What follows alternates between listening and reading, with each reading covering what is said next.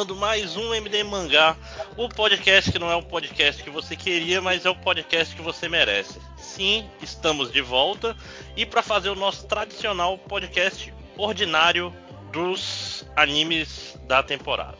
Me acompanhando aqui nesse belo podcast temos um pedaço da equipe do MDM Mangá, não é todo. Temos eu, o Máximo Zolar. Temos o Felipe 5 Horas. Olá, olá, olá. Temos José. Alô. E temos Lojinha.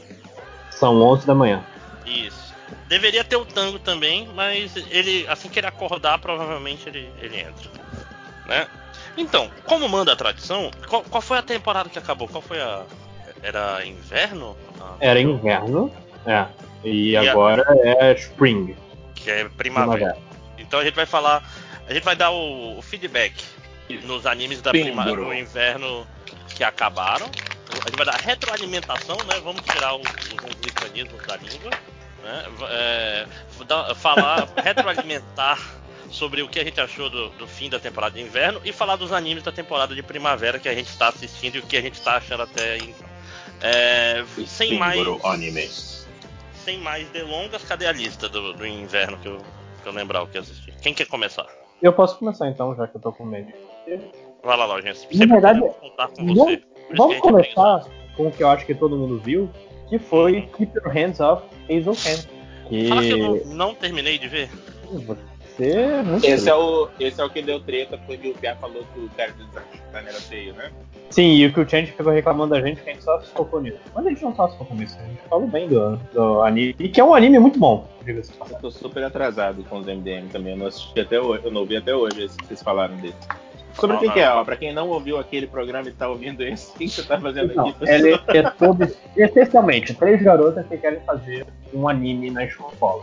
Só que elas têm que calma, ganhar aprovação do grupo. Posso te interromper? Só. Por favor. Só duas garotas que querem fazer anime e uma Ah, que só quer ganhar dinheiro. É a produtora. É, É que uma é a diretora, outra é a, a artista de personagem, que são coisas diferentes, e a outra é a produtora que tá ali só pra fazer a coisa rodar. Tá, e o que que faz desse anime melhor do que Bakuman? Primeiro de tudo, Lojinha é um chora. anime e não um mangá. E segundo de tudo, não é melhor que Bakuman, mas é muito bom. Porque eu acho que o problema pra mim com o Exoken é, é que ele, ele chegou ao seu ápice no episódio 8 e ele continuou. Que aquele episódio 8, quando eles vão lançar o anime pra. no, no festival da escola, e caralho, que coisa maneira. É, elas têm que botar o coisa e a, a, a, a- atriz tem que falar com os pais, falando que, ah, não, porque é isso que eu gosto de fazer, vocês já estão satisfeitos, já ficaram satisfeitos com o que vocês fazem. Eu achei um episódio, o melhor episódio de Ezoken. E continua com outro arco que é, ah, vamos fazer um anime pro, pro conselho da cidade. E eu não acho que ficou a mesma coisa. Virou Glee, né? Agora a gente vai para as eliminatórias. Agora Vamos, vai vir- pra- vamos Virou para. Zumbiland Saga, né? Que, tipo, no começo era mais mais diferente, não sei o que, depois virou um anime de idol mesmo. Sim. É, eu acho que eu, eu concordo um pouquinho com você nisso de que aquilo ali podia ter sido um final de temporada, talvez. Sim. É, Sabe? que é, é muito bom. Todo, todo os, os- Por mais que depois você descobre o lance da produtora, que.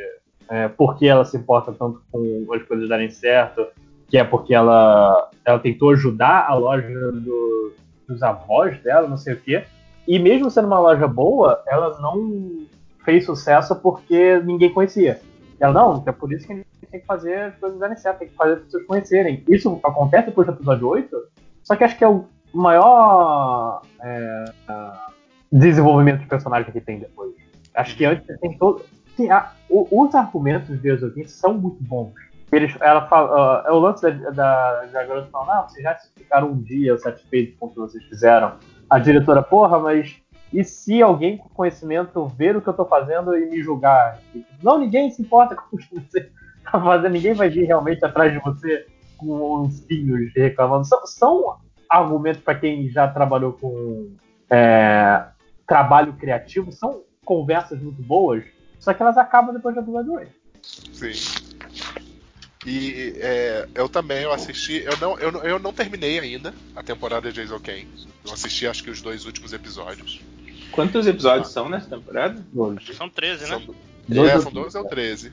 E, mas eu, eu, foi um dos que eu mais gostei da temporada passada também, só complementando um pouquinho aí, justamente o trio de, das personagens principais ele é muito bom, porque você tem a que agora a Zakuza, né? Que é a character, a, na verdade não character designer, ela é a designer de tudo. Ela, desenha, ela faz conce, o conceito de é o conceito do mundo que elas estão criando, o conceito das máquinas que elas estão criando, ela é, é, de onde parte. E ela é a primeira personagem, é por assim dizer a personagem principal, né? Que ela é a primeira que você vê. E é muito legal que é justamente isso. Você tem ela, que ela é baixinha, ela não é exatamente desenhada como uma personagem esteticamente bonita, certo? Mas ela é muito carismática. Você tem a outra personagem que é a que é na verdade, uma garota muito popular, rica, e ela sim, ela tem um, um, um design de personagem bonita, ela é, dentro do mundo de Eizouken, considerada uma pessoa muito bonita. E você tem a Kanamori, que é a despachadona, que é a produtora. E elas são justamente três personalidades muito diferentes, por mais que a, a, as duas que trabalham, a animadora e a é, artista conceitual, elas sejam as que mais interajam no sentido de elas terem interesse comum. É muito legal que são três personalidades completamente diferentes e elas trabalham com problemas bastante diferentes. Cada uma tem a, o seu arco de superação para ser feito e eu acho que é essa dinâmica que torna o desenho especial também, além de ideias legais, como por exemplo, no meio de uma conversa dela, elas começam a viajar e o cenário vira o desenho que elas estão planejando.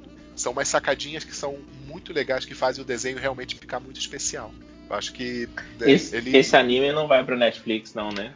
Não. Não. não. Esse tá no Crunchyroll. É, ele tá no Crunchyroll. Então, acho que... Tem alguns do Crunchyroll que vão para a Netflix assim mesmo, né? Mas não tem problema, só, só queria perguntar. Não, não, não, assim, é porque o Netflix tem dois tipos de anime no Netflix. Tem os, os que ele simplesmente pega e um dia vai passar lá, e tem os Netflix Original, que ele trava, entre aspas, esse Netflix Original, que ele trava e só vai ter no Netflix em, em termos de streaming tipo Dororedouro ou uhum. Beastars. Beastars, isso. Então, o Beastars, só, só rapidamente, já que vocês tocaram no assunto do Beastars, ele foi da outra temporada, ele não foi de, de inverno, não, né? Ah, mas se quiser falar como ele tava no Netflix, eu eu Então, eu, eu só assisti agora. Sim. Então só já, porque tu gostou pra caramba, né? Porra, então, então é esse, bom, eu acho que esse é o anime mais. Uh, tem nem a palavra para usar. É porque ele é Violento. é muito inesperado em todos os sentidos, assim, cara. Eu achei ele muito. Tipo, toda hora que você acha. Eu acho que eu entendi, sabe? Eu acho que agora eu saquei sobre o que é esse anime. Não é, a gente ficava conversando no grupo, né? Tipo, peraí, eu não tô entendendo se é uma metáfora ou não é. Eu acho que isso não é uma metáfora. Eu acho que isso tá acontecendo de verdade. Eu achei muito massa. É, em, em, termos técnicos, eu fiquei bem impressionado quando eu vi que é um. Opa! Quando eu vi que é um anime em 3D, né? De, de cel shading, vai, pelo menos várias cenas de, de cel shading. E, e, realmente eu concordo com o José. É um, é um anime animal. é muito bom. Beastars, um anime animal. No, no SBT, no sábado animal. Tem, ao invés do o Lobo Bom, tinha que ser um animal. anime animal. Cara, Lobo Bom, que nome, né, cara? Quem que pensou nisso, né, cara? Pô, tem o lobo mau e ele é o lobo bom. Tipo, como que ele é bom? Não, não, e, é e garanto que a pessoa falou: caraca, que sacada genial que eu que Genial. o pior é que, assim, essa Mas então história de ele não. Ah, desculpa, eu, eu, eu te interrompi, você tava falando. Eh, desculpa, qual a história? Não, que... não me interrompeu. Eu, eu, já falei o que eu tinha que falar de Jason Kane. Quem não assistiu, assista. Se você não assistiu, você tá fazendo errado. Mas eu não sei se ainda tinha alguma coisa a ser dita. É, assim, eu, eu tô falando. Meu problema com, com Eizouken tava sendo, tipo assim, ele parece um anime Lohas demais. Lohas é só, só quem entende é quem viu Detroit Metal City. Mas é. Aliás, assistam Detroit Metal City, é maravilhoso. Que trilha sonora. Anime de metal. Muito, muito, muito, muito bom. Mas. Assim, eu achei que você tava falando do filme do Kiss por um momento. Falei, não, não, é, Detroit, é Detroit Pop City. Detroit Metal City é sobre um, um, cara que é todo pombalezinha, bonzinho, meio Los Hermanos, que acaba tendo que ser o vocalista de uma banda de death metal. É Nossa, parece animal. É, é muito bom. É, não, e tem, tem o live action também. O live action, inclusive, tem o, o, o Kazukiss tá no, no filme. no live Nossa, cara. Porra, então não é tão, tão incrível. Não, não, o, o, cara, o cara que faz o principal é o. É o. Aquele ator que tava em todos os live actions, que faz o. O, o L nos filmes do Death Note. Pô, Detroit Metal City. Cara, é, não, a trilha sonora nome... desse, é animal a trilha sonora desse negócio. Mas qual a comparação que você vai fazer com É, eu também me é, Pois é. é porque o, o, cara que é o personagem principal, ele tem esse esquema Lohas, que é tipo viver uma vida tranquila, meditar um negócio meio maricondo, sacou? E esse anime maricondo. parece, parece que isso, isso aí, sabe, não tem, não vai ter um conflito, vai ter muito não, mais. É, é Olha como é legal que... fazer coisas. Não, não, não. É, há um conflito que assim, o conflito é as garotas querem fazer o melhor anime possível, sem defeitos, sem sem nenhum quê de, de problema. E a produtora falou, ó, você, isso tem que ser entregue, você tem que sair. E, e, esses são os problemas. Não são problemas, oh meu Deus do céu, se a gente não fizer, o orfanato vai. Uhum. Vai se perder, não. Mas é. São.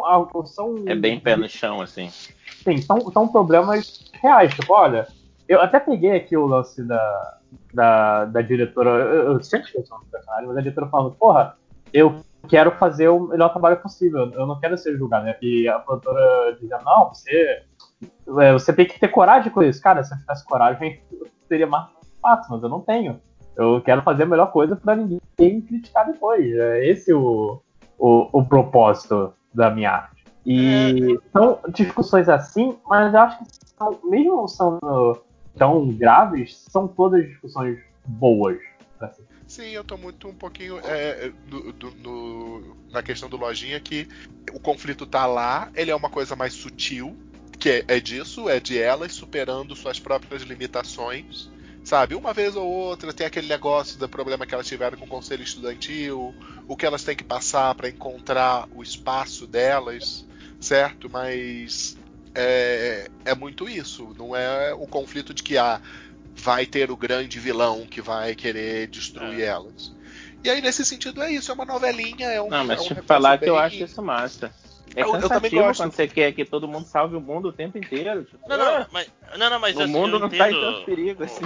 O, o, o, meu, o meu ponto é mais, é mais no sentido de tem isso, mas ao mesmo tempo, isso não dá aquele drive de, porra, tenho que ver o próximo. Então, tipo assim, uhum. é, tem uma animação então, legal, é, é, um comfort, né? É um negócio. Isso, eu diria que é, é um anime de. para você. Ah, vou me sentir bem aqui vendo o que acontece na vida delas. E eu acho que é um anime que ele não ele não te engana em relação a isso em nenhum momento, até porque a abertura ela tem muito esse clima também sabe? Eu acho aquela música de abertura fantástica e eu, eu adoro. Que tanto que virou meme, né? A abertura desse anime. Então. Sim, sim. Eu, é, é, desde a abertura até o desenvolvimento, eu acho que ele é muito honesto nessa proposta e eu, é, eu particularmente, eu, eu entro nisso. Eu gosto. Sim. Pois é. Não, Eizoken, eu tô falando, eu, eu queria ter visto mais, mas sempre tinha outras coisas para ver, né? Sim, tipo sim. assim, saiu o Beastar no Netflix, tinha Douro Redouro. aí sempre, sempre você, vai assistir outras coisas e ele vai ficando pra trás. E Beastars tem o que você quer. Que é isso? Na caramba. Não, não tá me chamando de furry agora. O Beastars tem uma coisa, já que você falou de, de abertura, o Beastars tem a melhor abertura que eu vi esse ano, tranquilamente, assim, hands down. Sim, sim. Não, não Cara, tem nem discussão. Vocês já viram tem um vídeo que é, é um mashup da abertura de Beastar, da abertura de Cowboy Bebop e da segunda abertura de JoJo? Nossa, não. não. É que todas têm o, o mesmo esquema meio, meio Musical, trompete, né? jazz, assim. Uhum. Cara, e fica trocando de uma pra outra. Tem todos esses negócios de param, param, param. Você nem percebe. É, ele, ele, usa a mesma base e fica trocando de música, deixa eu ver se eu acho aqui, que é, é ah, muito, muito, bom. Legal, quero ver. É, como eu sempre digo, Cowboy Bebop é meu anime favorito, então sempre que tem alguma referência a Cowboy Bebop eu já me interesso automaticamente. Não, primeira vez que eu vi essa abertura, eu falei, caralho, isso é um sample é. de Cowboy Bebop, né? Já, então... Já dando, já dando spoiler de um possível futuro episódio do MD Mangá, Cowboy Bebop é o melhor anime que eu nunca assisti. Olha. Ah, é, a gente, a, a, eu achei que esse era o episódio que a gente ia gravar hoje, inclusive. é, esse é o próximo, é. esse é o próximo spoiler. Um dia é, sai. É, mas ó, Cowboy Bebop, então, pra, pra, pra ir adiantando, o Netflix tá fazendo uma série Cowboy Bebop, então a gente acha que Cowboy Bebop vai entrar na, na, na Netflix daqui a pouquinho, né? Em pouco tempo. Porra, se entrar. É tipo assim, o, o, o, o MD Mangá Especial Cowboy Bebop vai ser logo depois de Madoka Mágica. Olha, considerando que já saiu um de 3 horas de Evangelion, quem sabe, né? né? Mas vem cá, gente. Desculpa, o Evangelion é bem importante, assim. Eu, eu entendo a situação de eu gosto do, do Cowboy Bebop, mas se as, não, eu, eu acho que ele é um anime importante igual o Evangelho, sabe o que eu tô dizendo? tipo assim, eu entendo uma diferença entre ser o seu favorito e ser o, o, o que mudou o mundo. E, e Evangelho meio que mudou o mundo. Eu acho que mereceu mesmo um episódio grande, assim. É, mas Beastars? Vamos falar Beast... É, não, pois é, falar, falar. Uma, uma, coisa sobre, sobre Beastars é que se você for furry, você já viu, né? Provavelmente. Então, é, mas é, é meio estranho, assim. Eles têm essa vibe. Se você não for furry, corre e assiste. É, que Quer aí dizer, você vai se virar. Você for não, furry e ainda não assistiu. Ah, tá. Se você não for furry, você vai assistir vai virar, então cuidado. Então, é. ele tá saindo bem no Netflix, pelo que eu tô entendendo, e grande parte disso é que ele também tem uma coisa, como não tem personagens, todos os personagens são, são animais, as pessoas não sabem que é anime. Então a galera que tem um preconceito com anime tá assistindo sem saber o que, que é, assim. Sério? O problema é, tá rolando. O problema disso, em contrapartida, é ele não é um anime para criança de jeito nenhum. Exatamente, mas ele tem uma carinha de anime que... para criança que é assustador. Isso é que eu me é assustei assustador. agora. Então, o, os alunos meus estavam falando assim, professor, o que, que você tá vendo no, no, Netflix aí durante a. E eu, tipo, eu não tô tentando programar muita coisa, né?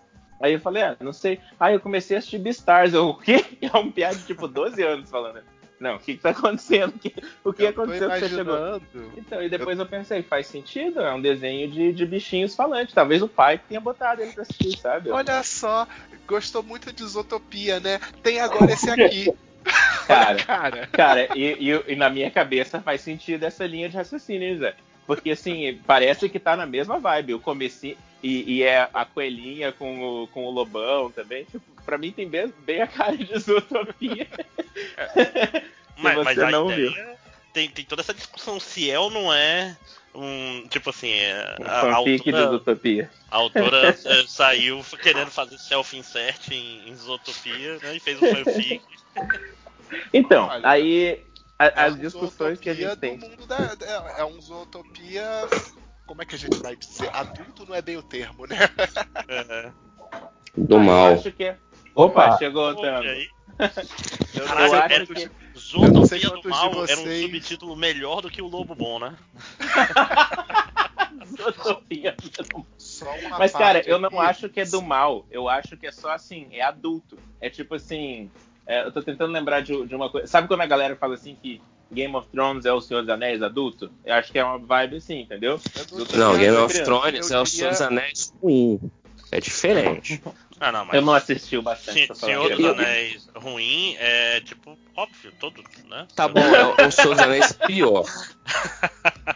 Senhor dos Anéis ruim, então é Senhor dos Anéis, né? adulto, né? Talvez maduro.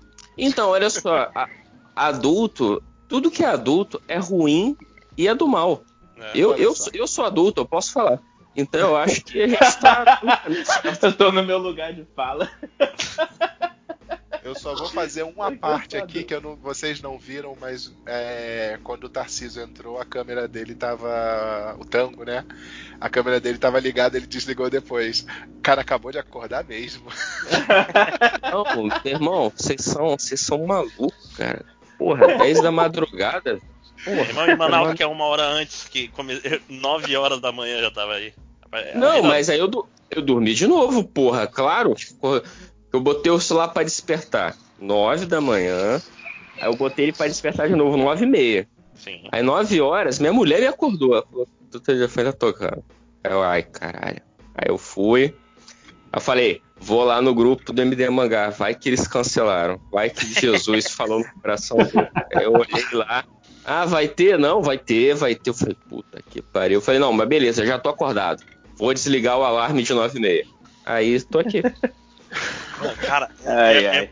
É, não, eu acho esse, esse negócio de acordar e olhar o celular rezando para terem cancelado a reunião de manhã, alguma coisa assim, é muito. Esse é, é, o filé da vida de adulto, né, cara. Tipo, é, é, é, viver em 2020, eu acho, né? Mas já deu certo. É mas já deu certo para mim várias vezes com aula, cara. Porque assim, sei lá, eu tenho aula 7h50, eu não vou chegar às 7h50, eu não sou otário. Entendeu? A aula, a aula vai até 9h30, eu tenho aqui 9h30 pra chegar. Aí já teve vezes, cara, tipo, porra, acordei, sei lá, 8 horas, tô pô, levantando assim, sei lá, quando tô indo tomar banho, aí manda mensagem, pô, galera, não vai ter não, foi, foi mal, não sei o que. Graças a Deus, senhor, graças a Deus. Cara, é que nem um, um, costume, um costume tipicamente meu é o, é o famoso. Tá, tá, aí esperando a hora de se atrasar. Né? Tipo, já tá acordado, já tá, tá, tá lá deitado no Twitter. Tipo, eu só esperando a hora de tá atrasado. Tá, eu tô com tudo pronto para sair, só falta fazer alguma coisa que vai me atrasar uma hora. hora não, você não faz nada, você tá lá só deitado, peguando, esperando a hora de estar tá tarde demais já pra, pra... Muito eu. Eu tenho um amigo que fala, o Felipe acorda muito cedo pra chegar atrasado nas coisas. Pois é. Depois que o Arthur nasceu, é eu... tipo, é. Oh, hoje eu acordei cinco e pouco. Eu acordo 5 horas da manhã todo dia e eu chego quase sempre atrasado nas coisas. Sempre. É, eu, eu acordei 9h40 e falo, caralho, vai devagar. Aí comecei a ver o episódio do Futebol correndo. Não, não, não, eu não consigo, eu não consigo.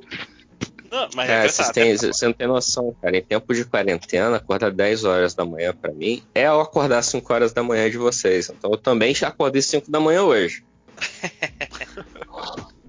mas não, tô dormindo, até, tô dormindo até mais cedo, cara. Mas, mas então, voltando. Mas vamos lá. Voltando, voltando ao Beastars. Cara, é, é, muito triste esse negócio do Netflix, cara. Netflix, ele. Tudo bem, Netflix, você quer comprar, quer ficar com ele. Mas lança ele assim que termina no Japão, pelo menos. Tipo, ah, fechou o último episódio, lança na outra semana. Não espera o ficar velho no fansub. Crunch, Crunchyroll hum. inventou ah, um conceito, mas aconteceu né, isso. chamado simulcast. Sim. Não, simulcast é para não, eu tô falando, já que se o Netflix quer lançar tudo junto, tudo bem. Saiu o último episódio, você lança tudo junto, por que não? Né? É, então, Demora... daqui a pouquinho a gente vai falar de um outro anime que, que meio. Eu não sei se tem a ver com essa história, mas o Ghost in the Shell, gente, tá em, em, em japonês até hoje, Netflix. Ah. E aí, quando começa cada episódio, ele explica. Todo episódio. Começa, aparece lá em cima o que, que tá acontecendo, que tá em japonês. Depois a gente fala sobre isso. Tá. Eu tá. vou querer falar de Ghost in the Shell.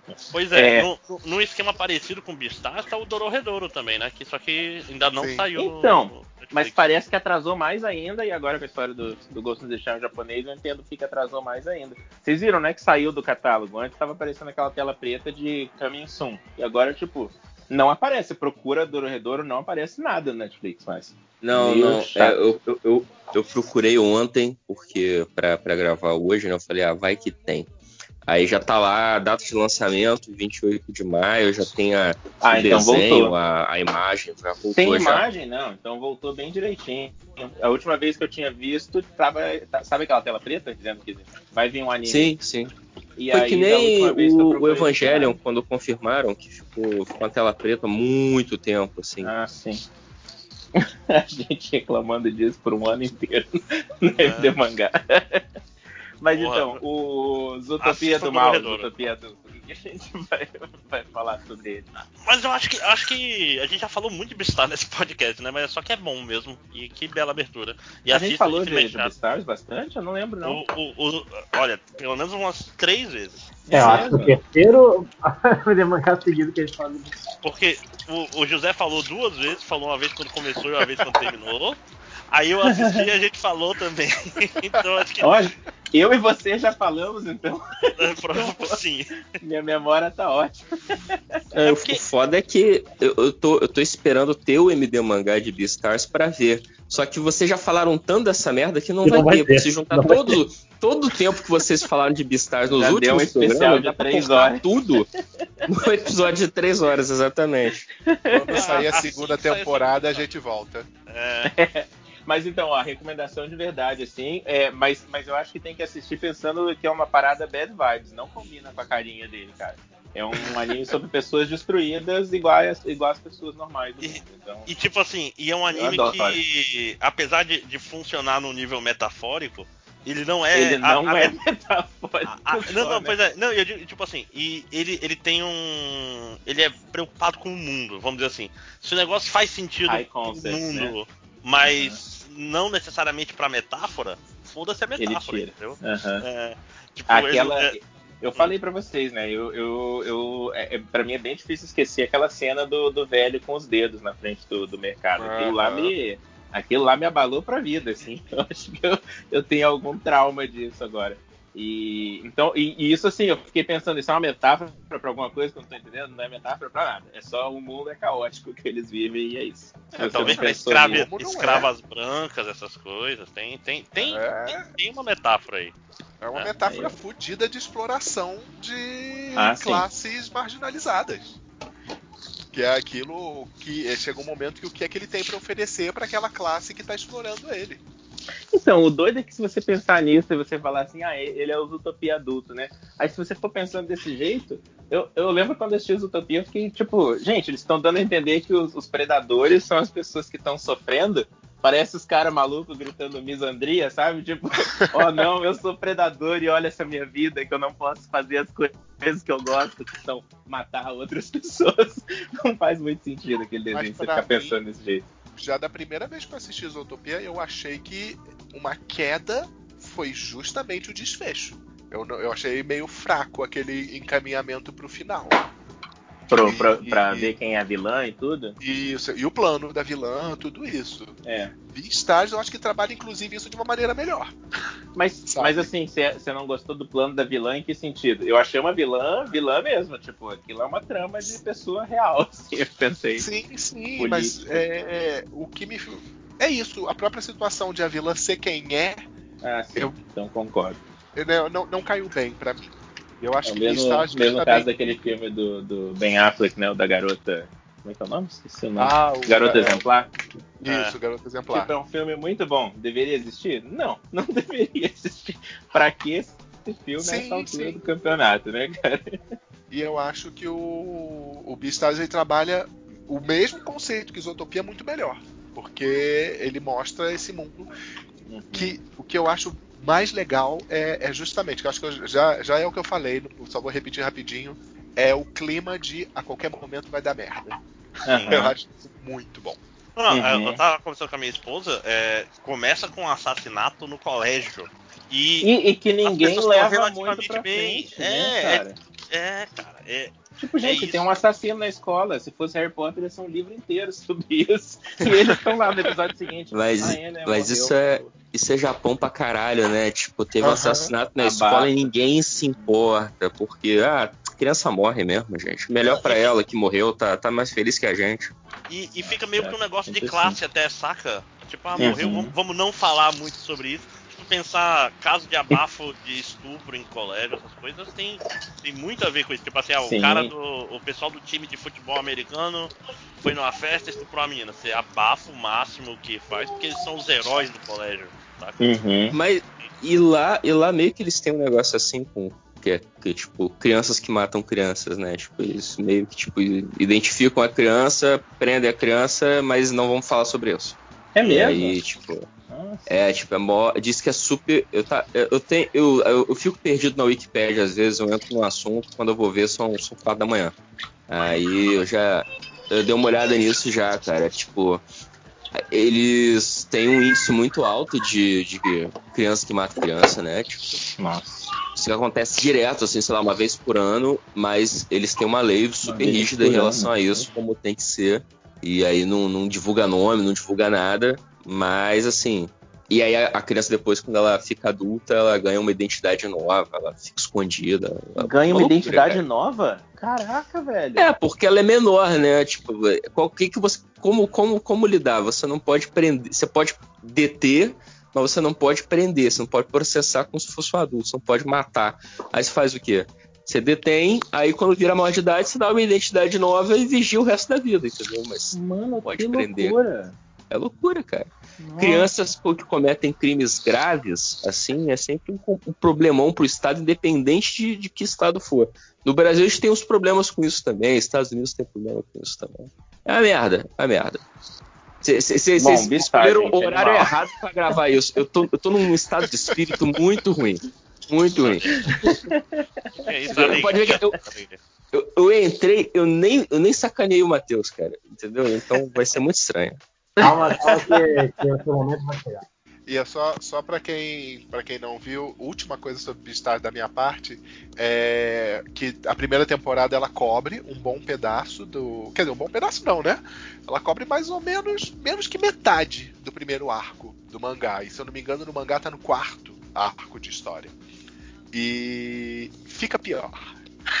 tá certo? Só, ah, mas eu, eu, tenho, eu tenho amigos aqui pra falar de coisas que ficam pior no futuro. Mas qual, então, qual eu, quem, quem, quem é chegou primeiro? Foi o, o Beastars ou o Zootopia?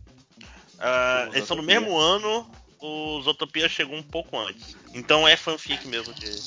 É fanfic, é. A gente já conversou sobre isso. É, a, é, é, isso que o José falou, de essa coisa de cara de vai dar merda. Eu tava conversando com uma amiga minha, ela falou assim: é porque você é homem, isso daí que essa menina passa, essa coelhinha, é a vida de mulher num dia normal. Ela vai no centro comprar uma, comprar uma, uma agulha, ela dava aula outro dia no centro. E tipo assim, não é porque tá tendo essa história da quarentena que tá assustador, é porque pra gente andar no centro, andar na cidade, é, não é de dia, de noite. Sim. É o medo que a gente tem o tempo inteiro.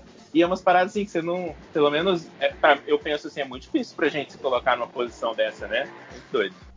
E, é, mas é, é, é uma coisa importante de dizer isso, essa sensação é, ele mostra muito bem isso, que é uma classe, que no caso do Beastars são os herbívoros, o que é isso.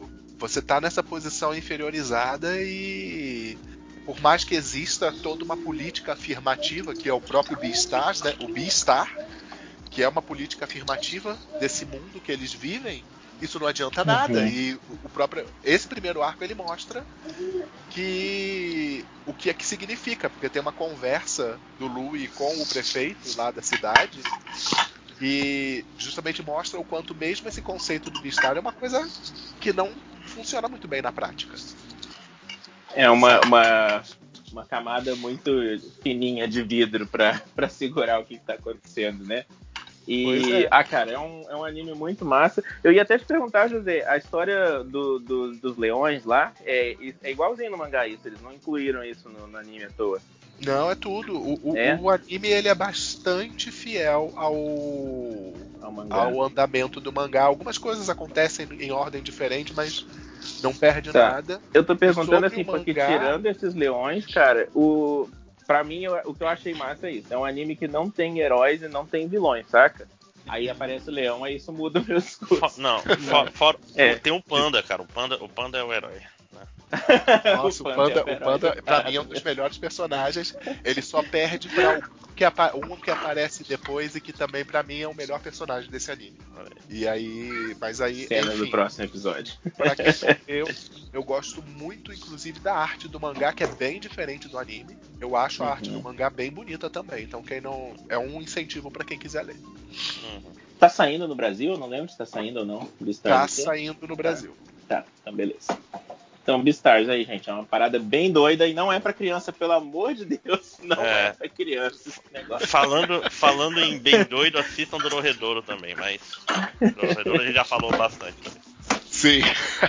Eu, eu, insisto que não falamos o bastante, mas ok. É, quando, quando estrear no Netflix, a gente fala de novo. Isso. Vai lá, mais algum do inverno podemos ir pro eu tenho dois, primavera? Eu tenho dois rapidinho. É, deixa eu pegar aqui minha lista de ah, o High School Girl é, do, é da, da primavera ou ele é de outra, outro ano? É, outro é velho, não é não? É velho. É.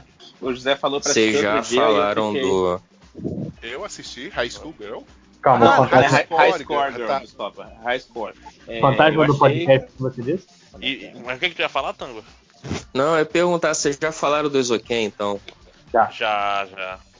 Ah, então eu vou dormir de novo. Valeu. Deixa eu falar oh, dois Promite saber, ele, ele assistiu todos os mangás, todos os animes que a gente vai falar hoje, o Tango assistiu, cara. Ele sim, só sim. quer falar de Tolkien. É porque meio que foi o, me o, melhor que eu vi, né, cara? Porque. Não, tipo, você quer falar alguma a... coisinha? Fala. Não, é, enquanto você tá procurando aí o nome dos animes que você quer falar, que você não acha.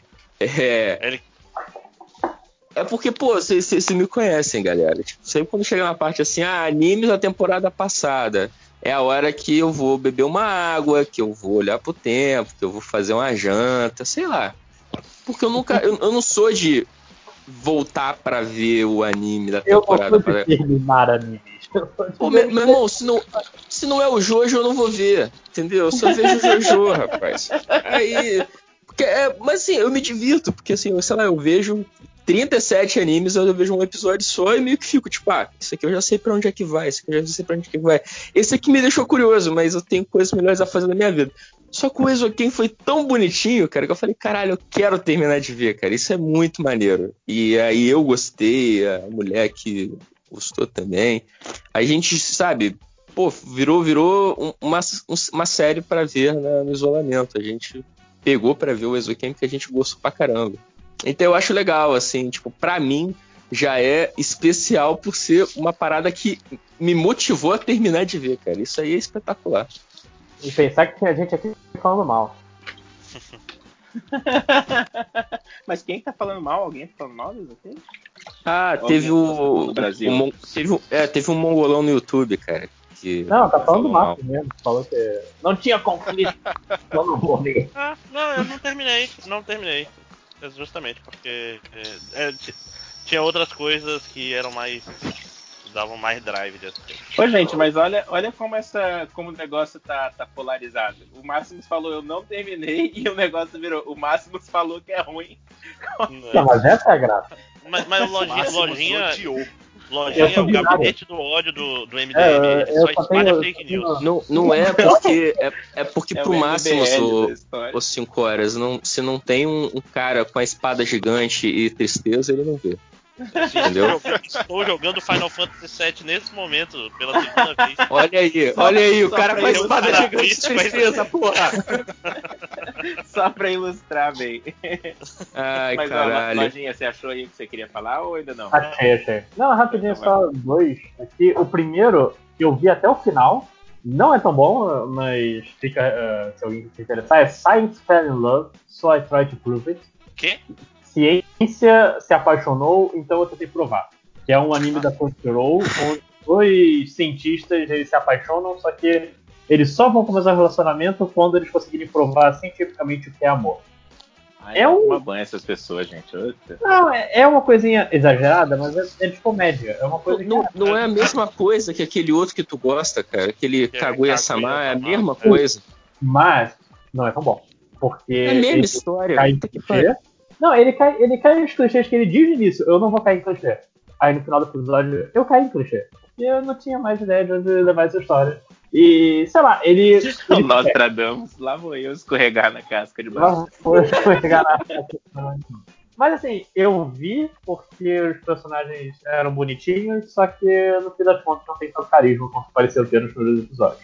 Mas um que tem muito carisma, que eu fui atrás do mangá e o mangá é estupidamente melhor é Smile Down the Runway, que é o anime de é, estilistas e modelos.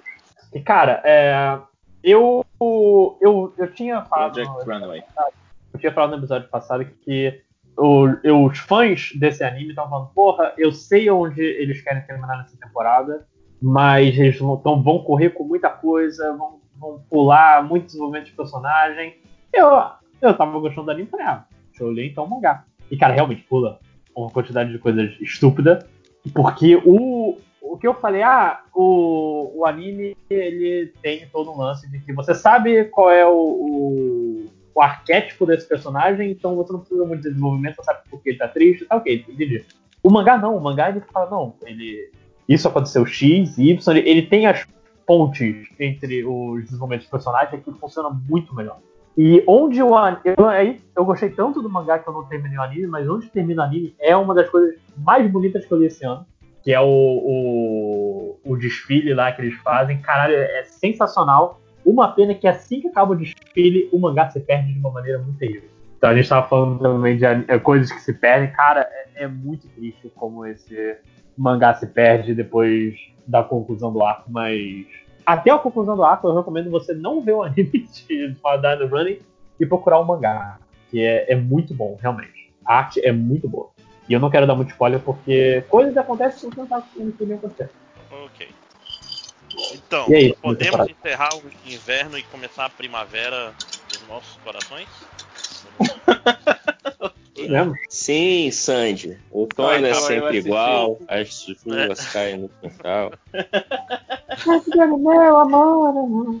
Tá. Chega, gente, chega de cantar. É, então vamos lá, começar com a primavera. Né? O frio passou, infelizmente.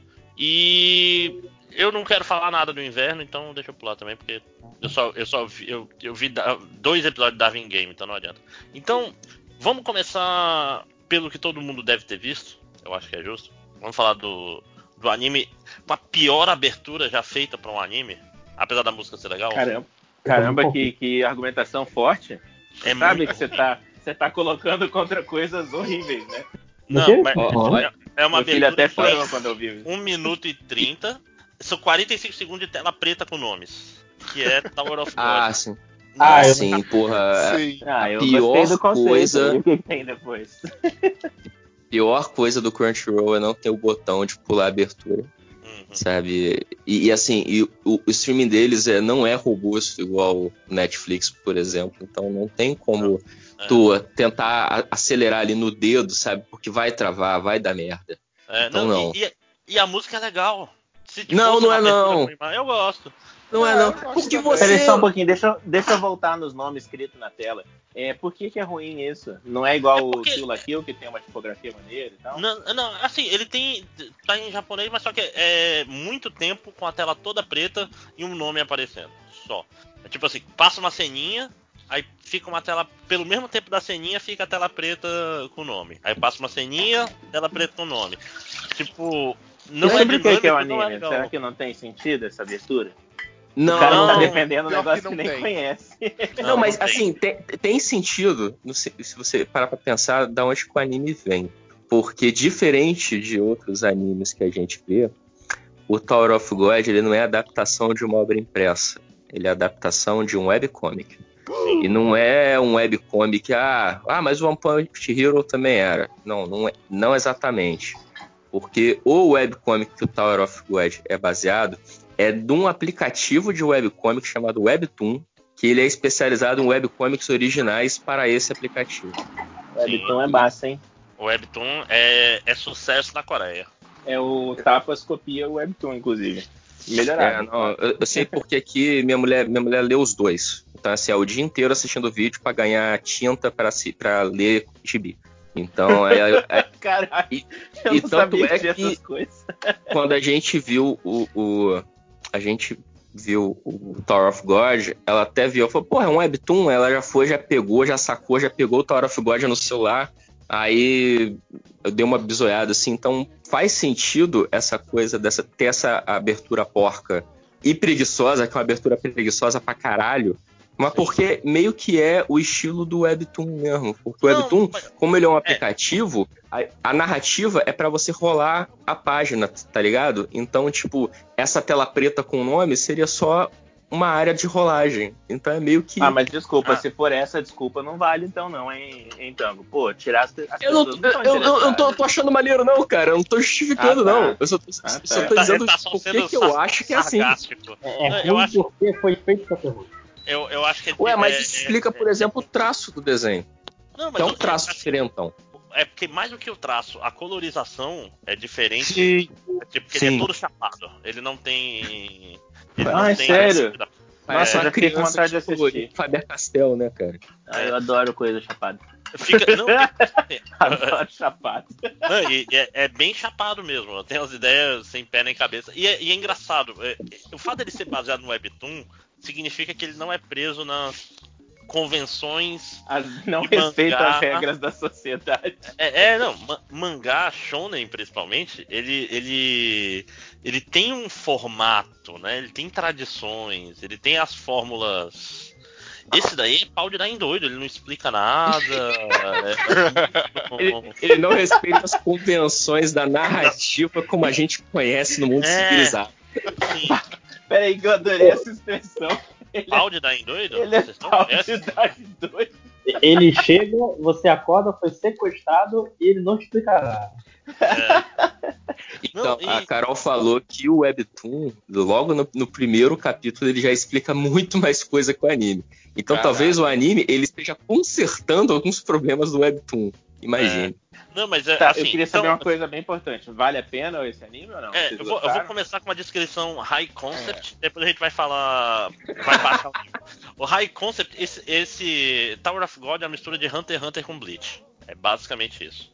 Então, e, não, e, e, Battle Royale, porque Obrigado, conta de Battle Royale. É, por, por que Bleach? Porque tem aquele é, character design. Essa é uma pergunta existencial, inclusive. É, porque, porque, tipo assim, ele tem um character design diferente, bom, e, e, ele joga uma porrada de personagem. Ele não tem aquela coisa do anime de ter a sala de aula com 28 pessoas iguais e uma menina de cabelo rosa. Aí você sabe, essa é uma personagem. Não. Todos os personagens têm, têm designs interessantes. Então tu não sabe quem vai ser importante, quem não vai ser só sabe? É. Eu vou apertar o botãozinho do zoom, tá? É, Tango levantou a mão. Mas eu aguardo a minha, a minha vez. Eu vou aguardar a minha vez. Não, o que eu ia falar é que assim, nesse sentido ele me lembra muito, muito, muito Yu Hakusho. Quando tinha os, os torneios do, do Makai, que tinha um milhão de bonecos, os bonecos um mais maluco que o outro. Mas claramente se dá para ver quem é que vai ter relevância pra trama, não, porque quem tem relevância pra trama tá bem desenhado, o conceito faz sentido.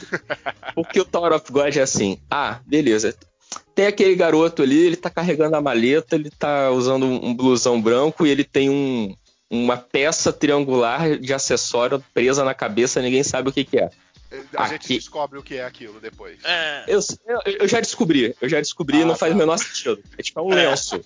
É um lenço rígido, foda-se. Mas, mas, eu digo assim. É... Não, mas deixa eu terminar, deixa eu terminar meu ponto, por favor. Tá. É, deputado, por favor, deputado. É, agora é a minha fala. Aí, o cara. Beleza, aí você sabe que aquele boneco ele vai ser importante pra trama. Aí você. Ah, e aquele outro boneco? Não, ele é um, um, um garoto, uma pessoa de um metro e meio com uma roupa caque e cabelo raspado. Aquele Esse boneco não vai ser é importante. importante. Esse cara tá. Ixi, o, o Shibisu, ele é, ele é importante. Eu li o, o. É, é, justamente disso que eu tô falando. Ele, ele, ele, ele, vai estar tá lá daqui Eu botei uma foto no meu mangá.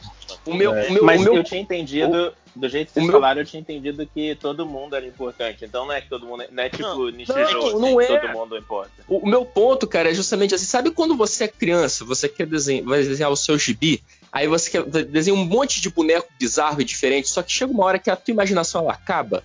Tipo, ah, beleza, tem esse cara aqui que, pô, é um cara de bermuda que é gigante que ele não tem pescoço e tem oito olhos. Porra, foda, desenho foda. E aquele ali? Não, aquele ali é um cara vestido de, de roupa social e ele usa uma espada vermelha. Esse é o design dele, a espada vermelha. Ah, vai se fuder, cara. Claramente dá pra ver quando o cara não tem mas, ideia do que ele tá fazendo mais. Mas, não, mas eu, eu posso falar como animador uma coisa? Eu, hum. eu, eu, se eu estivesse nessa reunião, eu ia falar, então vamos animar o cara da espada vermelha, que ele parece bem mais fácil do que um cara que tem oito olhos. Ah, aí é que tá. É, eu, eu, li o, eu li o Webtoon justamente, por exemplo, Shibisu. Shibisu é o cara de cabeça raspada com, com aquela roupa de, de correr, saca? Tipo track suit, assim, tipo. Ah, tipo não, mas esse cara, esse cara é foda, porra. É o, é o Bruce Lee, cara. Esse cara é o Bruce Lee. É, não, não, isso que eu tô falando. Mas é, eu sei porque eu li o Webtoon durante muito tempo. Ah, esse cara parece que vai ser importante porque ele tem um design maneiro, não sei, some. Ah, esse cara aqui parece o Zé Cueca, continua. É, é, é, muito. É muito fluxo de consciência, porque o cara. O, o cara foi fazendo, né? Já tá fazendo aí, sei lá, uns 10 anos. Então. E, e, e tá longe de acabar essa. Cara, é, eu, eu, também comparo com Bleach porque o, ele vai embora e não volta. Né? Ele vai, vai, vai, vai. É, mas uma, o anime em si, eu, eu tô achando interessante. O José tá com outras opiniões, provavelmente, né? Ele já falou no grupo que tava achando meio. meio. Não vai de nada a lugar nenhum. É. é, é não, mas assim, é porque ele é muito. Ele é muito sem pressa. Assim, isso é verdade. Mas, o, o José, você acha que isso é uma coisa ruim, cara? Não necessariamente, mas a viagem não tá sendo legal. É para mim, pelo menos. Ah, é porque assim, eu, é, você tem que gostar dos personagens. Você tem que. Ah, Exatamente. Cara, tu tem que gostar hack, do, Você tem que gostar do shonenzão sem freio. Porque ele é, é um shonenzaço.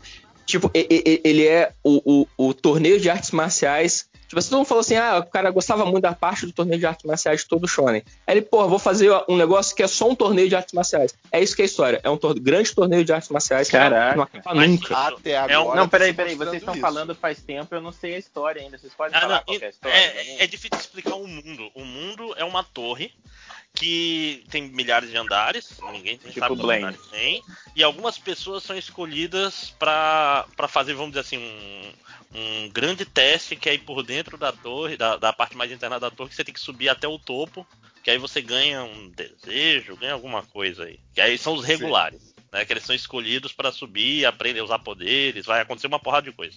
É, essa parte, essa parte é Hunter x Hunter, porque Hunter x Hunter é exatamente isso, o exame Hunter. Peraí só um pouquinho. Começo do... Isso não é Blame? Eu acho que Blame é exatamente isso, o cara que vai subindo a torre. É, também. Vocês leram Blame ou não? Então. Faz muito tempo, muito, muito, muito tempo. O, mas só que, só que esse daí ele tem mais esse esquema do, do Hunter x Hunter ou do Naruto. De, é, são vários testes que vão indo. Só que ele, ele vai embora. É, e. Só que ele é meio Bleach, no sentido de ser mais frouxo nos, nos poderes, etc. É Bleach na época que Bleach ainda não era tão ruim, sabe? É o. É... Então, o que, o que eu tô achando é justamente isso. O cenário ele é até interessante, apesar de eu não estar tá com muita paciência para essa coisa de mundo bizarro que não explica pessoas convivem com seres, com lagartos, com não sei o que, e você tem um carinha de terno, você tem um carinha que usa, sabe, pessoas com roupas normais, pessoas com roupas bizarras. Eu não tenho muita paciência com isso mais, mas meu principal coisa é isso. Os personagens para mim não são cativantes. O protagonista ele é completamente irritante, eu não gosto dele. É, ele, é, ele é horrível, cara. Sabe, ele é péssimo o protagonista. O carinha lá de cabelo azul e com o acessório que a gente descobre depois que é um lenço, ele é até interessante, mas você já sabe qual é a dele e para onde ele vai. Ele tem ele... A, a, a mala do gato Félix.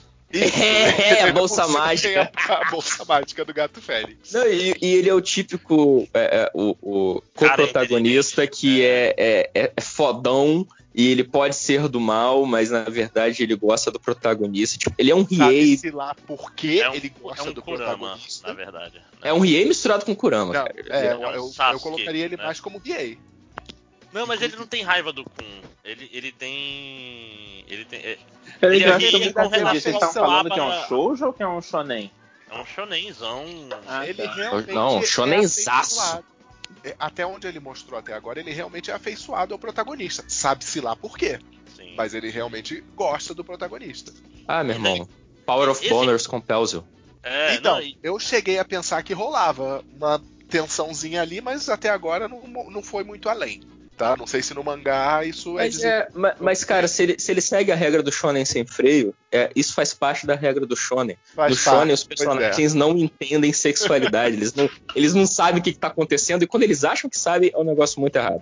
Sim, sim, pois é. Não, e, e, o mangá, ele é completamente assexual, seja hétero, seja. Aham. Uh -huh. Seja. O que é, por um lado, é até, é até bom comparado com o Shonen Jump, porque às vezes é, quando tem coisas ligadas à sexualidade da Shonen Jump, geralmente é ruim, né? Não, sim, mas sim. nem boto isso como uma crítica, só realmente para mim eu não entendo muito bem o que, é que tá acontecendo ali. E aí você tem o outro cara lá, o Lagartão, que tem menos motivo ainda para estar tá com aqueles dois. Que é o Coabra, né? É o Coabra. É. pois é. Ele Coabra só tá ali pra brigar. Sim. E aí, o meu problema foi esse. Os personagens, eu não achei os, os personagens particularmente cativantes. Eu gostei até, gostei do carinha de moletom, Sabe, eu até. Ele é um, foi um personagem que eu achei legal. A Princesa Lagarto eu achei legal também. Tem aquela, aquele terceiro personagem do grupo deles que é meio aleatório, então até agora, né? Dane-se. O cara da espada, ele é assim. É, é um personagem é, genérico de Soul Calibur. É. Exatamente. Mas Não, então e é tipo assim, esse começo, como eu tava falando, o cara era relativamente amador. Tinha, saiu da universidade e começou a fazer um webtoon de graça, né? Então tem muita coisa que ah, esse personagem é massa porque daqui a não sei quantos. Uh, sei lá, daqui a 200 capítulos ele vai ter essa saga e não sei o que, sabe? Mas, mas, cara, eu acho que, é, assim, eu já li, não li esse especificamente, mas eu já li muito quadrinho é, digital que depois foi, foi ganhando um senso de alta importância e aí vai ficando melhor, a trama vai ficando mais interessante. O cara, a pessoa que faz, começa a explorar melhor o quadrinho e tal, não sei o quê. Eu acho, inclusive, o, o caso do Tower of God, eu acho que o Carol chegou a falar que o, o Webtoon contratou o cara, tipo, ficou tão popular que o Webtoon falou assim: toma esse dinheiro aqui, vem desenhar pro meu aplicativo. O cara foi. Hum. É, então eu acho que é uma coisa meio Jorge Lucas, sabe? Tipo, o cara tem um negócio muito. De repente tem um negócio muito bom na mão dele, que ele inventou, e aí ele começa a complexificar o negócio, mas com coisas que nem ele sabia que iam ser importantes. É tipo, ah, eu preciso de um personagem para realizar esse papel. Aí, sei lá, ele vai lá no, no, no, na, no histórico dele de personagem e fala, porra, tem esse aqui que apareceu no fundo da cena e que ele não morreu até agora. Beleza, então é ele. Então, de repente, ele fica mais bem desenhado, de repente ele fica importante. Mas aí tu vê que é essa que era a minha crítica pro character design. Você vê que, pelo menos no, no anime, nesse ponto que a gente tá, lançou o quê? Quatro episódios. Dá pra ver que é, é tipo quando você tem no Tom e Jerry da vida, que sei lá, tem uma pilha de, de toras de madeira num canto. De repente, uma tora de madeira muda de cor. É aquela que eles vão pegar. Então o Thor of God é assim: tem um monte de, de é personagens que o design não faz o menor sentido, assim. São designs mas, fracos, não é que eles são absurdos, eles são fracos. Tango, isso tipo, daí é muito do. é muito do, do anime. Porque, por exemplo, vou dar um exemplo simples. A Raquel, a Lalelo, né? Ela é, é, ela é um, um, personagem. O design dela. Ela é a menina meio sem graça de. de, de pintinhas. Só, ela não, não tem grandes roupas, ela mas, usa. Mas, mas Máximos, olha só, Máximo. Cara, é, você não tá compreendendo. Ou, eu não sei. Ou você tá só discordando. Pode ser também. Mas, cara. Ou você tá ficando pau no cu. Tem, tem, um boneco que eu, eu, vi o episódio ontem, que é o episódio lá da coroa. Eles estão lutando para pegar uma coroa. É, é, essa que é a fase do, do, do, uhum. do jogo. Aí, é, é, é são gru grupos de três, aí vão, vão, vai os, vão, os três protagonistas estão num canto, aí tem os três co-protagonistas no canto, tem os três vilõezinhos que apareceram agora, tem o time da Menina Lagarto. Aí chegam uns times, tipo assim, ah, olha esse cara, qual é o design dele? Ele é tipo um ser humano, só que ele tem um par de olhos a mais. Porra, grande design, cara. É óbvio que esse cara não é protagonista. É hora que esse cara não vai ter nem fala. Cara, não deu ah. outra. O cara iluminou o punho, o super punho do demônio corta pro outro personagem, quando volta para ele, ele tá caído no chão. Porra, é, é, é, é sabe, é bucha de canhão, cara. É, e o Yu Yu Hakusho. E, a, e, a personagem, e, a personagem que tá usando uma roupa de vinil e uma máscara feia. Não, mas ela claramente é protagonista, porque o design dela é elaborado. Entendeu? É não, isso que eu tô falando. Só, dá mas, pra mas só depois. Só depois vai aparecer de novo depois. Não, mas literalmente porque... ela, é, ela é uma mancha preta com uma máscara, cara. Não, claro que não, cara. Porra, ela é, to, ela é totalmente detalhada, cara. Tipo, não, ela, isso, ela isso, tem isso, formas, ela, ela, ela, não, a máscara, o, o, a arma dela é uma arma diferente. Tem uns caras que, assim, esse moleque, ah, ele é um cara que tá vestido de skatista que tem uma vareta vermelha. Foda-se! Mas ó, nessa lógica, o Hack não seria protagonista. O Hack seria o cara que sumiria no segundo episódio. Né? Que ele é só um, um monstro que apareceu ali. Né? Me parece então, que vocês estão num, num, concurso de quem mija mais longe, só que em relação a conhecer a linguagem de anime. É isso que vocês dois estão fazendo, cara. Ninguém tá entendendo o que vocês estão falando agora. Não, mas se tu é tiver, vocês estão lá brigando. É porque, é porque, tu não, é porque, é porque tu não, não viu, mas é que eu tô falando. Mas então, eu falei uma coisa. Tá ouvindo, não viu. Vamos, vamos, vamos continuar o assunto é. além de falar não, só mas, disso.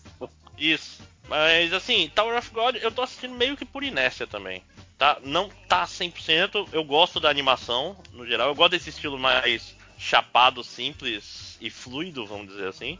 Vamos ver, né? A animação é, eu, tô, eu tô gostando. Eu, tô... eu só não. Realmente, eu parei acho que no quarto ou quinto episódio. E eu tava esperando realmente as coisas ficarem mais interessantes, mas eu perdi a paciência de esperar as coisas ficarem mais interessantes. Então eu tô... aí eu larguei eu tô gostando, eu tô gostando assim, tô gostando porque, como eu falei, para mim é um, é um, anime inteiro, é um torneio de artes marciais gigante.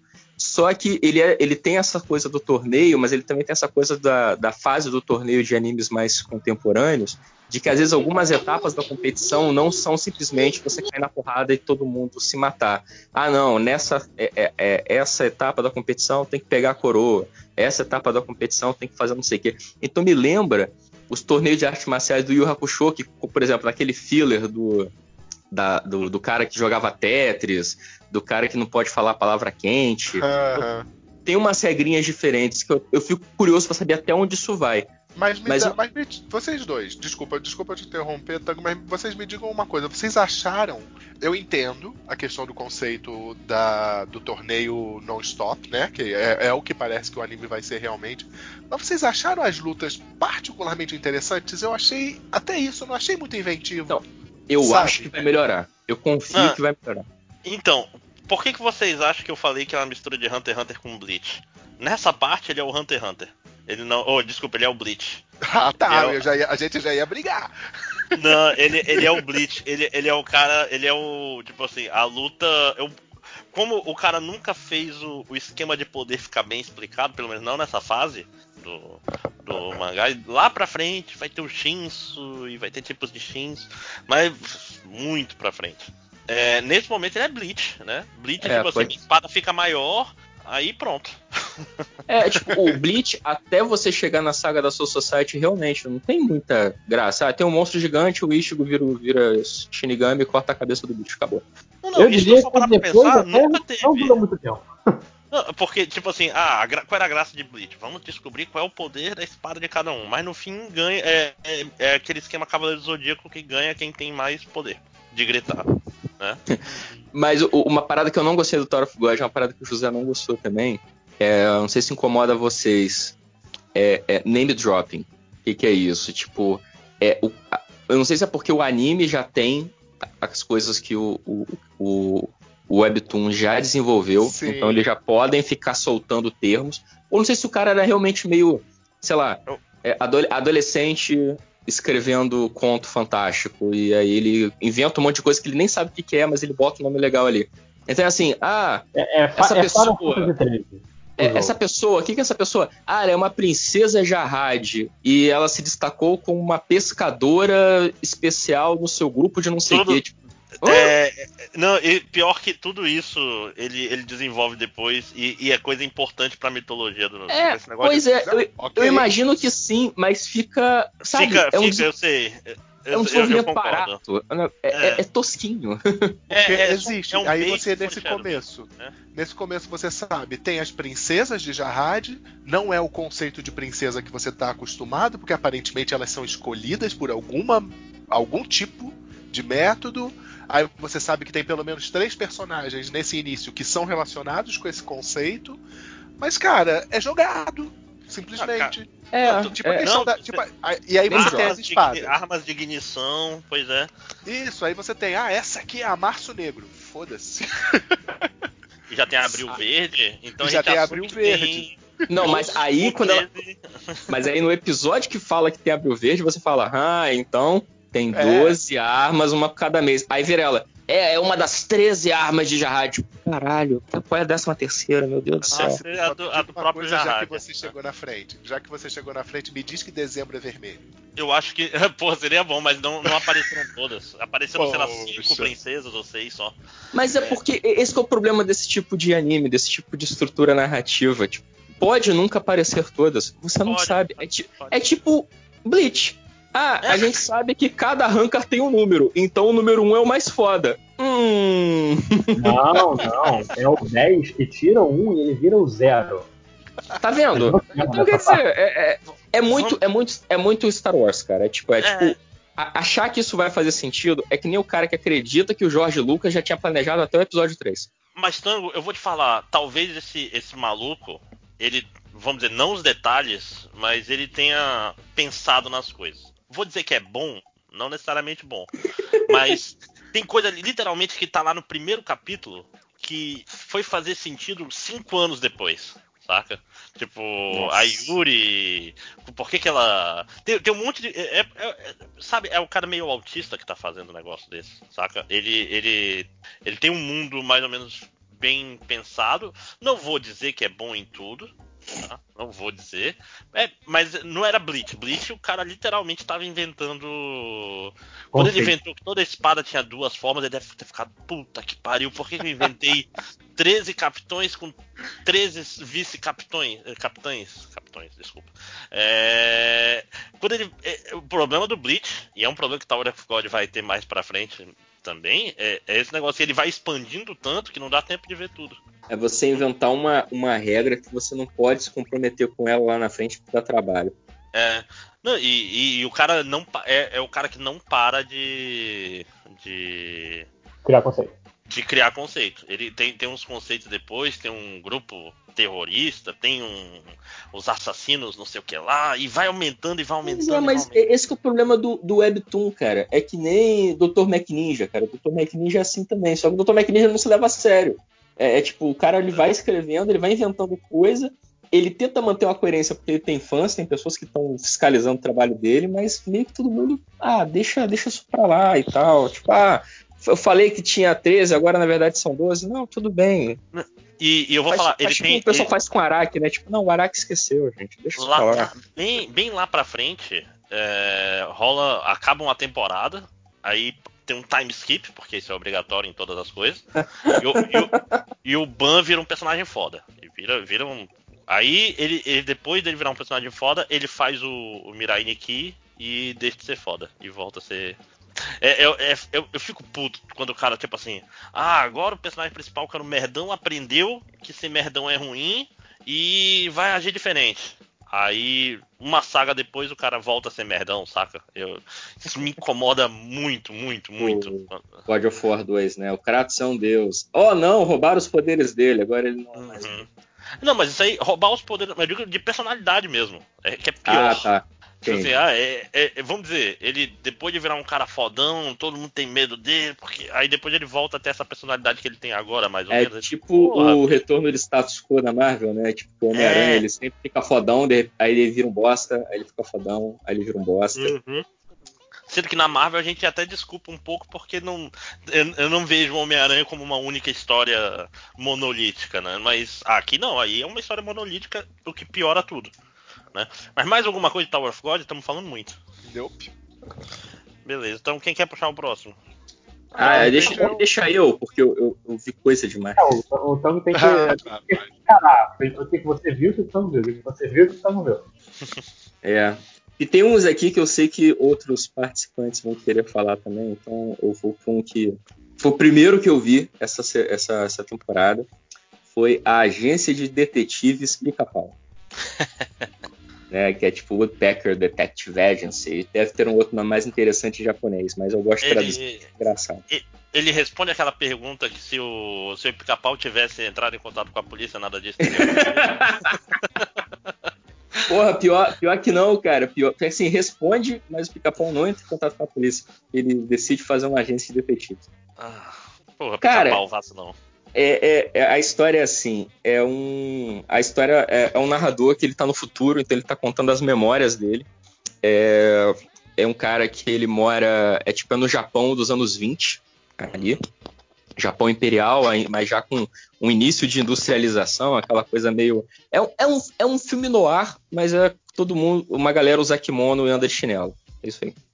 E, e tem e aí, espadas. Eu não, não, acho que já não, é, já não tem mais ah, espadas. É proibido, né? É verdade. É, exatamente. Já depois, olha aí, Samurai X ensinando a história do Japão pra gente. É, só que o que acontece? É um cara que ele mora numa pensão e ele tem um amigo nessa pensão, com vários quartozinhos e tal, e tem um amigo, que o amigo dele ele é poeta. O cara, eu acho que ele é jornalista, não sei. E o, o amigo dele é poeta, e o, e o, amigo dele, eu acho que é o tal do pica-pau. E aí, o, esse poeta, ele é, tipo, bem aquele poeta dos anos 20 japonês. O cara só anda com roupa tradicional. É, misteriosamente pelas regras do anime, né? Tipo, ele é o único personagem que tem cabelo branco, apesar de ter 17 anos. E ele tem uma forma diferente de, de, de ver o mundo, né? Ele é mais poético, ele é mais metafórico e tal, enquanto que o outro, o cara, o personagem principal, não, ele usa roupas ocidentais, ele tem óculos, ele usa óculos, ele é mais certinho.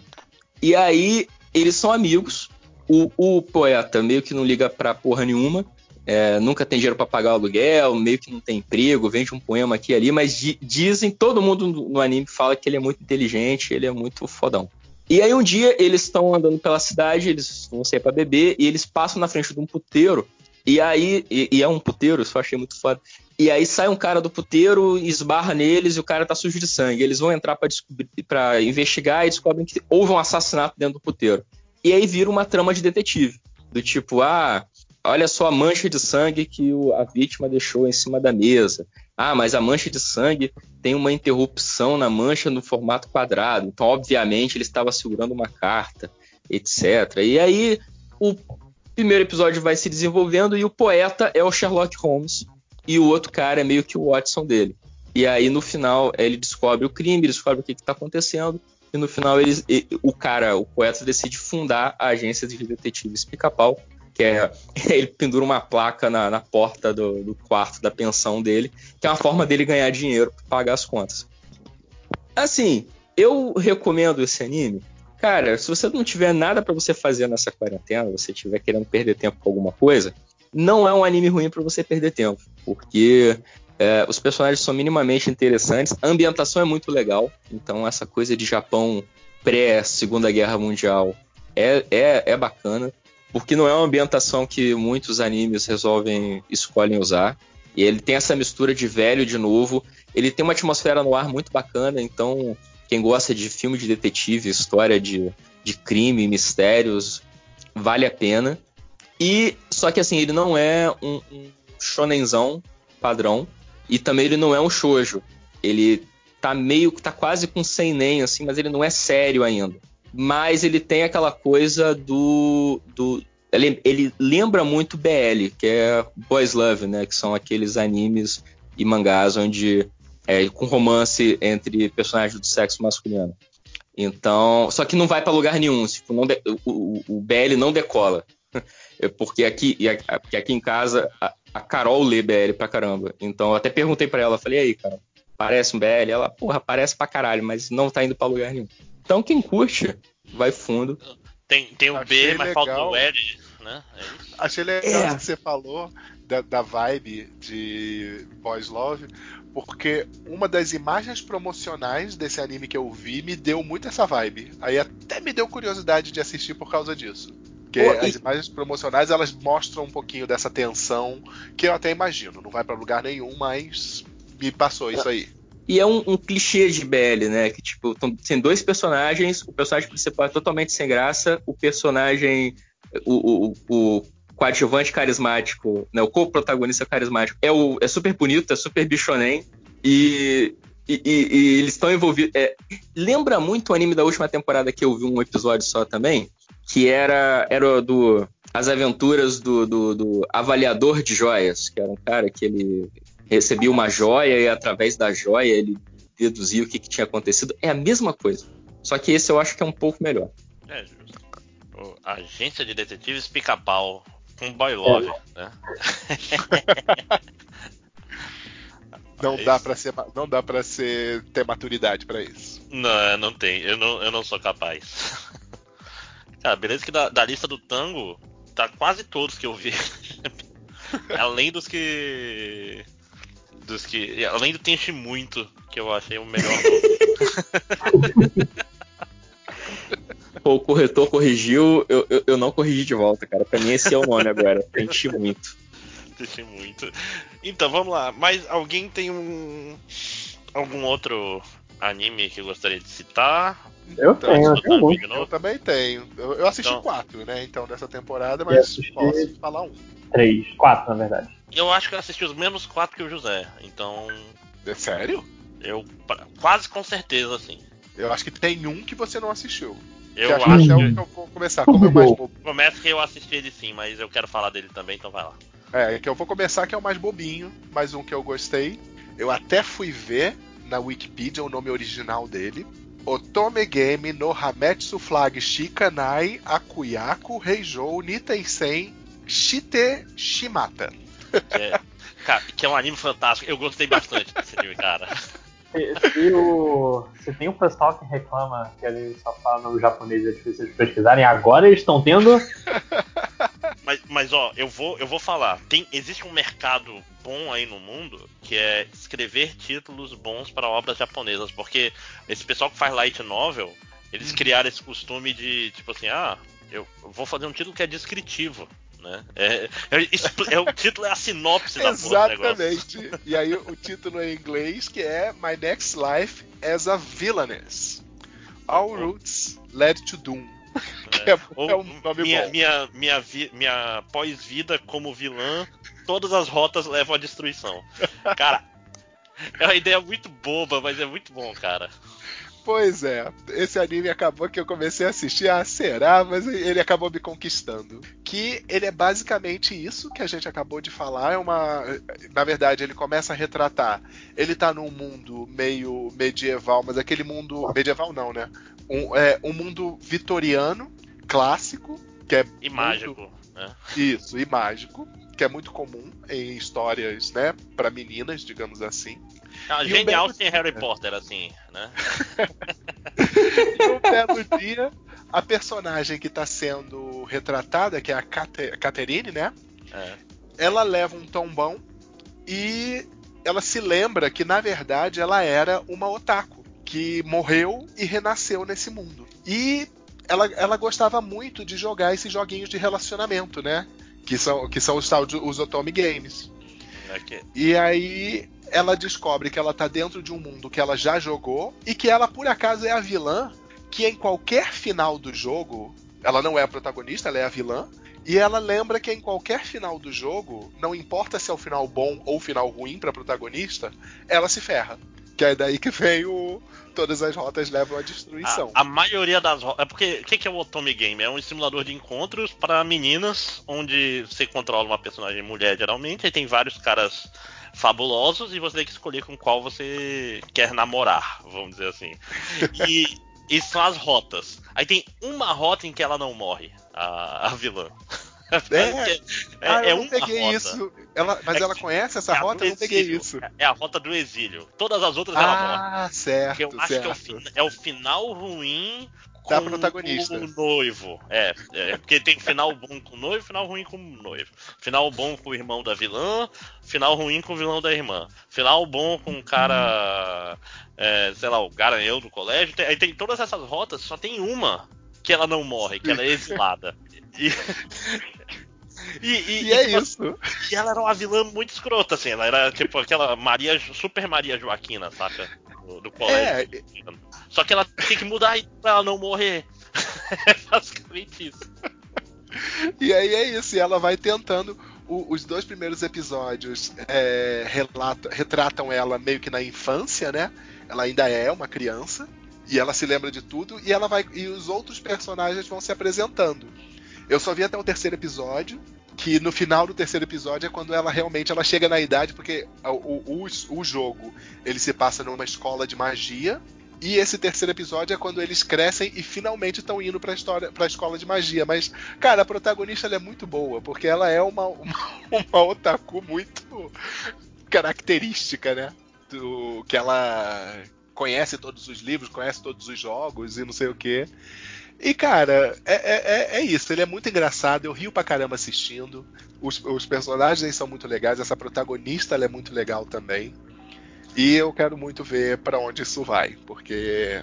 Eu não sei, vai ter mais de uma temporada, Márcio? Você chegou a ver isso? Ou se vai ser essa história fechada? Eu acho que é uma história fechada. Isso tem cara de, de light novel. Porque é, é, um conceito que provavelmente vai se esgotar, a não sei que ela morra e vá para outro jogo. Né? Exatamente. Também, é, então, mas foi exatamente o que eu pensei. Ou o jogo não acaba nessa primeira temporada. Não é, sei. Deixa eu dar uma olhada aqui. É, é difícil de pesquisar. Eu, eu, eu não. Eu, eu não. Eu entendo o pessoal que ouve e fica puto, porque é difícil o nome dessas coisas. Como é que é o nome dele mesmo? Minha, é. minha, minha próxima vida como vilã. Eu acho é... que é melhor procurar por isso. Isso, tá. pois é, é aquele filme. My Next Life as a Villainess. Isso. Que é. Assim, como eu tô falando, ele tem uma coisa interessante, porque ele é engraçado, e ele é. Ele é levinho. Isso. Assim, a personagem principal é muito. É, porque ela não quer morrer também, né? Então ela tenta não ser babaca, só que às vezes essas coisas é, backfire, né? Tipo assim, ela, ah, tem... vou tratar bem o meu irmão para ele não virar um, um recluso pra, e depois virar um garanhão. Só que isso acaba, pode acabar gerando as coisas. E tem as cenas muito engraçadas, que é tipo o, as cenas na cabeça dela, que são várias dela mesmo, é tipo uma coisa meio divertidamente, né? Que são várias versões dela conversando sobre como é que vai ser o desenvolvimento, o que é que ela tem que ir fazendo. E são umas cenas muito engraçadas também dela conversando consigo mesma. Uhum. E, e tem uns detalhes, tem uns detalhes legais, que aí ela. Que aí, tipo, tem o, o irmão dela, que tem um momento que ele fica olhando para um outro personagem. Ela olha assim, mas será? Será que não só eu tô apaixonada por ele? Será que meu irmão também tá apaixonada por ele? por um outro personagem. E é, é, é muito legal. Eu, eu, gosto bastante dessas sacadinhas e tem umas cenas que são muito engraçadas. Ó, eu vou, vou falar. É, é, baseado em Light Novel, né? Naquele, naquele site de Shotetsu Ninaro, Shotetsuka Ninaro, que todas as light novels de sucesso no Japão são feitas lá, né? E não acabou. Tem, são acho que nove livros até agora. É Caraca! Será é. que é só desenvolver a mesma história? Pois é, é, é, o problema de Night Novel é, é esse, né? O cara vai escrevendo e não para. É o mesmo problema do Tower of God, inclusive, né? Que o cara tá lá, tá fazendo sucesso, por que, que ele vai parar, né? Tá ganhando dinheiro? É, tá ganhando dinheiro. Né? Porque eu acho que pode acontecer isso. O conceito, pelo menos nesse mundo, ele corre o risco de esgotar muito rápido. Mas sei lá, vamos ver o que é que, o como que é que, o negócio vai... desenvolve. É, né? é porque isso que eu tô falando, esse esse Shosetsuka Ninaru, é tipo, o cara vai postando capítulos do livro dele todo dia e o pessoal vai lendo, só que é tipo é, é, um livro. É tipo folhetim. Era folhetim que chamava antigamente, que o cara ia lançando livro em fascículos, né? É, é, é ressuscitando isso. É um negócio que, porra, se estivesse no Brasil, o Lojinha podia se dar bem lançar os seus livros. Mas jornada começou assim. Pois é, olha aí. Digital. É o, a Light Novel brasileira. Né? É, o problema é o nome, Lojinha. Você teria que fazer Minha Jornada no Mundo de Magia. Eu morri e acordei no mundo de magia criado por Matheus oh, não. Dois morri pontos. Acordei no mundo de magia com, com um monte de coisa e blá blá blá blá. Ué, mas o, o, o Matheus tá fazendo isso. No final ele vai ligar todos os nomes de todos os livros dele e vai dar uma sentença dessa. Envolvendo Jornada, Tertúlia, Esmeralda, Conventiones, tudo junto. E é, é legal, eu, eu, recomendo. Esse, esse daí, para quem tá ouvindo, o primeiro episódio é bem tranquilo de assistir, é, é divertidinho. É, é, é, é, good vibes, né? Sim. Eu, eu...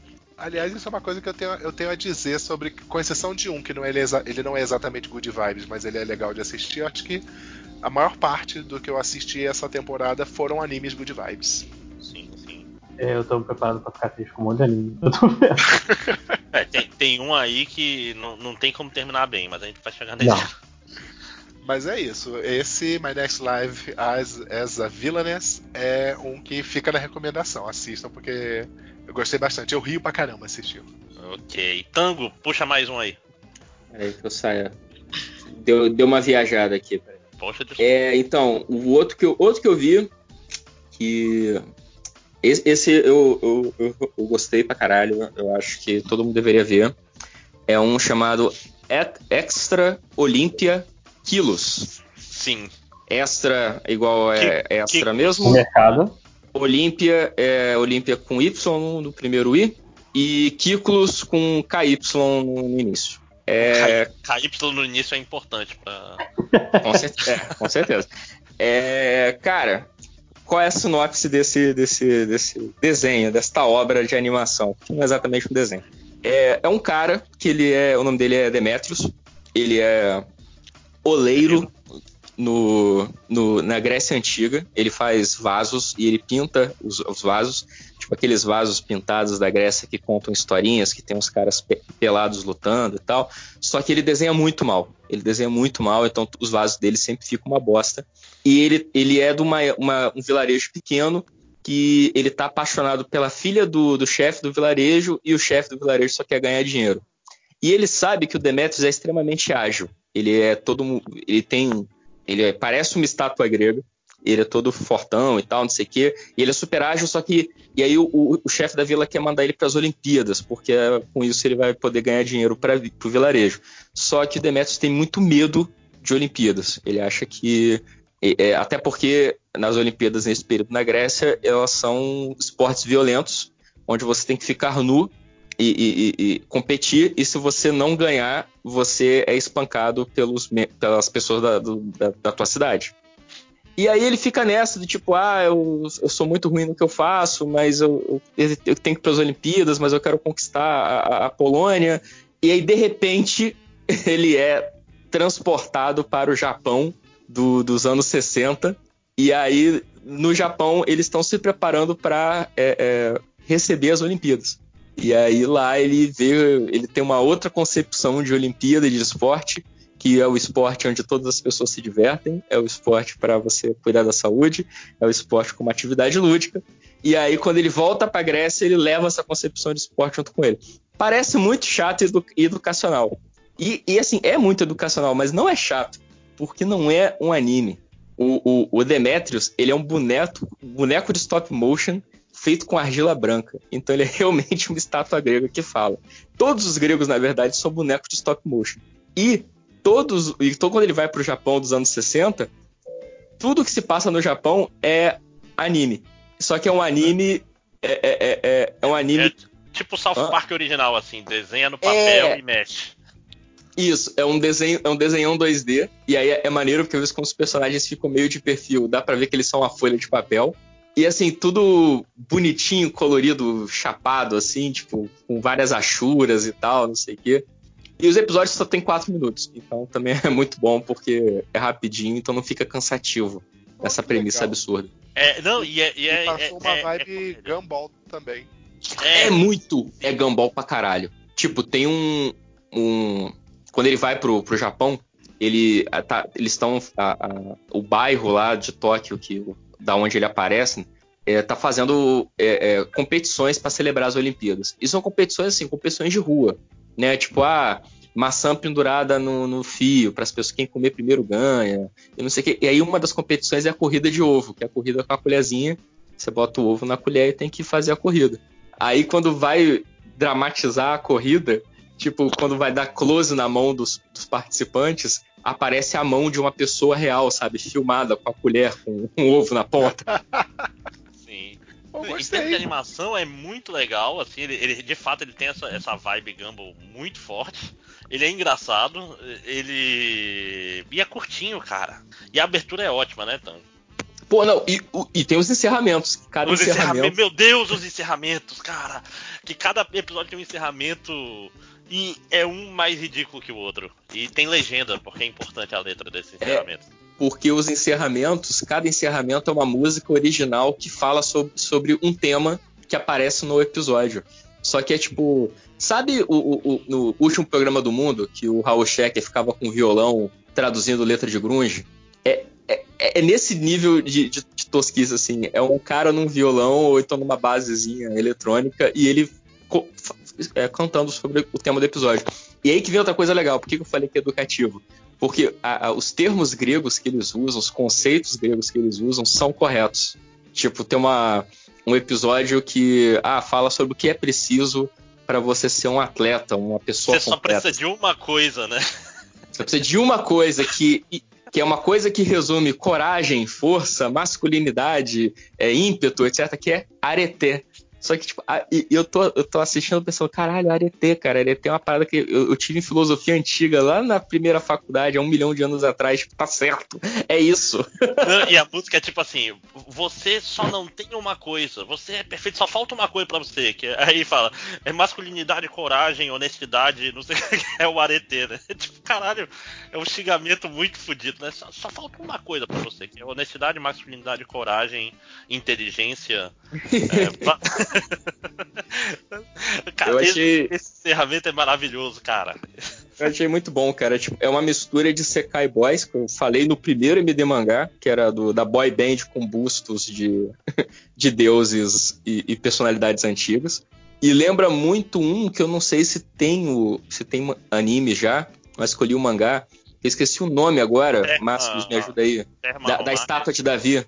Ah, eu acho que tem, tem no Manga Plus esse aí. Eu acho Sim. que é do mesmo autor, sabia? Da, da Maria Porra, Faz, faz todo sentido. É, a Maria Mazaki faz o terma, terma da Termas Romanas lá, Terma. Terma ah, tem uma, esse mangá saiu aqui no Brasil. Sim, saiu no Brasil. Então, esse que eu tô que, que, tem no Manga Plus é um que é um drama adolescente de escola, só que o personagem principal é o David Michelangelo.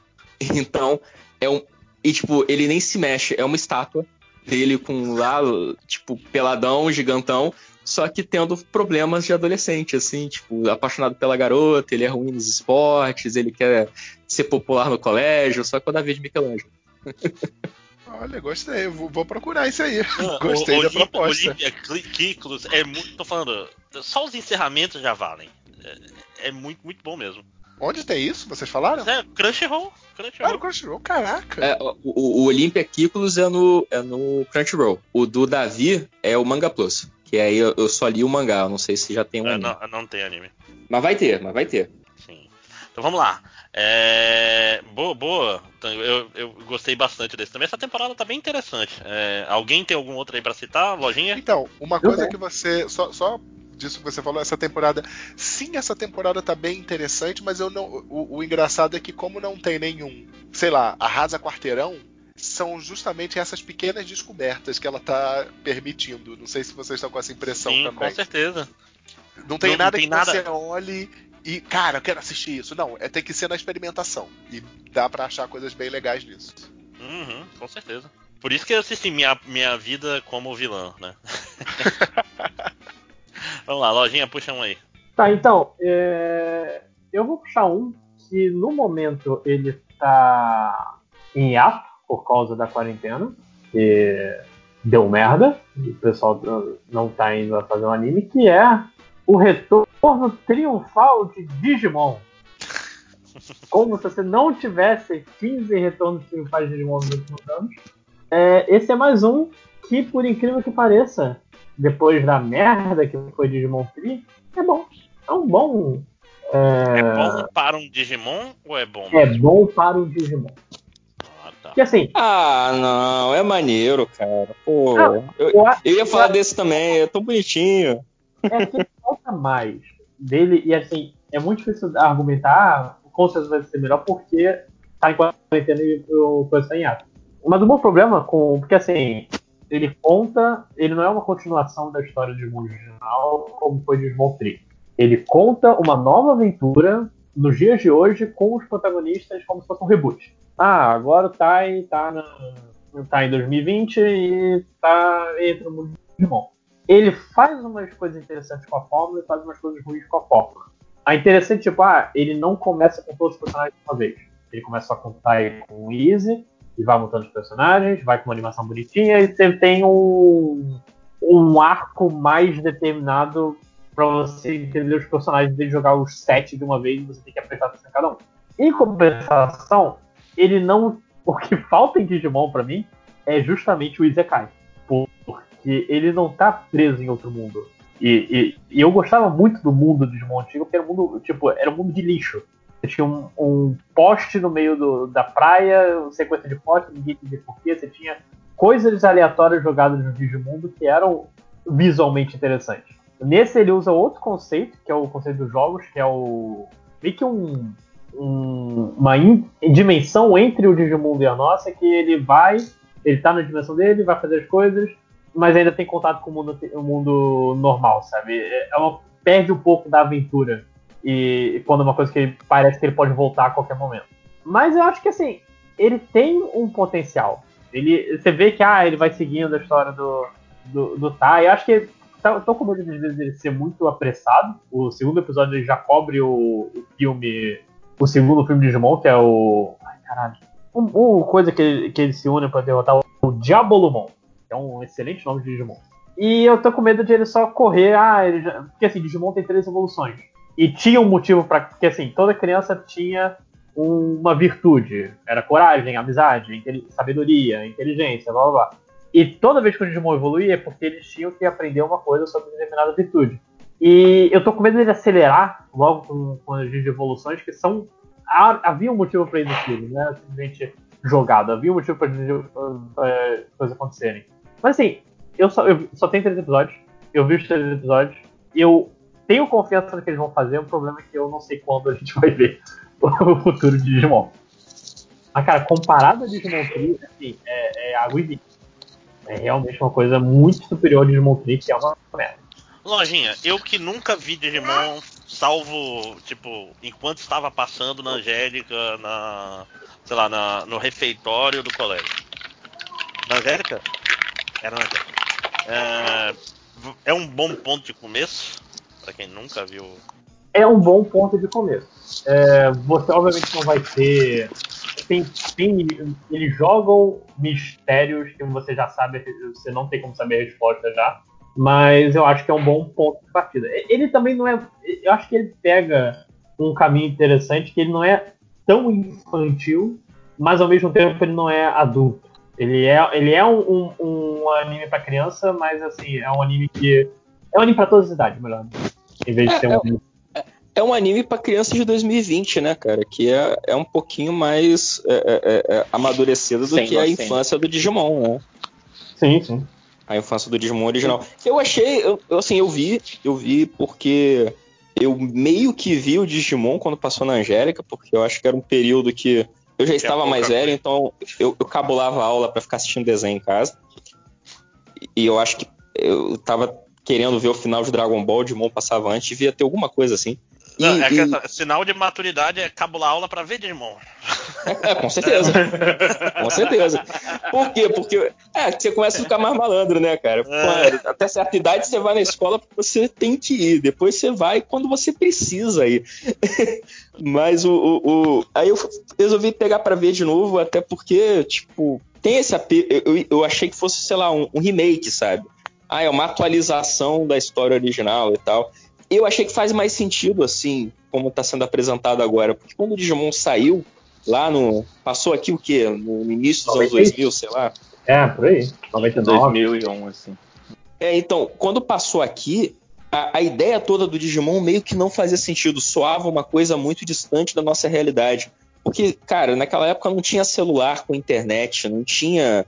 É, é, internet de altas velocidades. O mundo digital, chamado mundo digital, era, sei lá, era Tamagotchi, tá ligado? O, o Digimundo, né, na verdade. É, porque o, o, a, a, a ideia, né, o conceito de Digimon, ah, são seres vivos que estão imersos no mundo digital. É um negócio que na época, tanto é que quando explicavam o Digimon, né, quando o Digimon chegou no Brasil, aí teve N matérias na mídia dizendo, não, o Digimon veio antes de Pokémon, porque é outro conceito, blá blá blá. Era sempre uns Tamagotchizinhos, eram uns bichinhos pixelados ah. e tal. Mas é o Tamagotchi é o Digimon? É, é, é, mais ou menos isso mesmo, que é da Bandai. É, é o Sim. Digimon é a evolução É a mesma coisa, na verdade. Sim, a evolução do, do Tamagotchi, né? Não, é, é, então, mas a ideia é parecida, mas tipo, na trama do Digimon, na, no mundinho lá, é, os Tamagotchis eles são reais e eles existem, tipo, no, no, no, na, no ruído de. No ruído branco que existe na, do, nos meios de comunicação digitais, sabe? É uma parada mais é um conceito mais bizarro, assim, mais diferentão. Só que, pelo menos para mim, na época que o Digimon passou no Brasil, era um troço que eu não conseguia conceber direito porque não existia mundo digital. Entendeu? Não existia. É, é, era muito abstrato. Então, para 2020 faz mais sentido. Né? Tanto que a, a, primeira trama lá do primeiro episódio, a mãe do Tai, a irmã dele, a Kari, elas estão num, num trem vindo para Tóquio e aí os Digimons do mal, que são vírus de computador, eles interferem no controle das estações e elas e, tipo, os trens começam a, a, descarrilhar. Então elas podem morrer a qualquer momento. Então o Tai tem que matar os, os, os vírus para salvar a família. Isso faz todo sentido, tipo, realmente tem uns bugs bizarros no, na, na, na, internet de vez em quando, né? E agora, e por isso que eu acho assim, eu acho que essa série vai ser interessante para isso, para ver como que eles vão atualizar esse conceito e trazer para nossa realidade. Então, só que foi como o Lojinha falou, tá em hiato, não tem muito o que esperar disso aí. A gente nem sabe se vai continuar. a gente não sabe se Me vai lembra uma coisa do Digimon que passou na época da, da, da Angélica. Eles não estavam. Não era tipo um Isekai? Eles não estavam presos? Então, é como eu disse, ele eram, eles estavam em, no mundo perdido, eles estavam no acampamento de férias, aí caíram no Digimundo e, meu Deus do céu, o que está acontecendo? Blá, blá, blá, então, eu lembro que eu fiquei sem assistir um tempo e. Ah cidade. Eu falei, nossa, eles saíram do, do Digimundo, então. E eu já fiquei surpreso naquela época. Então realmente tinha isso, eles estavam em outro mundo, né? Sim. Cara, Digimundo, eu acho, eu acho sempre legal essa, essa coisa de, de tipo. Qual é a palavra que eu procuro? É botar um prefixo na frente de Brasileirar. tudo. Né? pra tudo, é, né? É o digitudo, né? É, o... é a maximalização. Né? Vai, vai, é, pega pega ali um Digi refrigerante pra mim ali rapidinho, né? É tipo no Mortal é Kombat que todos os seus você troca por K. É. É, e o character design dele tá maneirinho. Eu gostava muito do character design do, do quando era pequeno. Ele é igual ou é, tá diferente? É do Digimundo? É, não, não é do, do tá, Digimon. Tá, tá a mesma coisa. É, é, é, é, um, é um remake mesmo. É o mesmo personagem, é o mesmo desenho, é o mesmo tudo. Só vai mudando a Mas... trama mesmo. Maneiro. Mas assim, é, é, vale a pena se você cresceu, viu coisa e se decepcionou com o Digimon 3, vai ver, ele tem, ele tem mais coração, ele tem mais. Por incrível que pareça, Digimon 3 era um filme e esse anime tem. parece ter uma qualidade melhor de animação do que aquela é. merda. Cara, eu fiquei e, muito. Eu, eu, o, o né? Matheus, né? eu acho que vai ter a parte de Sekai ainda, cara. Eu acho que, tipo, faz sentido dentro da, da historinha inverter essa ordem mesmo. Primeiro apresenta os personagens, depois eles vão pro Digimon. Mas a gente não tem como saber agora, infelizmente. Sim. Mas é isso. Digimon 2020. Digitais. A gente vai falar de Ghost in the Shell? Ghost in the Shell. Vamos falar de Ghost in the Shell. Ghost in the tá Shell. Fala Ghost in the Shell. Quem mais assistiu Ghost in the Shell? Só você. Olha que inferno. Porra, que porra. Mas é que eu gosto muito de Ghost in the Shell. É, é raro eu. É assim, ó eu comecei a assistir no Netflix, tava esperando sair a parada. E quando saiu, tava em japonês. Eu falei, não, eu gosto de ver dublado, eu sou chato pra caramba. Mas o Ghost of the Shell eu gosto tanto que eu, que eu me esforcei para assistir em japonês, inclusive. É, e aí, a, a, o que eu tava falando lá, o que, que tá acontecendo na Netflix agora cada episódio começa com uma frasezinha no topo, assim, dizendo nós preservamos nossos dubladores, alguns episódios vão demorar para ficar é, localizados. Então, o trailer do, do, do Ghost in the Shell que passa no, que passa no, no Netflix está em português ou está em inglês, depende da língua que você vê, mas o, os episódios não estão. Tá tudo em japonês, só tem legenda por enquanto. Isso é a primeira coisa que eu queria falar. E a segunda coisa é que eu na verdade, eu fiquei bem decepcionado porque a gente. Acho que a gente já discutiu isso, que a gente descobriu que o character designer daquele cara russo lá, o Ilishinar, sei lá o nome dele. E, eu fiquei bem decepcionado quando eu vi que era em 3D, não era 2D animação, e é um 3D até meio travado, assim, na minha opinião. Não parece que é o character design do cara. Especialmente quando ele coloca os, o, o, as opções dele que tinha no, no Instagram e tal, não parece que não parece que ele estava tão envolvido assim com o processo, ah, sabe? Pelo trailer parece aquele, aquele 3D do, do anime novo dos Cavaleiros do Zodíaco. Isso, ok. Isso é uma, uma, uma, boa forma de pensar. Eu não gosto da proporção dos personagens. Eu, eu sou bem chato com, com character design, né? Mas eu não, não curti as proporções do personagem. O Baituca eu acho muito massa, ele, ele, ele tá esquisito. Tá, deixa eu. É assim, ó. Eu não gostei do character design. Tô falando que eles são mal vestidos, eles são feios. Eu só não gosto, tipo, da proporção do, do braço deles pra cabeça. Não sei explicar. É uma, uma coisa que eu não achei muito maneira.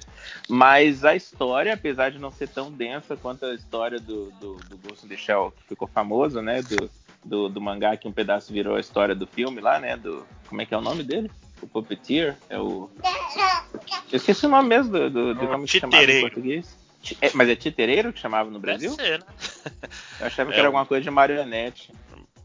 Bom, eu não, não sei, mas uh, ah, para quem é totalmente por fora, assim, a história de Ghost in the Shell é bem maneira porque ela é, eu acho pelo menos, ela é uma, uma parada muito massa para você pensar em futuro, assim, em como estão ficando as coisas. E o Masamune Shiro, ele, ele leva muito a sério essa história de estudar as coisas antes de fazer. Quer dizer, levava. Eu não sei se ele ainda tá desse jeito. E o Ghost in the Shell, ele é uma continuação do SAC, na verdade, que é o Standalone Complex, que não foi o Masamune Shirou fazendo, foi uma outra galera. E, e aí tem umas paradas meio esquisitas, assim. A, a, ideia deles é que todo mundo consegue se conectar à internet pelo... Por, por uma parada que é implantada na, na, nuca deles, assim, atrás da nuca tem um... Atrás da nuca. A nuca já atrás das coisas. Todo mundo consegue se conectar à internet por ali. Eles vão pro, pro mundo virtual. E tem tanto Wi-Fi quanto conexão a cabo e faz diferença as coisas. Só que aí o problema é que, como todo mundo, a maioria das pessoas do mundo tem isso, é, a maioria das pessoas do mundo tá, pode ser hackeada a qualquer momento, né? Porque o cérebro delas está conectado num negócio desse. E o que está rolando nesse, nessa série é assim, eles descobriram que tem um, um tipo novo de pessoa que consegue hackear em tempo real as coisas que estão acontecendo. Inclusive as câmeras, inclusive o cérebro das pessoas. Então essas pessoas ficaram virtualmente invisíveis. Às vezes eles estão andando na rua e as pessoas não conseguem ver porque eles estão apagando da, da, da a, a, percepção da pessoa que, que tem alguém passando na frente dela. E aí é muito doido que a primeira vez que eles conseguem enxergar um cara desses é uma pessoa tirando uma foto com a câmera analógica. Senão eles nem tinham noção que existia esse tipo de gente.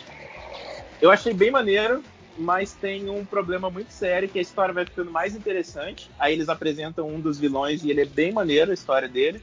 E de repente acaba a série, cara. Não, ela não tem final, assim, na verdade. Interrompe a série e é isso aí. A primeira temporada é uma interrupção no meio, assim. É muito coito interrompido, assim, saca? É muito uma parada desagradável. Você chega, mas não vai nem explicar o que é isso que eu tô vendo, não. Acabou, cara. Fica aí até sei lá quando que vai ter outra temporada. É, eu fiquei discursando sozinho, né? Que bosta. Não, pois é, não, mas acontece, é importante. É porque, tipo assim, cara, até o, até o Standalone Complex original eu não vi direito. Então, é porque eu gosto de Ghost of the Shell, mas eu. Eu, eu achava tipo, o Standalone assim, muito, muito denso. É, tipo, apesar de eu achar que o conceito dele não é tão denso quanto o do original, a, a apresentação do que estava acontecendo em Standalone Complex eu achava muito, muito muito rápida, sei lá. Tipo, era muita informação e você tinha que ficar parando para tentar entender o que, que eles estão fazendo. Então eu Cara, achava isso meio. Essas paradas, tipo, sei lá, Ergo Proxy, que é um negócio que eu já devia ter assistido e não assisti até agora, sabe? O... Não. Não, não, não, não fraga, não?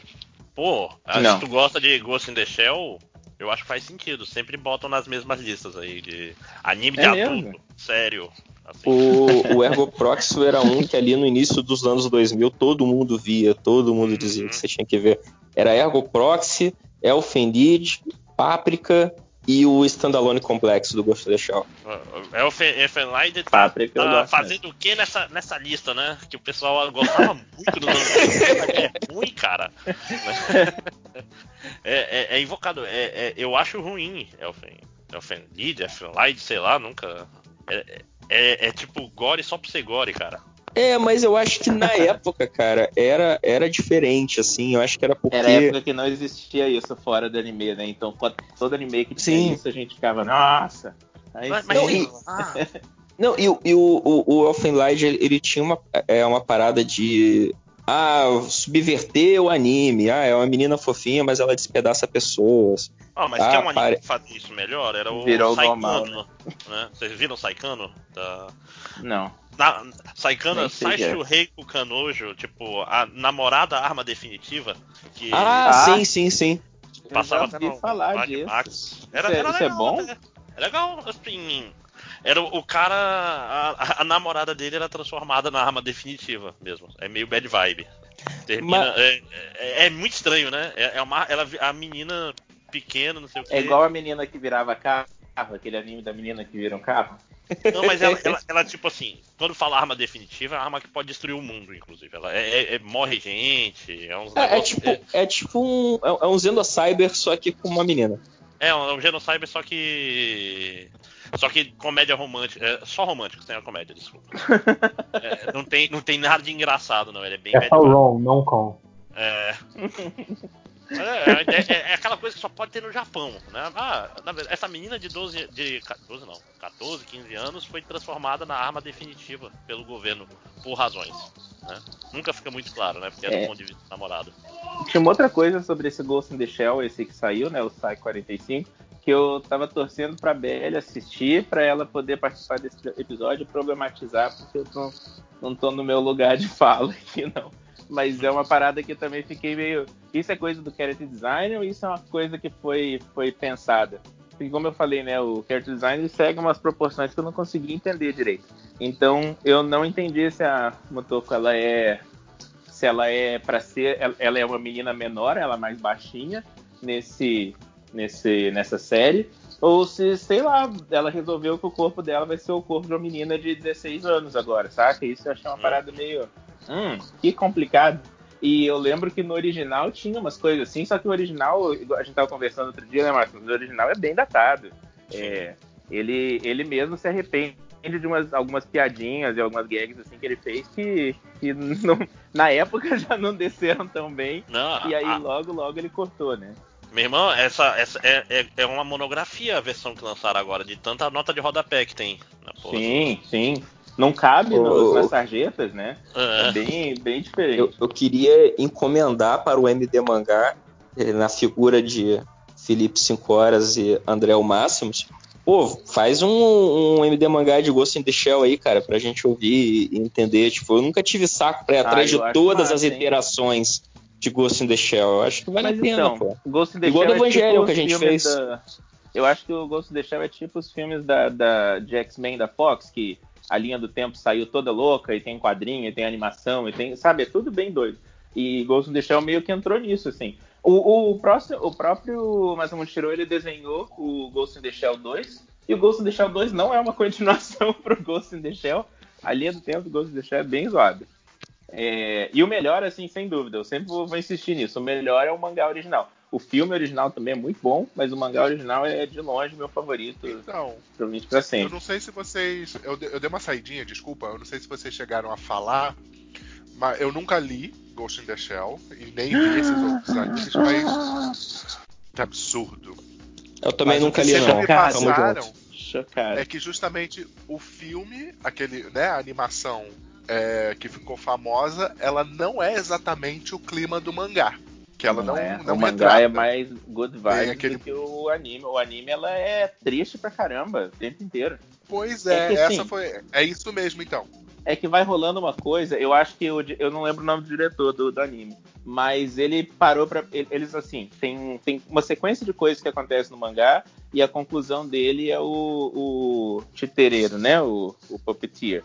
E aí o cara tirou todas as coisas que não eram diretamente envolvidas, é, relacionadas com, a, com a, essa, eu não sei como é que chama isso, um Max Plot, que é o do, do, do Tideireiro, ele tirou isso para poder fazer o filme, porque o filme é bem, bem, Cara, é muito denso Ghost in the Shell. O mangá, assim, é muito denso e ele é um maluco de nota de rodapé, assim. Tem muita coisa que ele tem que ficar explicando e tem que ficar desenhando, então é, é complicado. Então o cara teve que limar muita coisa para poder fazer o filme, né? O, o anime que ficou famoso, né? Do, o Fantasma do Futuro. E aí, é, o, o, eu acho que o diretor falou assim: cara, não faz sentido isso tudo que eu tô colocando ser uma personagem feliz e sorridente, igual a Motoko no, no, no, no mangá. E, e, aí eles focam muito no trauma dela, nela, nela perdendo partes do corpo dela, é bem, bem sinistro. Então, sim, o, o clima é totalmente diferente. Totalmente. Ela não parece uma pessoa que se diverte no trabalho dela, saca? Enquanto no, no mangá é uma coisa que eles ficam falando dela e o Baito o tempo inteiro. Então, nossa, a gente recebe para fazer a coisa que a gente mais gosta, entendeu? Eles podiam estar tá fazendo de graça o trabalho que eles fazem no, na sessão 9. Então, sim, é bem diferente. O Baito no, no filme, inclusive, ele não tem nenhuma fala que ele tem no mangá o, o diretor ele colocou no filme o Baito, ele é o cara que tem a voz do diretor, sabe? As opiniões do diretor estão todas ali no, no Baito, assim. Então, é bem diferente, com certeza. O mangá ainda é meu favorito, mas o filme também é muito bom. Sim, sim. É do Mamoru Oshii, né? O, o filme. É, Mamoru Oshii, eu não... É, ele fez os Animatrix lá, alguns. Sim, ah, não, ele não fez. Cara... Não, ele não fez, não fez não, desculpa. Ele ia fazer. Peraí, quem que fez Animatrix? O cara que fez o Ghost in the Shell ou, cara, ou esse? Não, não. Esse o... Não, não. O Mamoru Oshii é o diretor do filme do, do Ghost in the Shell. Não, tem alguém, tem alguém envolvido. Eu lembro que eles. O, tinha, tem dois Animatrix que tem bem cara de Ghost in the Shell, assim. O, o traço da galera, né? O character design é bem parecido. Mas eu não sei. Bom, é, vamos continuar, eu, vamos lá. Uhum.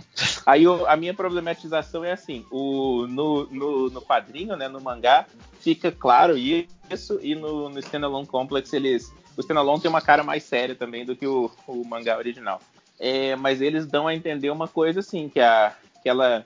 Tipo assim, quando ela perde uma parte do corpo, é até uma discussão que rola no, no, no mangá, né? Tipo assim, a pessoa meio que pode escolher. Chega um ponto que, ó, você pode ficar com as pernas que você quiser, ou você pode ficar com a perna de atleta, né? Sabe? Umas, umas coisas meio à, à toa, assim. E aí, o, à toa não, umas coisas que fazem sentido para mim. Só que aí o problema é. A, a eu acho que o, isso é uma, uma saidinha que o, que o Shiro teve, que ele tem uma tendência a desenhar as moças todas muito parecidas, saca? Tipo, ele varia bem personagem masculino, mas personagem feminino elas são meio que todas iguais, as que ele desenha. E aí, uma vez ele explicou isso, falou assim: não, é porque a Motoca não tem tanta grana assim, então ela meio que tem um corpo parecido com todas as meninas que tem na rua, sabe? Todas essas meninas que escolheram como é que elas iam ser. E, e aí no, no mangá tem isso, dela, do corpo dela ser do jeito que ela quer. E a minha problematização é assim: parece que nesse anime, no, no Saque 45, ela resolveu que que é a cara que ela quer ter é de uma menina mais nova, sabe? Ela parece uma menina menor de idade. Eu falei 16 anos, mas pode ser, sei lá, 14, sabe? Ela é bem. E não só por causa da altura dela. Ela tem uma cara de uma, de uma criança, não uma cara. O rosto dela ainda é o rosto de adulto. Mas ela tem uma vibe de criança, assim, cara. E isso é, sei lá, eu achei meio problemático. Ainda mais que a Belle tava outro dia falando sobre isso. Lembra que ela tava sobre como o Japão tem essas, essas viagens erradas, assim? E aí eu não sei se foi uma decisão de character design ou se foi naquele universo ela decidiu que ela agora eu quero ficar com o corpo de uma criança de, de 14 anos. Eu achei bem sinistro, bem estranho. E ok, é tudo que eu tinha pra falar sobre o. Okay. Tango tá aí? Sim. Então, Tango Cast esse, porque vai ser sempre um do Tango e um dos outros, né? Vai lá, puxa mais um. Vou puxar mais um que eu aposto que ninguém vai falar dele, é, porque é ruim, mas é bom porque eu, eu já digo aí para os professores e pais o que, que as crianças vão estar falando e brincando quando voltar da, do isolamento da pandemia, que é o Shadowverse. Shadowverse, que é o, o Lojinha falou aí do Digimon. O Shadowverse, ele é um anime que passaria fácil na Globo no, de manhã, nos anos finalzinho dos anos 90 ali. Com certeza passaria depois do Digimon original, que é tem até o horário certo. que o Shadowverse é assim, é é no mundo onde tem um aplicativo de celular onde as crianças. que é, que é copiado de Hearthstone, o design é totalmente copiado de, de Hearthstone. E nesse aplicativo de celular você, você pode batalhar com seus coleguinhas é, num, num campo de batalha e tal, não sei o quê. O, os personagens do aplicativo de celular são baseados em fantasia medieval e não sei o quê. E aí tem o, todos os personagens padrão de, de shonen de criança para vender jogo. Tem o garoto de cabelo colorido, que é o personagem principal. Tem o garoto de cabelo colorido, que é amigo do personagem principal. Tem a, a, a menina a que só. É, tem a menina que só tá ali para ser uma menina e, e para ser salva pelo personagem principal. Tem o Caraca. aparentemente o cara que aparentemente é vilão e tem cabelo branco, que na verdade no final vai entrar pra pare do personagem principal. É assim, é ruim, é chato, é um Yu-Gi-Oh! atualizado copiado de Hearthstone. é, é isso. Não, mas é, o que... ele é de jogo de carta mesmo. Você falou de Hearthstone, mas é. Você falou de então, agora, ele é tipo um jogo de carta real. Então, é, ele é. Ele é um... não é tão complicado quanto o protagonista do yu É, então, ele, ele, exata, ele, ele exatamente igual um Hearthstone na, no, no, jogo em si, na jogabilidade, no design, é um Hearthstone. Só que é um Hearthstone simplificado, tá ligado? Tipo, tem os heróis, e eles atacam uns aos outros, tem um atributo de ataque, um de defesa. o, ataque, o ataque e a defesa é, é só um, um, um, dígito na tela, não é tipo Yu-Gi-Oh! que é 3.500, 4.000, não. É 1, 2, 9, fica ótimo. Mas a estrutura que o anime acontece é Yu-Gi-Oh! Sabe? Sabe aquela coisa do tipo, ah, olha esse jogo aqui super comum e que todo mundo joga em casa, mas Aparentemente tem arenas públicas com tecnologia holográfica que são mantidas pelo Estado, onde todo mundo pode entrar e batalhar se quiser. Aí, e, e disputas, disputas judiciais estão resolvidas. E, e, e, e, quem morre, quem perde, perde a alma junto com. Não, não chega nesse ponto, não. Pelo menos ainda, é, é, eu só vi um episódio, que é tudo que eu vou ver disso aí. Mas até onde eu vi no piloto, não chega nisso. Na verdade, chega Mas, num, numa uma coisa meio é, é, é roubo meio crime, meio menor infrator, porque, tipo, às vezes quem perde a batalha perde o celular pro vencedor. Aí, tanto que o, o plot do, do, do primeiro episódio. É um roubo institucionalizado. É, o, o, o plot do primeiro é episódio é bafo, é isso. Cara, na real, o bafo era assim, a gente perdia as figurinhas. Não, aí, a roupa junto com. A, a, a, aliás, ó, um, um, um, um anime do Brasil dos anos 80 de jogar bafinho com figurinhas de Yu-Gi-Oh! É, do demônio. E que se você perde o bafinho, você perde a alma. Eu acho que isso aí é um ótimo, ótimo troca. brasileiro é, tipo assim, é, é, tipo truco apostando o cu, né? Essas coisas que. Valendo todo. truco valendo a alma. Né? Mas é, é, é, o, o, o, primeiro episódio é assim, tipo, o, o vilãozinho do cabelo branco faz uma batalha contra a menina e, e aí a menina perde o celular pro vilãozinho do cabelo branco. E aí o personagem principal vai atrás do vilãozinho para recuperar o celular da menina. E o tempo inteiro eu tô pensando, por que não chamou a polícia? O que houve aí foi furto. Porque, porque isso não é nada, cara. Os caras vão falar, mas como ele roubou? Através do jogo. Ah, então ele não pode fazer nada. É uma, é uma força, é uma lei acima da nossa. É que são as regras das ruas, Matheus. Você não pode reclamar com a professora quando você perde a figurinha no bafinho pro coleguinha. Só que nesse mundo, aparentemente, é um smartphone. Tá, então me é diz uma coisa. Virou um jogo real já no, no Japão? É alguma coisa que tá vindo pra cá? Cara, é um é um... Até, geralmente o jogo vem antes, hein, nessas coisas. É, Sim, o anime é, é, pra coisa. Tem muito, muito, muito, muito cara que fizeram um anime para vender o jogo, é, entendeu? Eu não é, faço é ideia um se o jogo existe, mas eu tenho certeza que ele tá aí. É, então logo logo a gente vai ouvir depois, falar dos... Depois o anime. É isso mesmo. Não, por isso então, que eu tô logo, falando. Logo vai, vai ter um monte de mãe aí querendo queimar o jogo, que é do demônio, então. Não, é, vai, vai, ter um monte de mãe querendo que, que é, é, descobrir quem foi que pegou o celular do meu filho, porque ele perdeu uma partida do jogo com a coleguinha e ele teve que entregar o celular, porque o colégio não faz nada a respeito. Então, e aí ó, o colégio vai dizer que são regras da rua. Seu filho melhore, volte e ganhe o celular dele de volta.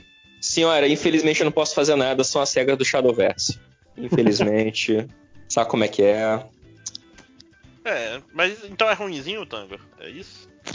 É, cara, é, é bem, é bem, bem ruimzinho. Assim, o, o desenho é ruim. pra vender jogo não deve ser bom, né? O traço é ruim, mas o pior de tipo tudo é que Digimon. o jogo parece ser muito ruim também. Digimon e Pokémon 5 horas. Não, mas. Né? Mas vem cá, eu vou. Polêmico agora. o Digimon original, eu gosto. Não, o, eu vou te falar que o, o, traço do Pokémon eu não acho massa, não. O character design. Na verdade, na época que saiu o mangá do Pokémon, aquele que foi serializado em, sei lá, quatro edições, bem pouquinho, o character design dos Pokémon lá era muito maneiro. Todo mundo era bem maneiro naquele negócio. Eu não curto muito o que ficou famoso com Pokémon, não. Ah, cara, Pokémon graça. piorou muito depois que o Pikachu emagreceu. Quando o Pikachu era gordinho, era muito melhor. Exato. Isso que você falou. Tanto, quando eles deram um pescoço Pikachu, e uma cintura pro Pikachu. É quanto o Sonic, né? Não, não emagreça seus mascotes. Essa é a, a mensagem desse podcast. Ah, cara, eu gosto de Sonic Adventure. Eu não posso falar muito, ah, né? Eu gosto, mas o Sonic gordinho é mais charmoso. Né? Inclusive é o Sonic gordinho que eu ensinei a desenhar no meu programa. Se você quiser aprender a desenhar Sonic gordinho, inscreva-se no meu canal. Ah, inclusive, vi o filme do Sonic e vou dar meu veredito aqui que não é ruim. Porque não é ruim. até bom. Você falou que é bom, né? É, assim, é, não, não é o é filme é bom. do Sonic, é né? O que, o que, que você espera do filme do Sonic? Dentro dessa da proposta, ele é um filme bom no seu nicho. Ele não é um pica-pau. É ele não é o Zé. É, essa a per... é, é esse que é, é, é, a pergunta certa. O Máximo está completamente correto para um filme do Sonic é bom? É. é. Acho que é isso que a gente precisa saber. Ninguém, ninguém vai assistir. Porque o pessoal fica assim, eu, eu, eu, eu, vi no Twitter, ai, filme do Sonic, meu Deus, falando de cinema tem. Meu irmão, se você está indo ver o filme do Sonic, em primeiro lugar, você já está errado. Segundo, é. se você está indo pro filme do Sonic esperando encontrar o poderoso chefão, você é um imbecil. Você é um idiota. Aí o crítico vai. Mas ah, eu concordo 100% com você. Aí, aí sai na crítica, não, a trama é, é, não resolve os pontos, os personagens não são desenvolvidos. Meu amigo, é um filme do Sonic. O jogo do Sonic tem menos trama que o filme do Sonic. O jogo do é. Sonic, a trama consiste em ir da esquerda para a direita o mais rápido possível sem morrer. Agora go fast. Ou até alguém colocar um espinho na parede, que, que sacanagem sem tamanho é isso. O jogo é seja o mais rápido possível. Tem um espinho na parede. Valeu, amigão. É muita sacanagem. Por isso que eu não confio nas pessoas. Mas estamos falando de anime, não estamos falando de Sonic. vamos lá, vamos lá. Uh, quem, quem vai puxar o próximo aí? Uh, é o José? O José ainda tá aí? Já tá aí? Posso. Já, posso puxar mais um. Puxa mais um aí. É, eu acho Parece que eu vou puxar um de droga, gente. Que, que eu não, que eu não, que acho que eu, eu fui o único a assistir porque o outro que eu assisti provavelmente outras pessoas. Então vou falar da segunda temporada de Fruits Basket, que saiu agora. Então é a continuação da nova versão do anime, né? Porque ele teve uma versão anterior. E agora tá saindo. Ah, eu, eu tava achando nova. que era a continuação daquele anterior, mano, José. Foi sério, não, esse negócio não. tem 10 anos e agora vem a segunda temporada. Não, estão fazendo uma nova versão que aparentemente ela é mais fiel ao mangá do que essa anterior. É o Full então, Metal, é o Brotherhood de. de talvez. eu não vi o mangá, então eu não posso dizer, mas talvez seja. Ai, e aí, só pra quem não conhece, porque Fruits Basket é uma, é uma história bastante antiguinha, né? Eu acho que ele veio naquela primeira leva de mangás da JBC aqui no Brasil. Uhum. Um dos primeiros shoujos shoujo mesmo, né? Assim. Aham, uhum. vai ser publicado. Eu acho que era Fujigyugi numa, na Conrad e o Fruit Basket na JBC, né? Na JBC, isso. Então, basicamente, o anime acompanha a Toru, que é uma é a personagem principal totalmente clichê de shoujo, de shoujo, né? Que é a personagem super sensível, capaz de sentir empatia por qualquer um. Meio bobinha. Meio bobinha, sabe? Coração bom. E. meio poliana, né? e que ela se coloca. Não, é que. Li, li, ligeiramente insuportável, né? ah, cara, sabe o que é, que é o pior? eu concordo com você. Normalmente esse tipo de personagem é insuportável, mas eu gosto da Toru, cara. Ela é uma songamonga, mas eu gosto dela. E ela acaba, né, por esses acasos do destino, indo parar no seio da família Soma. Que é uma família bem grande, né? Toda hora tá aparecendo algum parente novo. Na qual alguns membros dessa família eles sofrem uma maldição que, na, que eles se forem abraçados por uma pessoa do sexo oposto, eles se transformam em um animal do horóscopo chinês. Então tem. Ô, José, são só algumas pessoas da família? Eu achei que todos os caras da família eram assim. Não, são só algumas pessoas e não são só os caras, mulheres também. Pô, então tem então... mais do que 12 pessoas nessa família? Que inferno, cara. Então, é uma família gigantesca. São vários primos, vão, são, é, ou família, sabe aquelas famílias cheias de primo? Pois é, são Nossa, os soma. Cara. Caralho, isso não é, não é rama, não? Você não tá confundindo? Que as pessoas se transformam em. Não, é porque aqui no caso a autora ela foi mais preguiçosa, né? Em Rama sempre tem maneiras diferentes da pessoa se transformar, aqui é só com abraço mesmo. Cara, Rama tem o. em Rama. O, o abominável é Homem da Neve montado num touro, num touro segurando um, um, pato numa mão e uma cobra na outra. E... Que sensível, né, cara? Mas você pensa no, no, mundo de Rama, não tem nada mais perigoso para uma pessoa do que tropeçar e cair numa poça, né? Vai mudar a sua vida inteira se você não tiver. Sempre, sempre tem alguma pocinha d'água que alguma virgem ou algum bicho foi amaldiçoado. e amaldiçoou a pocinha d'água. Mas aí o Fruits Basket é isso. Ele é uma. É basicamente uma novela, certo? Assim, a, a estrutura mais próxima que você pode ter. E justamente essa família Soma, ela é bastante disfuncional. Você tem todos os personagens, eles têm algum probleminha, alguns mais sérios, outros menos. E a Toru, ela tá lá para ser a cola que vai consertar os pedacinhos da alma dessa família. E é aquilo, é um shoujo bem básico, é um shoujo bem tradicional, mas que eu gosto bastante porque é isso porque eu gosto de novela mexicana. E aí, os três personagens principais, se a gente pode dizer, é a Toru, que é essa pessoa que, né, que entrou pra família. Tem o. Ih, gente, eu esqueci o nome do personagem principal que seja. Tem um personagem que é o rato do horóscopo e tem o outro personagem que é o gato.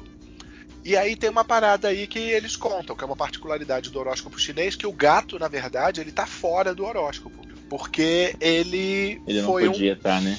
Ele foi um bicho travesso, digamos assim, e ele deu um golpe no boi do, do horóscopo chinês. Eles contam, é uma lendazinha lá que faz parte. Então, dentro da família Soma, aqueles que encarnam o gato, eles são considerados amaldiçoados, então eles viram párias na família. E aí tem essa situação. Amaldiçoados na família amaldiçoada, né? A galera sempre acha uma pessoa pior do que ela mesma. Exatamente, para tu ver. E inclusive tem, tem uma, uma situação que o gato é o único da família que ele tem uma segunda forma além do cara virar um gato, ele vira também um outro bicho que é mais um motivo para ele sofrer esse estigma da família. Mas basicamente o, o, anime ele vai seguindo esse caminho, né, da Toru lá conhecendo os membros da família. Toda a primeira temporada ela é bastante centrada nisso. A gente vai conhecendo os outros membros da família, a Toru vai aos pouquinhos também mostrando o quanto ela tem o coração bom e o quanto ela merece estar tá ali. E o, o conflito que tem entre o rato, que é o, é o, o membro mais. é o queridinho da família, né? O rato, e o gato, que é o personagem, é o membro mais odiado da família. E aí ela vai aí é, é, equacionando esses conflitos e levando a história. Toda a temp primeira temporada é assim. O Máximos não ia gostar porque também não tem um conflito. É, não, mas, mas Jojo sim tem conflito, não tem, não tem um cara que trata ela bem um cara que trata ela mal. Sempre. Não, todo mundo trata Toru. Isso é uma coisa, é, todo mundo trata Toru bem. Mas é isso, é um anime muito good vibes. Assim, quem quiser assistir, tem os draminhas lá normais, mas ele é, ele é muito good vibes. E agora teve a segunda temporada saindo, né? Então, pela primeira vez, a gente, pelo visto, vai ter um conflito.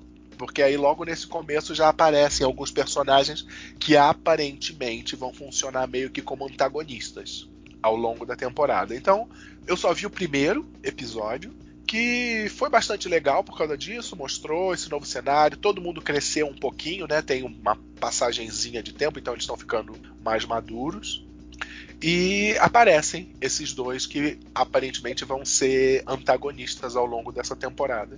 E é isso, eu gosto muito. Se você quer assistir um animezinho, se você curte essas historinhas meio melosas e quer assistir um anime que vai te deixar com um sorrisinho no final, Fruits Basket é o que você precisa. Recomendo quem quiser assistir. Ok. É... Tango, mais algum aí? Sim, é... outro que eu vi que também é um anime de 4 minutos só, mas que é. Eu fui. Eu fui achando que ia ser ruim. Eu comecei assistindo achando que ia ser ruim, mas depois até que ficou simpático. É o The House Spirit Tatami-chan. É, é o espírito caseiro Tatami-chan. É, a história é assim, é sobre uma a Tatami-chan, ela é uma deusa doméstica, né, que é uma categoria de deuses na cosmogonia japonesa, né, que são até onde eu sei, corrija-me se eu estiver errado, algum nipófilo que estiver ouvindo, é, que são deuses menores que cuidam da casa, que tipo cuidam de aspectos menores da vida das pessoas. Eles não cuidam do clima, eles não, eles cuidam tipo a Tatami Chan, por exemplo, ela é a deusa que te dá sorte para coisas do dia a dia. E aí ela é uma deusa menor que ela se muda do interior do Japão e vai para Tóquio, né? Tipo, para ganhar a vida.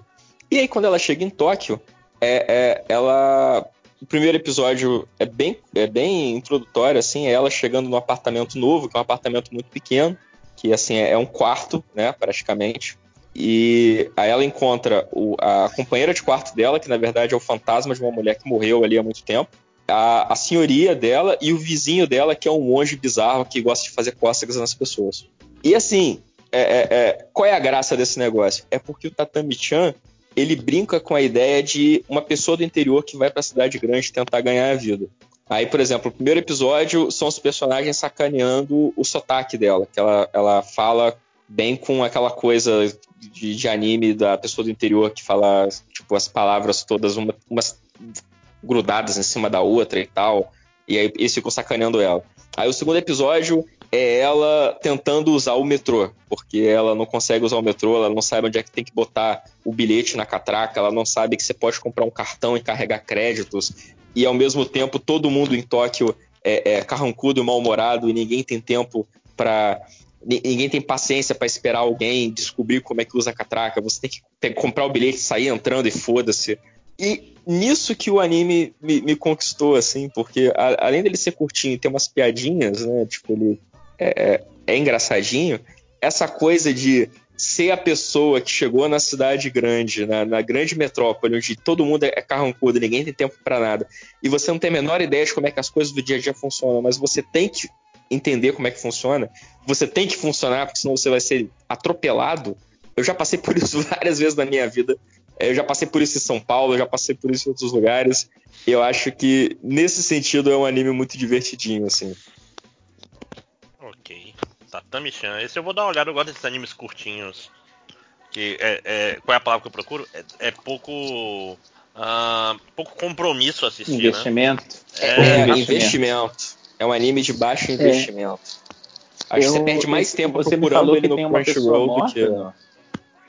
Tem, tem. O, o, um, um dos, dos do, das pessoas que mora lá no, no apartamento dela é, é, é, tipo um fantasma. Então é tipo, é uma, é uma mulher, só que ela é tipo a, azul, azul hologrâmico, né, de, de, Star Wars. E ela tem, tipo, aquele negocinho que eles botam na cabeça do morto, que é aquele triângulozinho de papel apontado para cima, tá ligado? Na testa.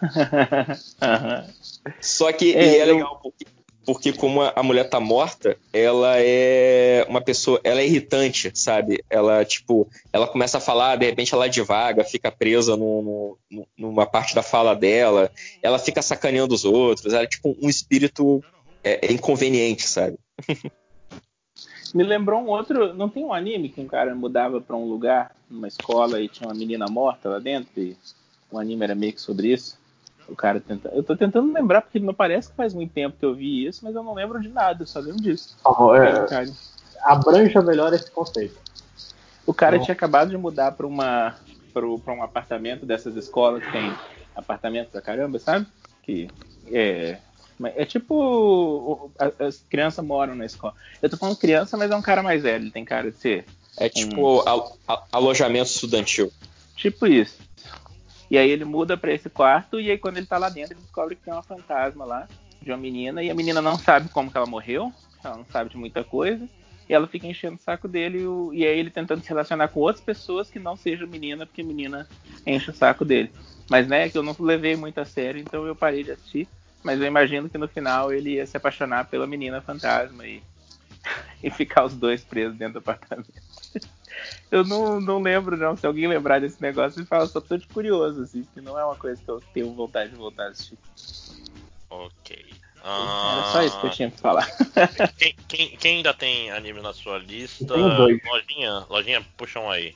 Que então, tá, tá, Vamos, é, é, na verdade, puxa o que você quer mais falar, porque eu acho que já tá ficando muito longo esse episódio. É bom a gente dar uma. Então, eu vou falar então do que só eu vi, porque eu tenho certeza que a gente vai falar do outro porque três pessoas viram, que é.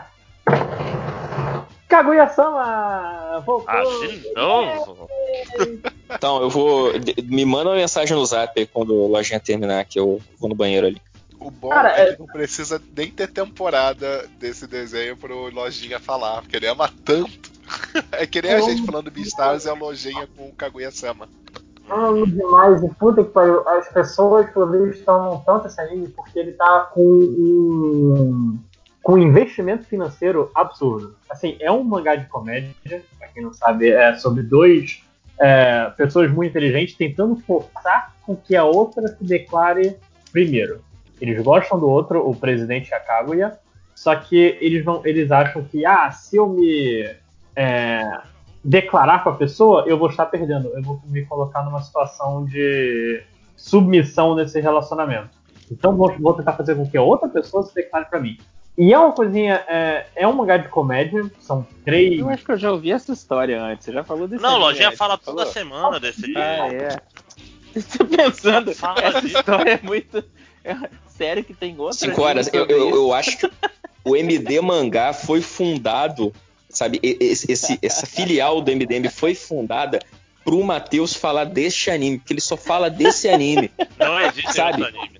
Porque, porque, o Lojinha ele é assim, ele é obsessivo com as coisas que ele gosta. Tudo bem, é bonito, é, é bacana ver alguém encantado assim, eu acho legal.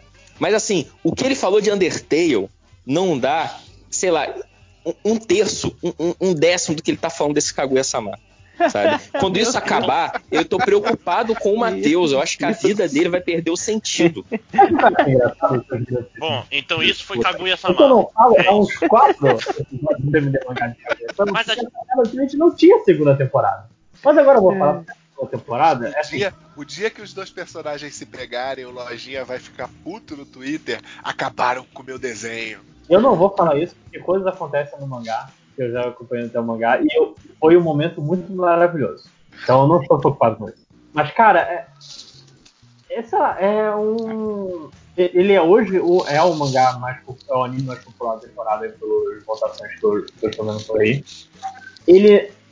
Que assim, a cada 45 episódios de é, capítulos de Kaguya-sama acontece uma coisa importante. Essa que vai acontecer no final da segunda temporada, para mim é a menos impactante da, das que tivemos até agora.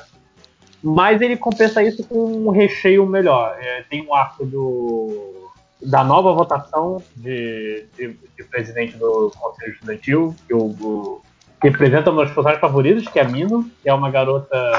Nossa, rapidinho, é, tá todo mundo com fome seja objetivo. Acho que todo mundo já conhece Kaguya-sama. uh, vamos fazer uma votação aqui. Chega de Kaguya-sama. Porque, é sério, eu, eu não tô falando de Vamos sacanagem. banir Kaguya-sama desse programa. Tipo, caralho, ele fala, fala, As duas vezes que tu falou desse do cientista, tu usou pra falar de Kaguya-sama também, cara. É sério. Acho que tá bom, né? Todo mundo. Aí depois as pessoas vão no Twitter, vão, vão reclamar comigo. Não, porque o tango briga muito com lojinha. Ai, que saco. Ai, que não sei o quê. Tá vendo, cara? Eu só Sério sou vanguardista, tipo cara. mensagem? Rolou. Mas reparem que ninguém tá, ninguém tá falando que eu tô errado, né? Tá todo mundo falando do tom, mas tá to, todo mundo concorda, né? Porque, sério, tipo, de novo, cara. Eu vou, vou falar de Berserk aqui então, vou falar de Hunter x Hunter. Porra. Caramba, é, mas tá, o que, que tem de importante nessa temporada de Kaguya-sama, Lojinha? Não, Paulo não falou, fala nenhuma, não. Vamos falar de outro lugar. Vamos falar pela 15 vez de aí. Ficou bolado. Ficou bolado. Não, termina. Agora fala. Agora eu fala. Não, eu me, me, recuso. Vai ler você, vai aprender como é bom. tá bom. Então vamos, vamos lá. É... Tango José. Acho que tem um que todo mundo viu, né? Nessa temporada. Vamos falar logo dele pra gente finalizar bem esse podcast? Sim. Né? E vamos falar o que de Sing Yesterday for Me, que é o, é o, é o, o que acho que todo mundo viu. Então, esse eu vi, mas eu vi só o primeiro.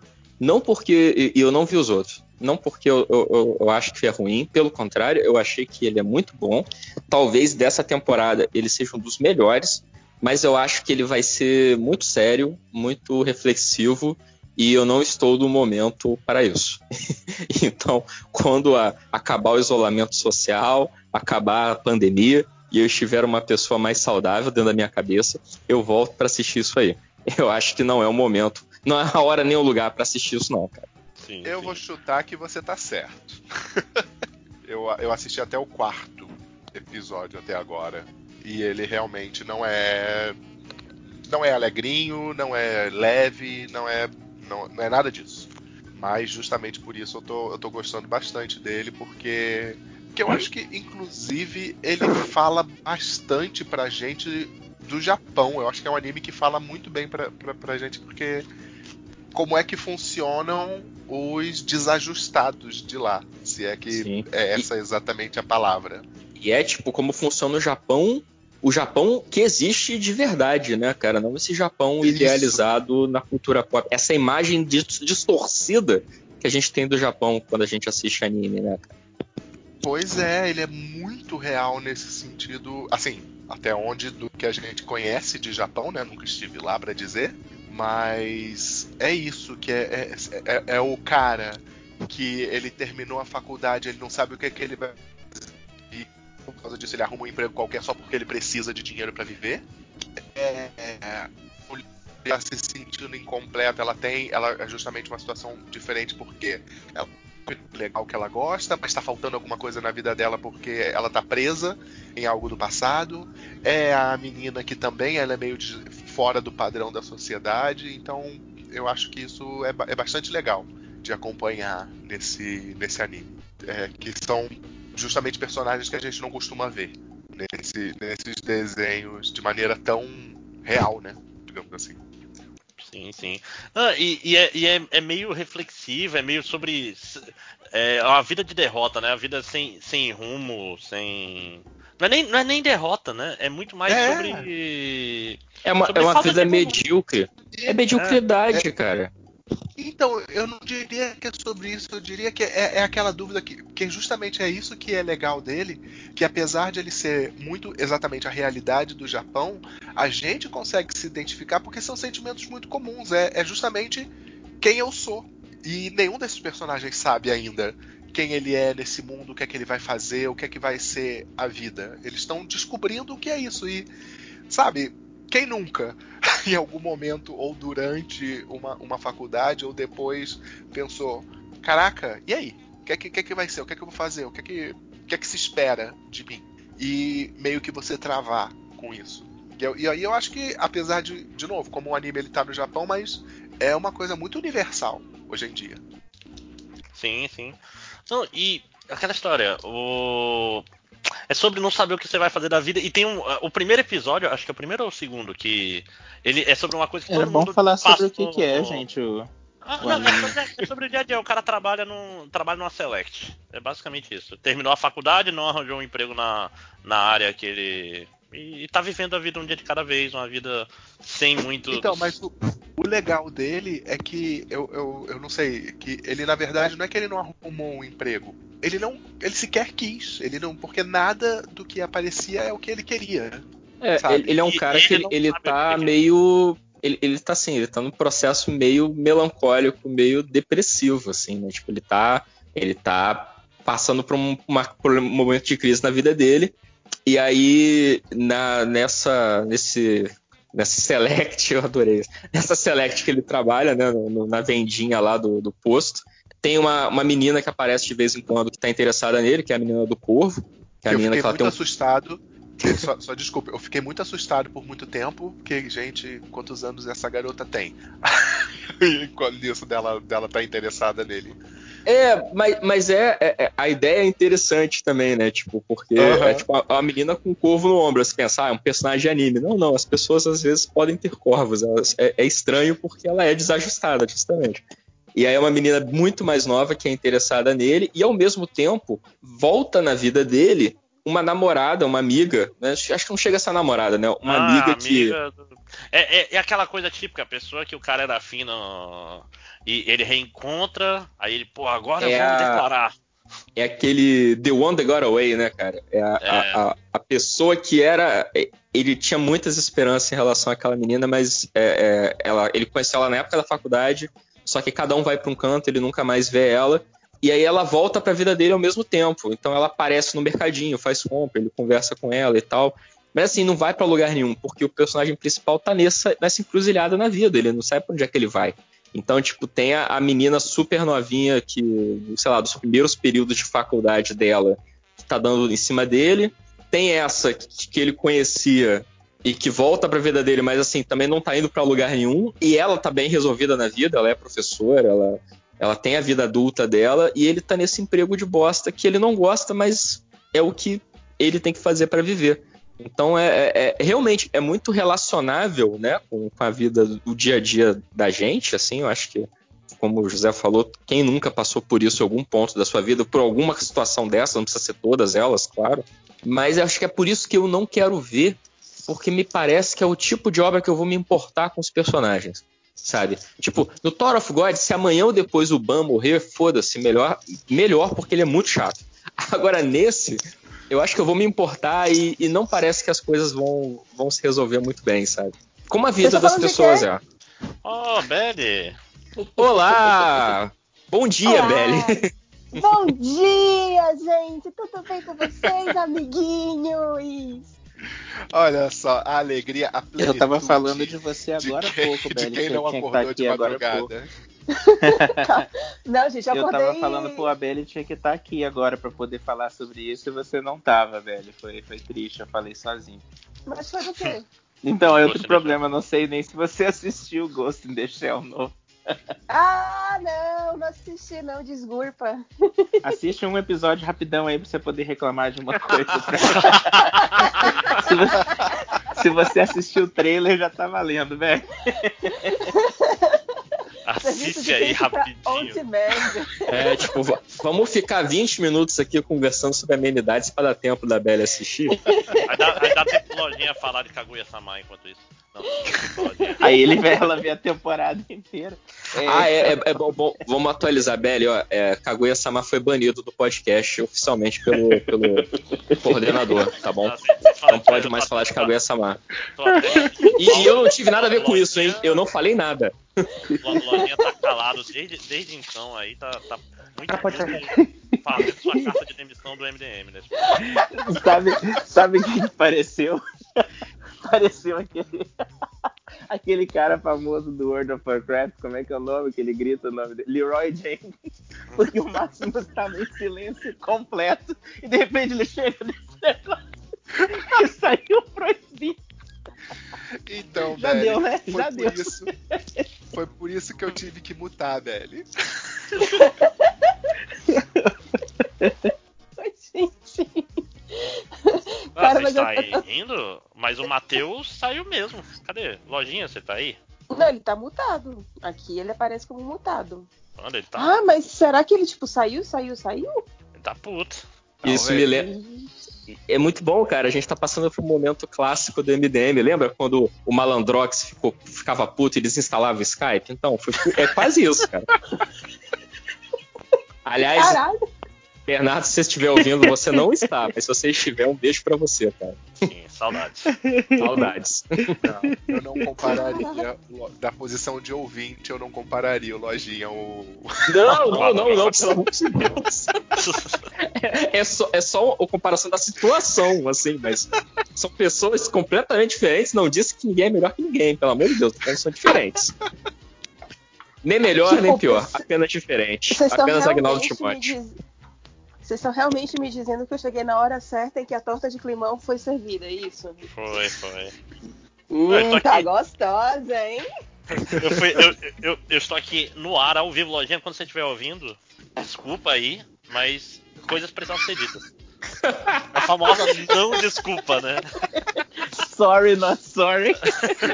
E, e, gente, vocês não fazem ideia, eu tô muito feliz que não fui eu que fiz isso, cara. Olha só. Ai, Caralho, preciso muito ouvir pra saber o que foi que aconteceu. Porque, obviamente, É porque eu poderia até de- pedir pra vocês explicarem agora, mas. ele, ele- ele foi falar de Kaguya-sama de novo. É tipo, ia ser a sexta ou sétima vez que. Eu não conheço esse anime, não. É um, é um anime que o. Chama o Matheus pra ele contar pra Belly, pera. Matheus dá uma sinopse de, de Kaguya-sama. Mas o pior é que quando ele começou a falar, eu também não lembrei. Só que ele começou a descrever, eu falei, nossa, mas existe outra coisa que tem essa mesma, eu já ouvi essa história. E aí o André explicou, é porque é sempre essa história. Ai, meu Deus. Meu Deus! Oi, gente. Mas vem cá, foi, o- foi o Lojinha que mais assistiu, né? Ou foi o Tango? Voltando. Ah, então, Tango. ah, então dá pra episódio rolar tranquilo. Só lembrando que é o Matheus quem tá gravando essa ligação, gente. Ah, não, mas, mas, mas o Skype agora é, é independente. Qualquer um pode pegar o link depois, não tem problema não. Ah, é? Não, não dá pra fazer mais rage kit da gravação. É, mas, Bad, já que você chegou aí, é, Hum. puxa alguma coisa. O, o que, que você andou assistindo? Eu acho que a Belly assistiu também o que a Ah, gente estava falando Ci- agora. Ah, é, você assistiu Sing Yesterday for Me? Sim! Foi exatamente esse o único que eu assisti dois episódios. Então pronto. Olha aí, ó. Aqui é de- Mas o que, é que vocês Antes já de- falaram? Vocês já deram um resuminho? Só o resumo. Já, já. A, a gente tava chegando na, na, na fase da discussão que a gente fica meio deprê porque a gente percebe que é muito próximo do que coisa que a gente já viveu na vida. Né? Então, como eu assisti dois episódios e é meio. E, e- e tem uma narrativa lenta, o que não é algo ruim, né? Porque tem muita gente que fala assim, ah, então, aquele filme, né, da narrativa lenta, então ele é ruim. Não, não é. Isso é lento, gente. É uma velocidade diferente de contar uma história. É, eu ainda não tive tempo de, de me apegar aos personagens, não. Tipo, eu só entendi que tem um brodinho que ele tá perdido na vida, né? Ele terminou faculdade ali mas ele não, se, não tem tipo uma espécie de coragem o bastante para procurar emprego, para continuar a vida pós-faculdade mesmo, né? Essa coisa bem vinte e poucos anos. É, tem uma menina que ele é apaixonada, mas essa menina passou por um grande amor e esse grande amor morreu. Eu já fico meio cansada de tipo, ah, eu tenho mais uma pessoa morrendo de câncer, qualquer coisa assim do gênero. Eu já fico meio tipo, ok. E ela não me pareceu uma personagem lá muito interessante. E a outra personagem feminina também eu achei meio um tanto quanto estereotipada demais, porque ela é, é uma menina que tem algum grande segredo, né? Pelo fato de que ela não ia direito pra escola, ou que ela trabalhava num bar, uma coisa assim, aí por isso ela era meio que julgada. E ela é afim desse cara, porque assim, Porque esse cara parece muito interessante para ela e ela é muito bonitinha, ela anda com um corvo para cima e pra baixo. É legal ter um corvo. Então, assim, eu achei legal, achei gostosinho. Só que eu terminei não dando continuidade porque eu, comecei, eu continuei na minha maratona de Gilmore Girls, desculpa. Mas me pareceu interessante, só que não deu tempo de eu de me afeiçoar em ninguém, não. Inclusive, quando eu tava falando, começou a me lembrar muito de, de Solamin, Solanin. E se for algo levemente parecido com Solanin de Inhuazano, já vou estar bem feliz. É, eu não conheço esse que você Solanin falou. tem o melhor Sol... nome. Solanin. Gente... Solanin é um mangá que também. O Inhuazano, ele é tipo assim. Um, Inhuazano, é. um dos melhores autores atuais japoneses que sabem falar sobre é, o milênio e todas essas dores de você ter vinte e poucos anos e todas essas angústias de você ser um jovem adulto na atualidade. Ele sabe refletir muito bem as dores, ele sabe falar das alegrias, ele sabe falar das dificuldades e ele é uma pessoa que sabe falar muito sobre o ser humano. Ele sabe transpor isso na arte dele. E, e aí, o Inazano, é inclusive, história... ele é um cara bem, bem diferente do, do mangaka normal, assim. Eu sempre recomendo aquele Mambem, né? O, aquele documentário que eu sempre falo. É, eu, não, eu não sei como é que tá a situação hoje em dia, mas ele não estava envolvido com uma questão trans também? O Inezano, Belly? Então, eu, eu, eu tô tentando lembrar se era isso. Documentário. Eu sou uma pessoa que não vai atrás muito dos autores, eu vou mais atrás das obras. Então, eu, o, dele é que eu li muita coisa dele e me interessei, mas eu também uhum. eu assisto de todos eles. Mas é que eu, eu uhum. achava especialmente interessante quando você pensa que é um autor japonês e, e ele está envolvido com uma questão dessa, né? Eu, eu, pelo menos da forma que eu imagino, era para ser um negócio bem. É, como é que é? Que é mal visto, ou sei lá, e ele. Eu acho que até na página da Wikipedia dele tá falando, então. Pum, e ele é, Pum é legal, dele, né? Legal. É, o Yasumi Pum Pum é dele, né? Sim, então, é isso. O, Mas o é uma história de, a, a de dois jovens. De, de dois jovens, eles também recém-formados, não é nem recém-formado, às vezes é só recém-formado de colégio, não sabe se vai fazer faculdade ou não, é, arranjaram um trabalho meio bosta, assim, no, a menina, no caso, arranjou um trabalho meio bosta no, no escritório, e o. Não fizeram faculdade sim. E o, o, namorado, ele tem uma banda e eles têm esse sonho de, tipo assim, fazer o, o som verdadeiro, sabe? sabe? Aquela coisa assim, você tem uma banda de rock e quero fazer um som foda. E quero seguir esse meu sonho de trabalhar com música e viver de música. Só que tudo é muito real. Então, o trabalho no escritório é uma bosta. Você ir atrás do seu sonho de viver de música é uma bosta. Você, tipo, usando no Japão atual é uma bosta.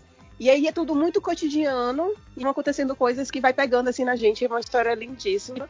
Aí também tem essa série Boa Noite Pum Pum, que saiu toda pela pela JBC e essa já é mais complexa porque você acompanha a vida do Pum Pum desde quando ele é uma criancinha até a parte onde eu tô ele está saindo do colégio. E isso são três três ou quatro kanzenbans. Ou seja são eu... mangás bem grandes.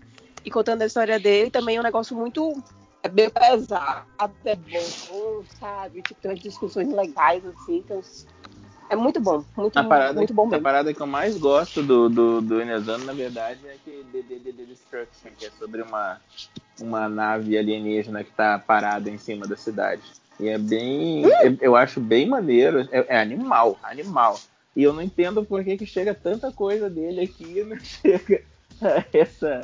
Eu acho que o nome é Dead Dead Demons DDD Destruction. É animal mesmo, assim, é uma parada que eu adoro porque não é sobre a, a nave alienígena, é sobre umas crianças que estudam numa escola. São quatro meninas e é sobre a vida delas. Só que o cenário que elas estão é isso: tem uma nave que fica flutuando em cima da cidade e de vez em quando a, a polícia falou, oh, viram alienígena em tal lugar, mas a gente nunca vê os alienígenas. É, é, é muito realismo fantástico, né? Porque é sobre o, o, dia a dia das pessoas. O fantástico não é o importante, né? Não, não é o importante, é o, só o, background, assim. O fato do Pum Pum ser um um bicho, sei lá o que, que ele é um pinguim, uma é ave, um pinto, é, né? é, é irrelevante, é, um é, completamente, pois é, é completamente irrelevante para completamente não, mas não, não é não, o é da trama. Sim, não, e tipo, é só ele que, que é um pinto. Todos os outros são pessoas e o desenho é super lindo. Tipo, a, a cenografia é, é, muito linda, a arte dele é lindíssima. E mesmo o Pum Pum também tem aquela coisa meio fantástica dele mesmo, né? Ser pinto o, aquele profeta, uma luz de rua.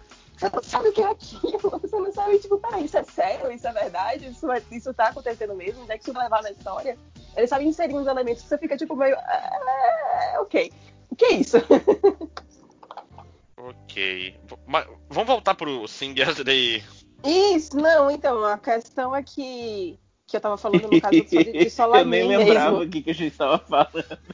Não, mas então, a, a, a, a, referência que eu quis usar foi o, o Sing, ele, pelo menos nos dois primeiros episódios que eu assisti, ele ainda não conseguiu me pegar da mesma forma que o Solanin me pegou, mas o Solanin me pegou. Agora parando para pensar, ele me pegou mais no final mesmo.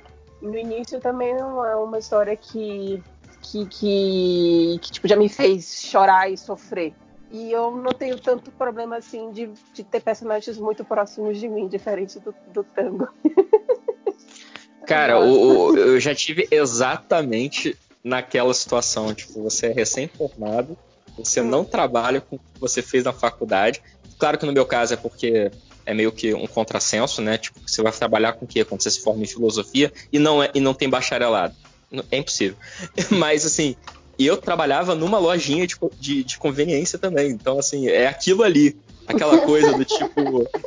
ninguém. Ninguém. Tô ninguém uma história. E a, é, sua, tipo... e a sua esposa atual era uma menina que ia te visitar com um corvo no ombro. Não, não. É, Isso não. Um urubu filhote. né? Um papagaio. Um pardal. Não, mas é, é aquela coisa do tipo, ninguém que trabalha aqui sonhou quando era criança que queria trabalhar aqui. É, a, a, gente leva isso aqui minimamente a sério o suficiente para ganhar o salário, mas a vida é o que acontece quando a gente está do lado de fora, sabe? Aquela cena dele conversando com o, o colega dele de trabalho, e aí o colega dele fala: Ah, não, eu tenho uma banda e tal. Eu sei que não vai me dar dinheiro, mas é o que eu gosto de fazer, infelizmente. É muito a realidade de quem trabalha nesses lugares. Então eu lembrei muito, assim, de quando eu era o jovem tango. Acho que é talvez por isso também que eu não, que, eu não quero ver agora, entendeu? Deixa, deixa pra eu ver isso quando eu voltar a ter o meu trabalho regular que eu tenho atualmente novamente, pra eu me sentir um pouco melhor, que aí eu, eu volto a lembrar disso aí. Só eu uma coisa que, que não é exatamente. Só uma coisa que não é exatamente um spoiler, mas não fica só nesses três personagens, aparece pelo menos mais um que aparentemente Opa. vai formar esse, esse círculo de personagens principais que vão ser acompanhados. Ah, e aquele menino que fica gritando muito e ele parece um protagonista de, de Shonen, né? É, não lembro dele ficar gritando. Mas ele não é meio espalhafatoso? É o menino que conhece a professora desde. que é o irmão do, do, do, do brother isso, que morreu. Isso, isso, isso. Ah, ele aparece em que episódio? Pensei que ele só aparecia no terceiro. Então, no segundo ele já aparece? Então, agora eu não sei se eu assisti dois ou três. Enfim. Aparece mais é. um mais pra frente. Mas, mas é isso, eu, eu, eu, particularmente gostei bastante por causa disso. Eu achei os personagens, eles são muito. É, você consegue se relacionar com eles. Eu acho que eu sim, eu vou ficar. Eu já fiquei triste com algumas coisas que aconteceram. Mas eu vou. É, é, um que eu vou acompanhar. Eu tô gostando bastante dele e eu gosto de ele ter esse aspecto de mostrar pra gente um Japão que não costuma aparecer nos animes. Tá? Posso dar um spoiler? Eu não me incomodo, não sei quanto aos outros. Fique à vontade. Oh, ah, Belly, é o MDM, Belly. Se você vem pro MDM e não quer spoiler, você tá no lugar errado. tá bom. Eu, eu gostei muito da cena em que ele leva um fora o, o personagem, o, o, que aparenta ser o, o, personagem principal. Sim. Eu gostei muito, muito mesmo, porque ele é um cara que tá nesse momento perdido na vida. E ele gosta muito dessa menina há anos e anos e anos. E aí alguém chega e incentiva ele e fala assim, velho, se você não for atrás das suas coisas, se você não for viver, se você não falar com ela, você nunca vai ter essa experiência na sua vida, você nunca vai saber qual é a resposta dela. Pode ser que você esteja perdendo um grande amor porque você não tem coragem de viver. E aí ele vai lá, dá a cara a tapa, fala para ela que gosta dela, ela fala: Desculpa, eu não gosto de você. Eu nunca enxerguei nosso relacionamento dessa forma. E ele fica muito triste, tipo, é isso. Sabe? Tipo, também é isso. A vida também é você estar crescendo e você levar uns não, e você levar um fora, e a pessoa chegar e falar assim, eu não gosto de você dessa forma, e você falar, tá bom. Isso, sabe? eu acho que o legal não, e, foi. E, é, essa reação dele foi legal. Ele não fica. Uhum, puto, ele, não, ele não sai chutando coisa. Poxa, sacanagem. Sim. Beleza. Ele não vira o, o, protagonista de anime, né? Tipo, ele não vai. Ele não passa a transformar a vida dele. A função da minha vida agora é convencê-la é, de que eu é. sou a pessoa ideal. Não, não, não. Tipo, ah, porra, que, que chato, sabe? fazer outra coisa. Não, Legal. Que muito chato, que horrível, que dor enorme. Vou aqui aprender a lidar com essa dor, porque a dor da vida, porque a vida também tem essas dores e, e segue, né? Não é só, Isso. poxa, que chato. Né? Tipo, dói. Eu, eu, eu, eu, e eu acho maneiro, assim, tipo, a, a Dério falou agora assim, ah, isso é a vida também. Eu diria mais, eu acho que isso é a vida principalmente. A parte que você vai se declare que tudo dá certo, que você vive um grande amor, é, é, é isso é o também. Isso é uma coisa que acontece de vez em quando, é muito maneiro quando acontece. Mas na maior parte das vezes o que acontece é isso aí, galera. Você faz uma expectativa Sim. de algo que não se concretiza. Como você que... lida com isso é o que te torna adulto. E eu acho que isso, principalmente no contexto do anime, de novo, é uma situação que é muito fácil você se relacionar, mas no contexto de Japão, dando uma referência que talvez não seja melhor, mas é onde você consegue ver isso, é que, por exemplo, teve a temporada do Queer Eye no Japão. E você vê que é isso. Essa coisa de o japonês não saber lidar com esses sentimentos e você perceber que esse passo dele se declarar para ela foi um, cara, foi um passo gigante. Realmente, o cara fazer isso para um japonês, isso é coisa pra caramba, sabe? Você fazer. E é foi, foi uma coisa que ficou bastante, bastante interessante. Bom, foi um dos que eu mais gostei dessa temporada também. Se tiver com estrutura emocional para uma história mais desse tipo, super recomendo. E também, se não tiver, tá tudo bem, gente. Esse é o momento que a gente vai só fazer besteira mesmo, comer muito chocolate, comer muita, muito carboidrato, porque tá foda. Exatamente. e salemiando aqui horrores. Ele tá afim de participar, desculpa. Mas acho que é, é isso. O Máximos até saiu. querer é, ver. onde tá que bem? vocês falaram que, ele, que eles trabalham? Do jeito que vocês estão descrevendo, me lembrou alta fidelidade. Assim, o, Não, o ele trabalha numa, numa loja de. Vixe, esqueci o nome do tipo é o equivalente japonês É o equivalente japonês àquelas, àquela loja de, de que tem imposto, aquela lojinha de conveniência. Ah, só, de conveniência. Loja de conveniência, exatamente. Entendi. E sabe uma outra coisa que eu também acho interessante do fato dele estar trabalhando numa loja de conveniência? É que eu, minha experiência de vida e com outras pessoas, né, conhecendo outras pessoas, me mostra que o mais normal, o mais comum, é você terminar a faculdade e começar a trabalhar num troço extremamente estranho, ou diferente, ou ou lojas de conveniências, ou na nossa época, né, locadoras e coisas do gênero. Não é muito normal, não é muito comum você terminar uma faculdade e já começar com um emprego na sua área. Eu acho que na área jurídica você tem muito disso, é, na área de medicina você tem muito disso, e aí você vai vendo que são tipo trabalhos e empregos um tanto quanto privilegiados, e aí, aí a gente fica tendo muita pressão de que eu preciso me formar e começar a trabalhar logo na minha área, sabe? Tipo, não, tem vezes que você. Acho que na maioria das vezes você vai ter esse, essa espécie de respiro que você vai acumular XP, né? Por assim dizer, de trabalhar umas coisas muito nada a ver, mas que você vai aprender umas coisas assim muito legais, muito interessantes, que depois você vai usar aquilo ali na tua vida de uma forma que você não sabia que você ia usar e vai te fazer crescer na sua área. Eu Engraçado o fato de que esse menino passou por isso. Hum. Mas, você tá falando agora há pouco de Gilmore Girls, velho. Você, você, você já assistiu tudo? Você tá reassistindo? Ou... Tô reassistindo pela quarta vez. Ah, então tá. É porque eu lembro que quando começou essa temporada recente da Netflix, tinha uma galera hum. falando assim, ah, que não sei o que, que a menina ela, ela lutou tanto e tal, e ela tá no emprego que ela não gosta, tá fazendo as coisas. E, e, e foi uma parada que eu achei animal, assim, sobre vida real, sabe? Tipo, você eu passou também. a vida inteira estudando para ser uma pessoa de sucesso e você é só uma outra pessoa. Bem-vindo ao mundo Mas, em é, que é, tem outras pessoas que são piores do que você que fazem mais sucesso e, tem, e a vida normal é essa, sabe? Mas, é, uhum. é, tem, mas tem um, um aspecto aí que eu queria ressaltar, como é, é, ex-empregado de, de loja de conveniência, é, que é o seguinte: É tipo, todo, o, setor, o setor produtivo tem essas coisas, tipo, de, desses empregos buffer, né? Tipo, são empregos de alta rotatividade, onde muita gente entra, muita gente sai, e são postos na economia que você tem que ocupar com alguém. Tipo, tem que ter alguém para ser o caixa da lojinha de conveniência, tem que ter alguém para fazer a reposição das mercadorias nas prateleiras, tem, alguém, tem que ter pessoas para fazer isso, porque é um setor da economia que é, é importante. E a ideia destes empregos é que eles sejam coisas temporárias, não são grandes planos de carreira, é, uhum. você não recebe aumento, você não vai virar gerente, sabe? Se você ficar lá tempo suficiente, trabalhar duro, não é assim que funciona, tem outras regras para que isso aconteça. É, é, então a ideia é essa que a Beli falou mesmo. É tipo, é um lugar onde você vai ficar temporariamente, vai prestar serviços de economia enquanto você arruma a sua vida para ir para outro lugar. Porém, esse conceito só funciona dentro do capitalismo em sociedades, em, em, em países com desenvolvimento econômico alto. No Brasil, nós estamos acostumados com subemprego. Então, esses lugares acabam sendo, de fato, a ocupação econômica definitiva dessas pessoas.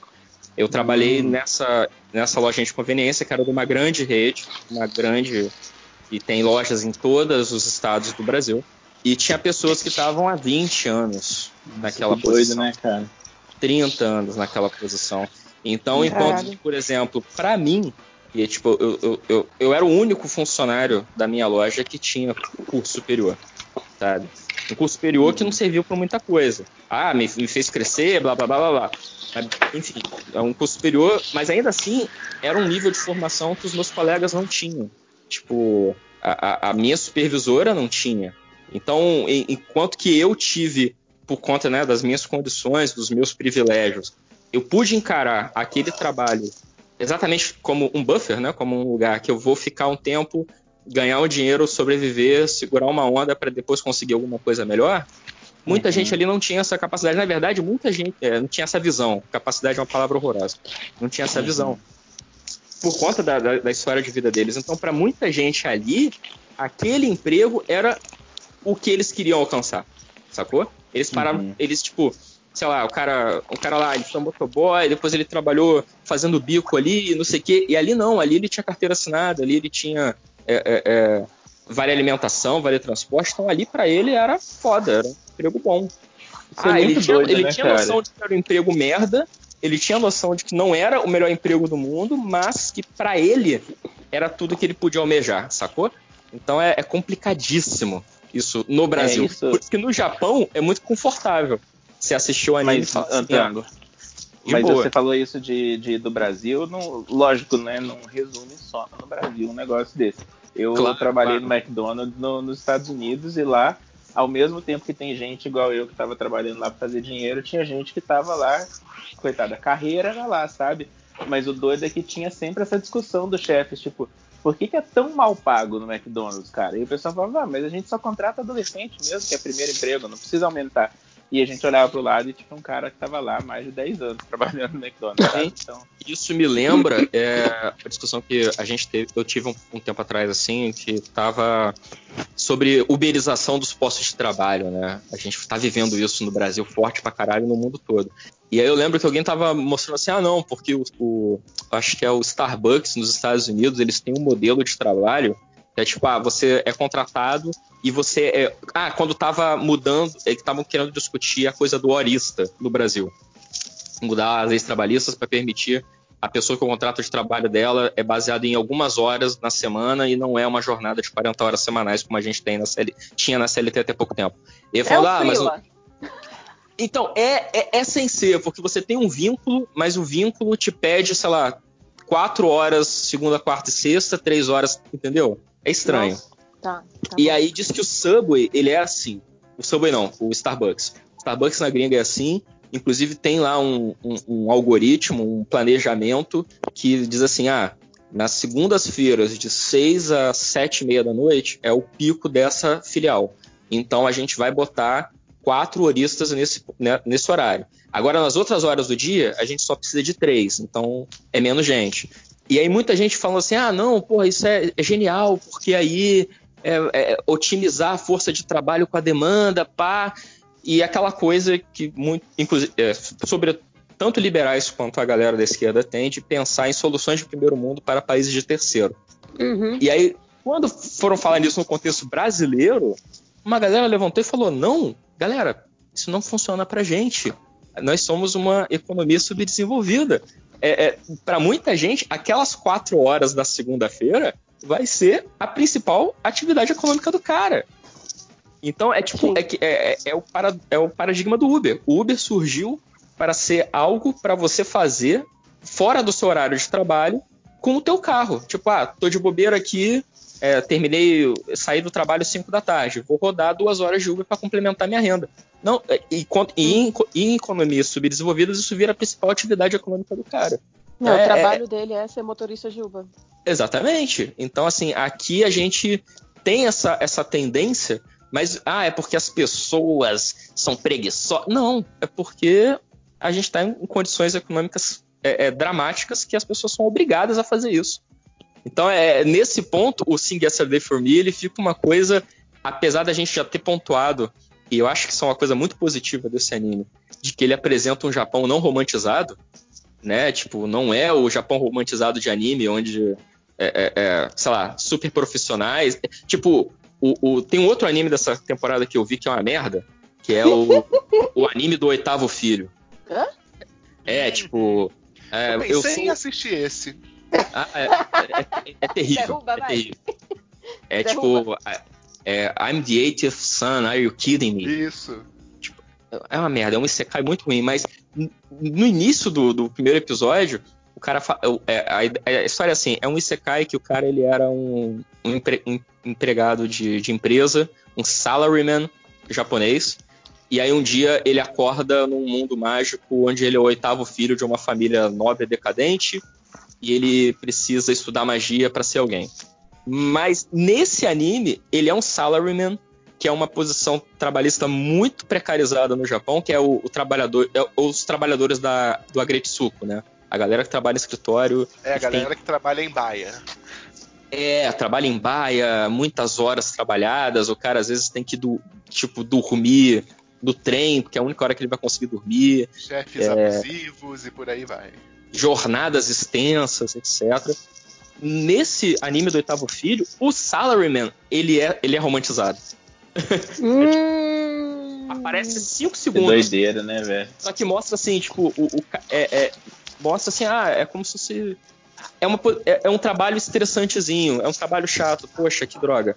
Sabe? Não, é um negócio horroroso. Então, o, o, o, o Sing Yesterday, para mim, que viveu parte de, daquela condição, mas no contexto brasileiro, e outra vez, repetindo, é mais do que eu vi os meus colegas, menos a minha condição, né? Porque eu trabalhei com pessoas de todo o Rio de Janeiro. Apesar dele não romantizar o Japão, para a realidade brasileira, aquilo ali já é uma realidade romantizada. É, isso que eu, é esse ponto que eu queria chegar, sabe? E, e eu acho que é isso que também me fez parar de assistir. Tipo, eu, eu achei bom pra caramba. Eu acho que é um, anime que eu vou gostar muito. Mas ele me faz pensar demais. E no, nesse momento eu não tô afim de pensar tanto assim. Sim. Eu acho Porque... que você tá problematizando demais. Eu acho isso ótimo. Porque eu acho que tem, tem essa parada do, do Japão. Eu, eu falei que a Belly tava fazendo falta nesse programa, vocês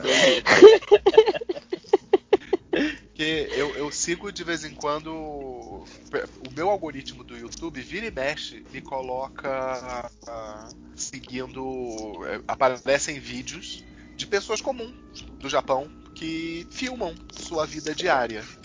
E, Nossa! Sim, What? sim. Como que eu. Hã?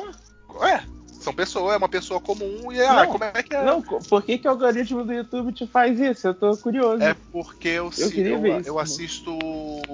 É porque eu assisto muito vídeo convencional, muito vídeo de pessoas falando da sua vida, e por um tempo eu tava hum. pesquisando como era. Se tinha algum youtuber gay japonês. Certo? Eu achei hum. alguns. E muitos Legal. têm essa coisa de filmar a rotina. E aí acabou me aparecendo. Apareceu, por exemplo, o vídeo de uma mulher que é uma, sala, uma salary woman, certo? Ela mostrando como é que é o dia. E é uma coisa, é engraçado que é um pouquinho parecido, inclusive com o Sing Yesterday For Me, com exceção do fato de que ela é, é uma mulher casada. Mas a questão é, o Japão é um país muito particular porque é tudo aquilo. Sabe aquelas ruas do Sing Yesterday For Me? A rua limpinha, calma, é assim a realidade que aquela mulher filma. O Max Andrade, ele Andando é Andando um... na rua direitinho, a rua extremamente limpa, sabe? É, é, é, bem interessante isso de ver. Então, eu achei que até nisso o anime ele é bastante realista, digamos assim. E é corroborando o que você está falando, uma realidade muito alienígena para nós brasileiros. Que, eu quero exemplo, saber que a Bela ia falar do Max Andrade. Numa cidade que é considerada uma cidade urbanizada e relativamente conservada, mas não chega aos pés daquela cidadezinha pequena japonesa em termos de urbanização e organização, sabe? Mas desculpa, vai lá, Belly. Não, que é isso. É, eu acho que foi o, o, Max Andrade, eu posso também estar errado. Ele, ele, ele uma vez ganhou um prêmio, é porque tem o Silent Manga, que é uma premiação que acontece semestralmente, que você faz um mangá de poucas páginas é, e tem que ser todo mundo, ou seja, várias pessoas do mundo inteiro podem participar.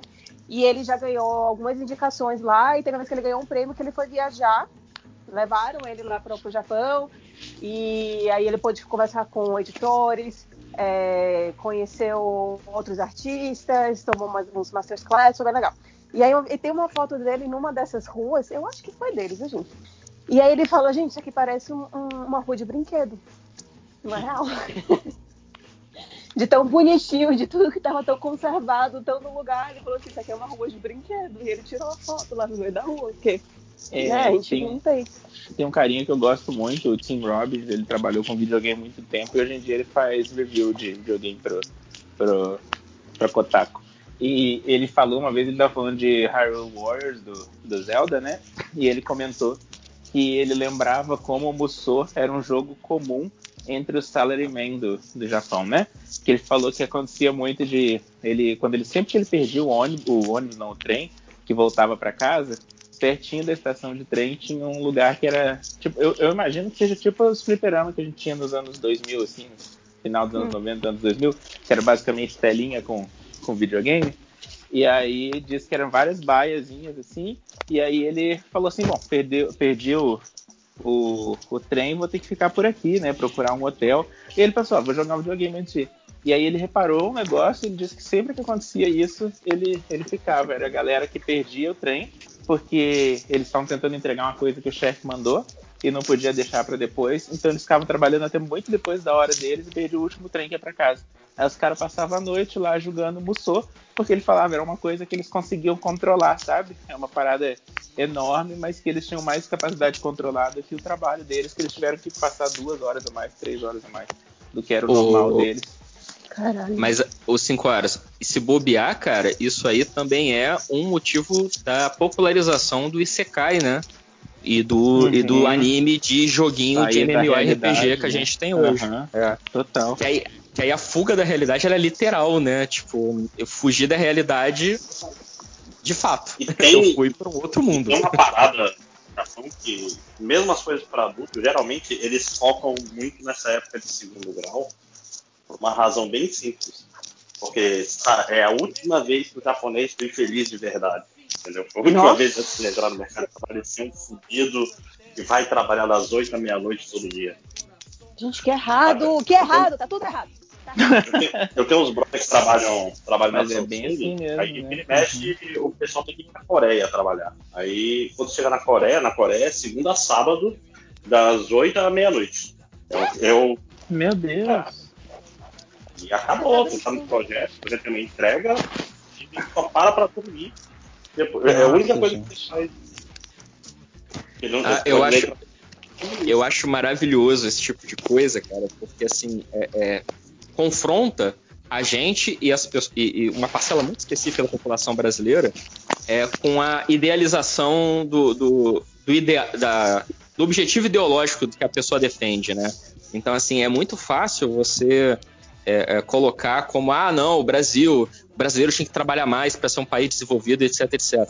Aí houve esse tipo de relato, e aí eu, eu, gosto de pensar que tem alguém, não todo mundo, claro, mas alguém que vai se questionar e falar, porra, a que custo? Sabe? Tipo, me tornar uma economia de primeiro mundo, mas tendo que se sujeitar a esse tipo de jornada de trabalho extenuante. Mas sabe e é bem massa se a gente tivesse essa uma economia de primeiro mundo qual... fazendo isso, gente. Você se torna uma economia de primeiro mundo já nascendo privilegiado. Não, tudo bem, tudo bem, mas aí as pessoas sempre citam. Ah, aí sempre vai ter o liberal babaca que vai citar o claro. caso do, do, de Singapura. Não, Sim. porque Singapura era uma merda. Singapura agora é foda. Tipo, tá bom, cara, mas a que ponto? Você. É, quem fala que está falando isso, não, você tá, mas sabe qual é, o problema? que tá falando Singapura é foda, porque tem bairros em Manaus que são maiores que Singapura. Nossa, Exatamente. é o problema Exatamente. dessas pessoas Caralho. que fazem. O problema dessas pessoas que fazem essa afirmação é que, é, o, ok, agora, no, pro capitalismo, essa estrutura do Japão ela encaixou muito bem, mas é um país, é uma sociedade, é uma cultura que sempre trabalhou com essa obsessão de perfeição. Antes do Japão ser capitalista, era isso que eles buscavam, que você se Cara, o hobby, o hobby deles é o negócio de plantar, de deixar o jardim perfeito. O seu hobby é uma parada que te deixa estressado, Sim. velho. Não, e, Como é que pode? Então, aí citam sempre aquele exemplo, citam sempre aquele exemplo, ah, que o Japão era um país que tinha a maior parte da população analfabeta e em dois anos eles resolveram isso. Sabe por que em dois anos eles resolveram isso? Porque as pessoas lá são robozinhos que se você disser para ela fazer, ela faz. É a cultura dele de você o... obedecer cegamente a ordem que você recebeu. É isso que você quer? Você é capaz de fazer isso? Sabe? Claro é isso. E o, o, José, a gente tem que sempre que lembrar, assim, complementando o que você está falando, né? O passado feudal do Japão foi há muito pouco tempo atrás. Há muito Sim. pouco tempo atrás eles tinham uma organização feudal. O feudalismo no mundo ocidental tá o quê? Mil, tem quase um, mil anos, mais mil anos de distância entre a gente e o feudalismo. O Japão, no século XVII, era uma sociedade feudal. Uhum. Então, é, é, é, é, uma diferença de, Caraca, de eu nunca tinha pensado nisso na minha vida, Tango. Parabéns. Ué, eu nunca exatamente. tinha pensado nisso na vida. Pega ali o, samu o, o Samurai tá X, é Samurai foda X, por causa disso. Que eu pensei que ele é a virada de uma sociedade feudal para uma sociedade industrializada, sabe? Baseado é, é... nisso que você está falando, não tem muito tempo as pessoas não tinham sobrenome no Japão. Que doida, né, cara? Elas só tinham o primeiro nome. Porque se você não é um nobre, se você não é. Nesse período feudal que não tem tanto tempo assim, se você não era um nobre, você não precisa de sobrenome. Você só precisa ser chamado pelo nome da sua profissão. Cara, é muito doido você pensar assim, tipo, ah, ele, o, o, o, kimono, cara, tipo, né? Ah, o kimono ele não é daquele jeito porque ele é bonito, é para ser bonito e confortável, não. O kimono é daquele jeito porque naquela época não tinha indústria para fazer botão, então era mais fácil amarrar a roupa. É isso, galera, é isso. sabe? A, a, a, katana era só para o, o, o, nobre, o samurai, porque não tinha metalurgia direito, galera. Não dá para fazer espada em, em, escala industrial que nem faziam nos exércitos coloniais ingleses do século XVII. Não, não dava, porque não tinha indústria. Entendeu, galera? Porra, para com isso. e é isso, e a gente, a gente vê às vezes é, o problema dessas pessoas, né? Que eles vêm, eles romantizam o país, que não vou dizer que é uma merda, obviamente, porque, né, cada lugar, cada um na sua. Mas é o tipo de sociedade que você quer para você? Ok, você vai lá, você anda numa rua que parece que é de brinquedo. Porque lá existe toda uma estrutura que leva, inclusive, que essa estrutura opressora, ela leva a quê? Ao fato de que as pessoas elas não estão sequer sabendo se relacionar umas com as outras. Taxa de natalidade está caindo Sim. no Japão porque as pessoas não sabem se relacionar. Vocês viram o vídeo dos millennials? Millennials aren't fucking do, do Jeffrey. É não. É muito sinistro, cara. Ele, uma hora, ele tava entrevistando quatro pessoas, e aí uma hora ele percebe que uma das meninas, o cara ideal para ela é um cara que tá sentado do lado. E é um cara que diz que nunca teve namorado na vida. Que as mulheres assustam muito ele. As mulheres podem falar não no Japão hoje em dia, e isso é uma parada que deixa ele assustadíssimo. Cara, Não, e, e, se você for parar pra pensar, nessa pesquisa que eu fiz desses youtubers do Japão que seriam gays e tal, é, é, você ver. Lá, pelo que eu pesquisei, a situação das pessoas gays no Japão, eles estão hoje como um país como o Brasil, em termos de visibilidade e direitos, eles estão na posição hoje que o Brasil tava há uns 15 anos em termos de autoconsciência. 15 nada, uns 20 talvez da população gay de lá. Então é tudo muito atrasado. Lésbicas não existem, sabe? É, pra lá. Direitos lésbicos, mulheres lésbicas que se, que se assumem como são, elas são mais invisíveis do que aqui no Brasil. Então, é uma sociedade que dá pra gente problematizar muita coisa no sentido de pensar se realmente queremos ser como eles. Uhum. E é, aí Tem só um, pra. tem um mangá lá, uh, acho que a, a, minha primeira experiência lésbica, né, não sei se já viram, que até faz, faz ah, sim. Brasil. Sim, uhum. sim. É bem, é bem interessante nesse sentido. My Lesbian Experience with Loneliness é muito bom. Só pra, pra, pra, pra é porque tem, eu queria pontuar isso antes da gente encerrar ou mudar de assunto e tal, nessa digressão política sociológica que a gente fez. é que nesse sentido. É, é, só, é só que eu acho que é, é justo e vale a pena mencionar, para não dizer que a gente está sendo tendencioso na análise. É, essa coisa de você idealiza um tipo de sociedade, um tipo de modelo econômico, mas você tem que entender que você vai ter que abrir mão de certas liberdades individuais para atingir aquele objetivo comum. Ou seja, se você quiser ser o Japão, você tem que trabalhar como um japonês, viver como um japonês, porque aparentemente é como dá certo. E muita gente que idealiza talvez não abrisse mão do, do, do que tem para atingir o objetivo, também vale para uma outra sociedade, para um outro país muito próximo dali, que faz a, é o mesmo espírito, mas para atingir outro objetivo, que é a Coreia do Norte. Então, muita gente da ala da esquerda radical e ideológica idealiza sociedades comunistas. Sério mesmo, gente? É sério? Sério, Mas... gente? Eu sou de esquerda e idealiza a Coreia do Norte? Sério? Sim, não, não, eu já, não. Eu já não, então, só, não. Tango, só, só para eu colocar aqui, só para concordando com o que você está falando, eu já escutei um, já escutei pessoas de esquerda que eu gosto muito relativizando o regime da Coreia do Norte, porque lá existe um projeto que, quando esse projeto for concluído, eles vão ter uma verdadeira sociedade comunista. É, a, é a doutrina Song Yong-un. É, é, é, o Rush e tem a doutrina Song Yong, né? Que é tipo. É, só, é só, temos procura, que abrir mão das nossas liberdades individuais para nos próximos 50 anos conquistarmos um objetivo. Mas é, o ponto que eu queria falar. É, é que não só a galera que idealiza a Coreia do Norte, falando assim, mesmo a galera de, da, da, esquerda razoável, sabe? É, é, é igual o cara da, da, do, do, liberalismo dito razoável, sabe? Tipo, o cara, ah, eu não quero chegar nesse sistema, mas eu quero um dia chegar no, no, capitalismo perfeito. A galera da esquerda também é assim, tipo, ah, não quero, mas eu quero chegar no ponto de economia perfeita. E, tipo, tudo bem, mas você está disposto a abrir mão das suas liberdades individuais como o povo norte-coreano abre mão das deles para atingir esse objetivo? Se você responder que sim, beleza. É, é, é, é teu direito, vai lá, um abraço, lute para que isso aconteça.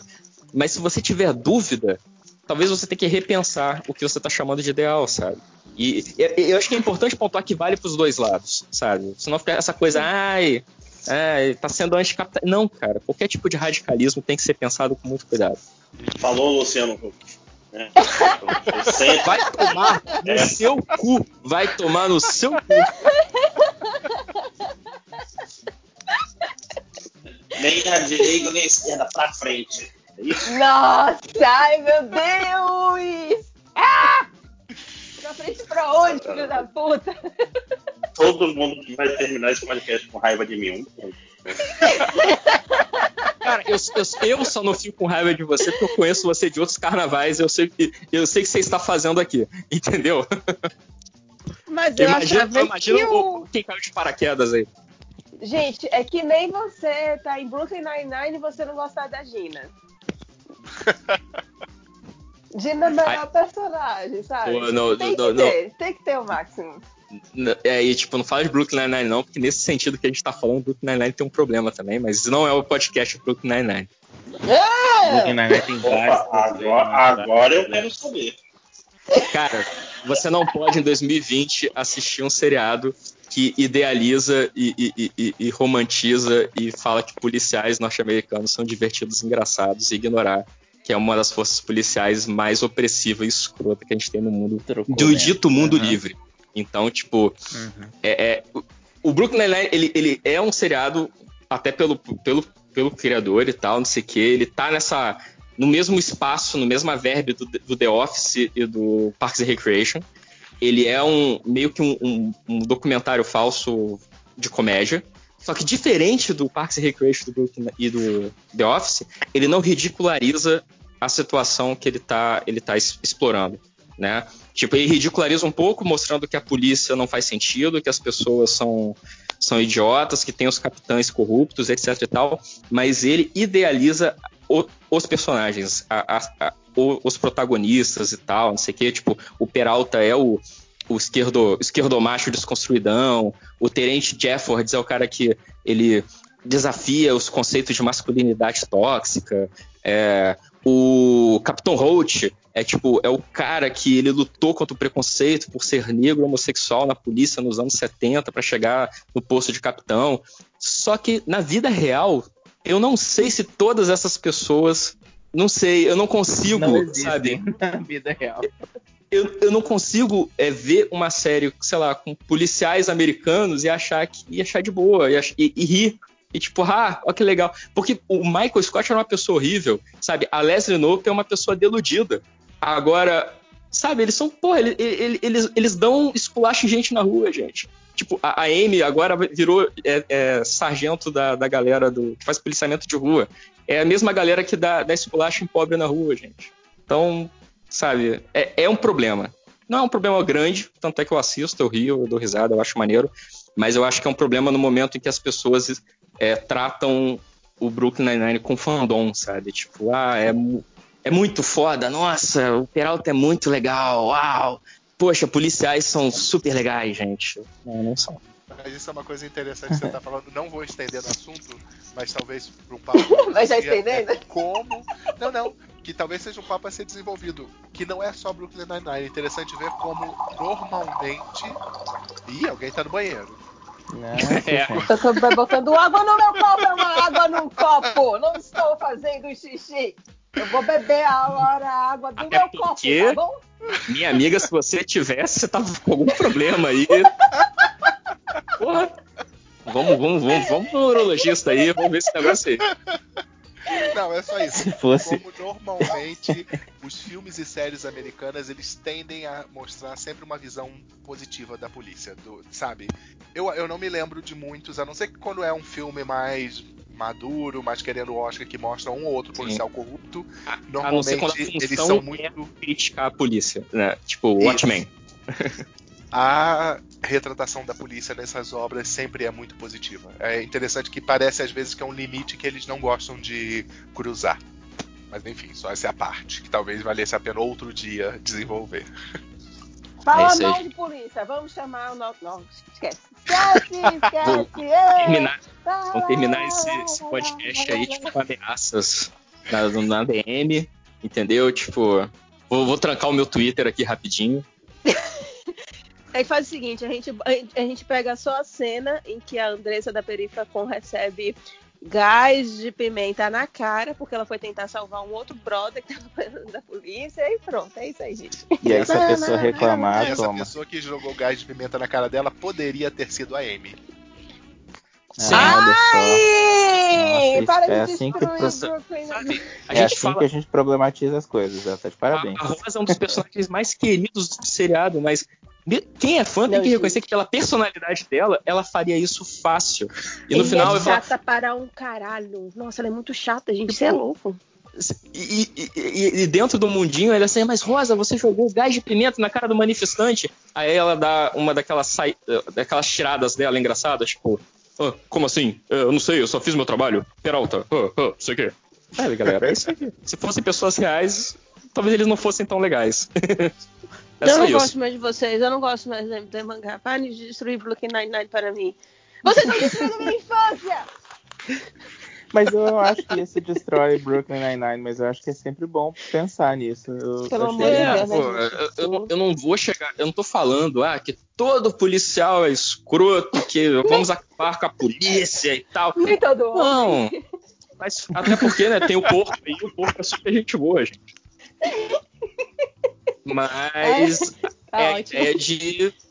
Vamos, vamos ter cuidado aí, não. vamos ter um olhar crítico, mesmo nos produtos de escapismo. Vamos, vamos só. Tá né? Tá bom. Justo. Tá bom. Que mais? Qual é o próximo produto Mas, de aí, escapismo aí que vocês viram? Mais Como acabou pra cima esse episódio, hein? Mas, gente, o MD Mangá tá se especializando nisso, né? Vocês lembram o episódio do, do Evangelho? Como é que foi o fim?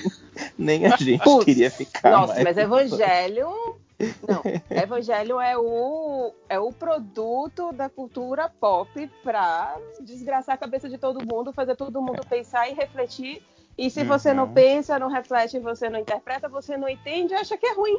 Apesar então, de esse ser um argumento péssimo de tipo, você não gostou porque você não, não entendeu, desculpa, não era, não era isso que eu queria dizer. porque você é burro.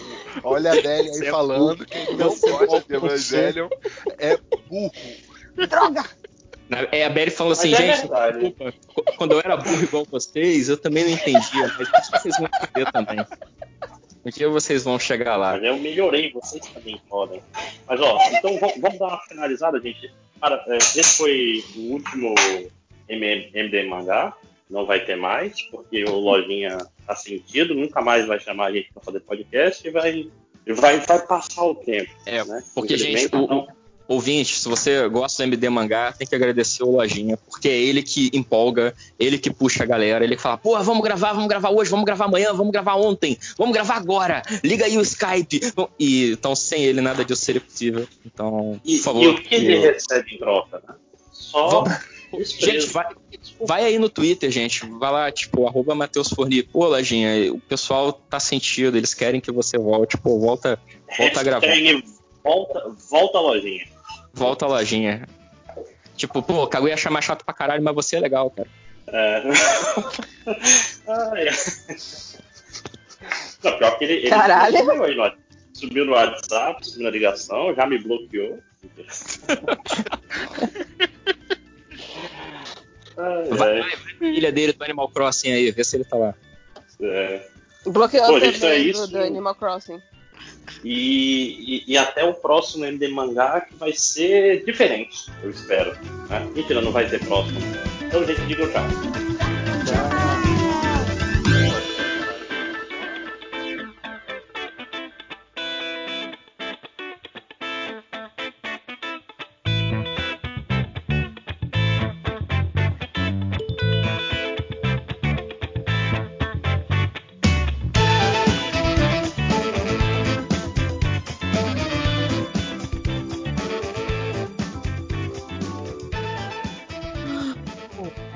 Já separei os comentários aqui.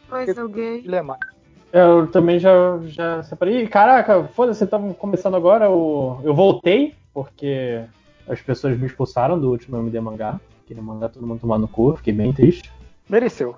Não mereceu. Eu não tava, mas eu achei merecido. No, pau no cu daquelas pessoas. Não gravar também essa porra, não. É... Mas enfim, a gente tá aqui pra gravar os recadinhos é, comentários. É MD Mangá essa semana, né? O último. Vige. É... Enfim, estamos aqui para gravar os recadinhos e comentários. Estamos só nós três, eu, Léo e Júlia, porque somos pessoas dedicadas. Aqui é profissionalismo, velho.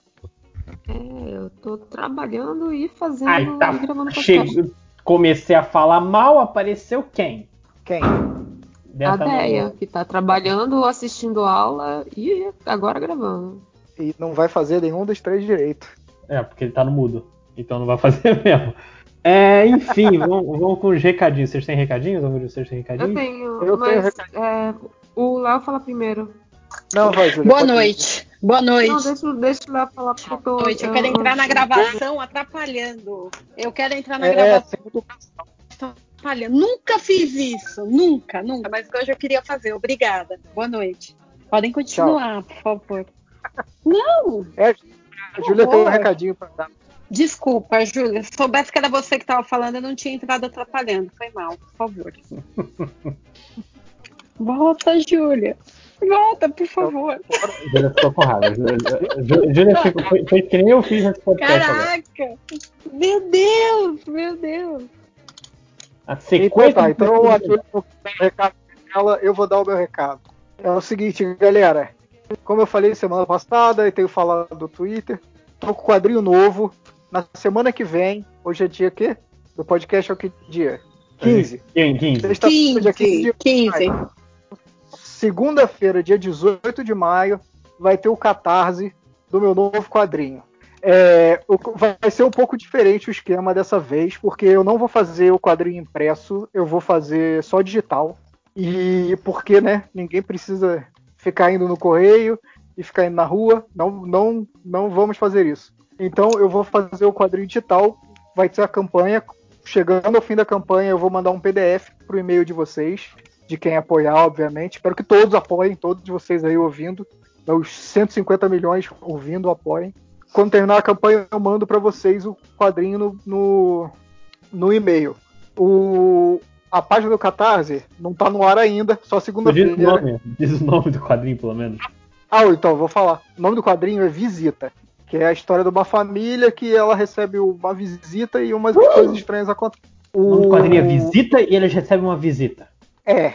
é meta. O seu livro é Jornada e eles fazem uma jornada. Então cala você sua não, boca. Você não sabe, você não leu. Eu comprei. Foda-se. Posso falar. Tá vendo, né? O Lojinha não liga para que compre o, li o, livro dele, pirateie. É. Acho que vocês leiam, tá tranquilo. Cala a boca, Lojinha, tô falando. Ah, por favor. Obrigado. O Catarse vai ser o seguinte, só segunda-feira, hein?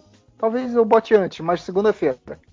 catarse.me barra visita. Não é difícil. Catarse, www.catarse.me barra visita, meu novo quadrinho, 24 páginas, tá uma beleza. Eu achei, né? vai, vai ser quanto, Léo? Quanto vai ser o preço do Catarse? É, eu ainda tô decidindo quanto vai ser. Mas vai ser bem barato, porque é só o digital. Relaxa, galera. Vai ser tranquilinho. Todo mundo vai ter como apoiar e receber em casa sem precisar ganhar. Uh, receber. Receber em casa não, receber do e-mail, sem receber o pacote que veio do correio com corona, sei lá. Fica tranquilo e vai poder se divertir rapidinho aí com o quadrinho maneiro que eu tô preparando. Era esse o meu recado. Júlia, por favor, sua vez. Ah, então, é, nessa sexta-feira sai o Midcast Política, que eu participei junto com a Tupá Guerra, né? É, foi bem bacana. É, a gente comentou né, sobre a atual situação do país, né? De que não faz o menor sentido, então dá uma ouvida, dá uma prestigiada lá e deve sair, se, se tudo der certo, ou, amanhã ou sábado deve sair um Explica América também, que ficou bem bacana, sobre arte nos Estados Unidos, para fugir um pouco de independência, já que a Débora está escrevendo tese e não quer conversar comigo. É, então, esses são os meus dois recados. Me escutem no Midcast e escutam o Explica América. E, sei lá, me manda mensagem no Explica América, ninguém fala comigo por lá. Até meu cachorro recebe mais, mais, mais interação. Ok. É, eu tenho um recado que hoje, sexta-feira, dia 15, é o último dia em que Recordações de Gaia, meu livro de contos, está de graça. Então, se você está ouvindo isso, corre, porque depois só daqui a três meses. Mas tenho certeza que a quarentena não vai durar tanto tempo, não é mesmo? não, só até 2038. Cara, olha no, no, ritmo que a gente tá indo, viu? Pelo amor. Não se preocupe, quando a vacina aparecer, a gente Porque tá fora do acordo internacional, então foda-se a vacina. Vai terminar antes, porque não vai ter ninguém vivo mais no país. Graças a Deus. Mas eu tô com essa Porra, tá, tá, tá chovendo pra caralho ainda. Pariu. Quê? Tá chovendo e, e minha cortina tá porrada. Quarta série. É um infanto juvenil mesmo, né? Chegou a minha comida, graças ao meu bom senhor. Cala a boca, ah, vai comer só depois. Eu vou, porque meus irmãos vão atender. Enfim, é, vai lá, corre, pega de graça. E eu já adianto aqui, em, de, em primeira mão, que Tertúlia vai ser o próximo livro a entrar de graça. Quando, eu não sei. Mas Tertúlia vai entrar de graça ainda esse mês. Olha. Então, Tertúlia é um livro que acabou de lançar, então que ser vontade. Tem até Coisa nova, lançamento. Rapidinho que ninguém tá tendo telefone. Alguém, alguém fala e conta piada. Eu quero, eu quero. Como é que se fala? Como é que é o. É, puta, velha fogo, né? Tô cansada ainda. É, eu quero indicar uma série que eu assisti no último final de semana. Eu não tenho recadinho, gente. Eu não faço nada. Eu não faço nada, eu não estou criando nada a não ser para o Deus mercado no trabalho. Então, eu quero indicar série. Que série eu estava vendo? Noite Adentro no Netflix. Muito bacana. Série curtinha, é, belga, toda francês, bonito de ouvir. E, cara, eu fiquei alucinada. Eu só queria entender como que eles iam resolver o problema dele. Em época de, é de quarentena, Eu achei bem legal de assistir. Como é que é? É o do avião? Isso, é o do, do avião. avião. É o do avião. Ah, tá, eu botei é o do avião. na lista pra ver. Tu fala Assista. francês? Ideia. Hã? Tu fala Como é que é? francês? Oui, oui, mon amour. Você fala francês? A, aprendi com o Gambi. todo meu francês. Oui, oui. Vie. Caraca, Mon ami. Montrezon. Eu, não eu estou agredindo o ouvido de quem sabe falar francês. Só isso. Selavi, eu só uso Selavi porque eu aprendi com o Gambi. Eu falo francês, me, me diga aí. Ai, pronto, pronto. Chegou, chegou o, o professor. Agora, agora Chegou o Cajun.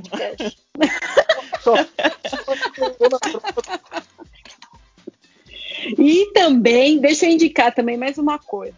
Aquela série Não é mandou bem lá. Eu sei que não é indicação, mas é o momento que eu tenho. Daquela... Peraí, tá gravando isso, gente? Volta, Meu Deus, eu tô falando merda aqui. Já, já tá gravando. É... Tá gravando. O Mandou Bem, o Mandou Bem, que a gente gosta, que faz que a galera vai lá para fazer umas coisas de confeitaria profissional e só faz merda, que é maravilhoso para desopilar, para você não pensar em nada, só ver gente rindo e, e, e fazendo merda tem versão de outros países. Então eu fiquei alucinada. Eu já assisti da Alemanha, eu já assisti o francês, eu já vi que tem do México. Só falta a nossa versão brasileira, mas as outras tem e também recomendo. É muito bom. Episodinho rápido, meia hora. Quem está fazendo home office aí é rapidinho de venda, sobra tempo para dar uma espairecida na hora do almoço. Acabei, Léo. Parei de indicar. Pode falar agora.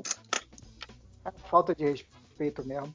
Você não respondeu a minha pergunta, você não aprendeu nada com o círculo francês de, de francês? Não. Que círculo francês que de francês? O quê? The Circle. Ai, não, não, ixi. Eu só aprendi a falar putem, putem. Eles ficavam falando lá. Foi, foi o que eu aprendi. Você terminou? A gente nem discutiu o final. Puta que pariu. Nove. Caraca, quando você terminar, me avisa, que eu quero muito discutir. Que o final eu lembro. Eu aguardei pra discutir. Ah, beleza. Então a gente vai para comentários agora, né? Sim, eu só queria. Eu esqueci de um último recadinho. É, eu. Eu também tenho recadinho depois, hein? Tá bom. Espera ah, sua vez, tá bom? eu tô puto porque eu 5 horas estava no podcast lá no, do MD Mangá. vi tudo que vocês falaram. É, é, e você foi expulso merecidamente. Eu, eu gostaria de Ele reiterar não foi expulso. Ele não foi expulso. Eu saí com eu, ódio. Eu vou. Ah, deu rage quit. Deu rage quit apagou o Skype, Júlia nem te conta. Caraca, ó, ó, ó, nem vou falar nomes aqui, hein? E, e, eu ainda fui uma pessoa responsável e deixei a gravação rolando.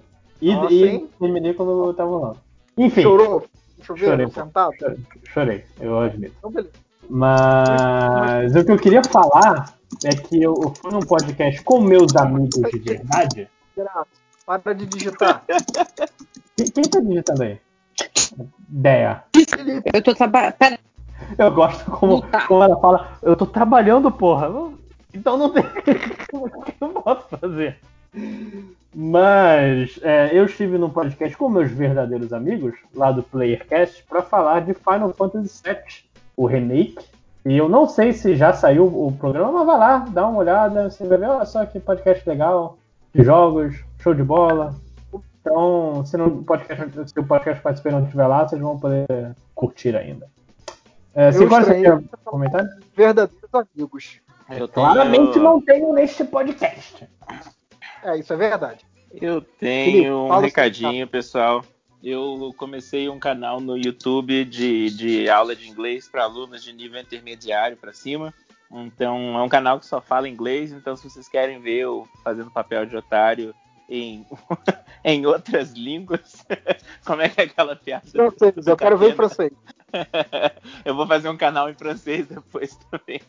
Eu gosto daquela piada do, do Catena de, de várias línguas, sabe? Eu sou poliglota, falo português e várias merdas. Então, é, então essa piada é, é, é universal, né? Eu achava que era do Catena, não, não foi ele que registrou no cartório da internet? Tô decepcionado. Então é isso, gente. É, o nome do canal é Doodling Teacher, D-O-O-D-L-I-N-G, Teacher. Eu espero que vocês saibam escrever Teacher. Nossa, ofendendo as pessoas, né? Vão na porcaria do canal, assinem, por favor. Assistam, espero que vocês gostem. É, lembrando que é um canal uh, é, é, tranquilo para criança assistir. Eu não fico falando palavrão nem besteira. A pior coisa que vai ter lá vai ser um Centauro Reverso, provavelmente. Então é Felipe, isso. eu tava vendo hoje um vídeo. Eu vi o do hum. Sonic e vi o outro eu tava rindo muito. Foi... Cara, você viu o do Sonic? O, é. o Júlio veio chamar. O ah. triplo veio chamar a atenção. Ah. Cara, que merda. Deixa pra lá. Mas eu gostei do Hamburger. Obrigado. Acho muito coisa parada.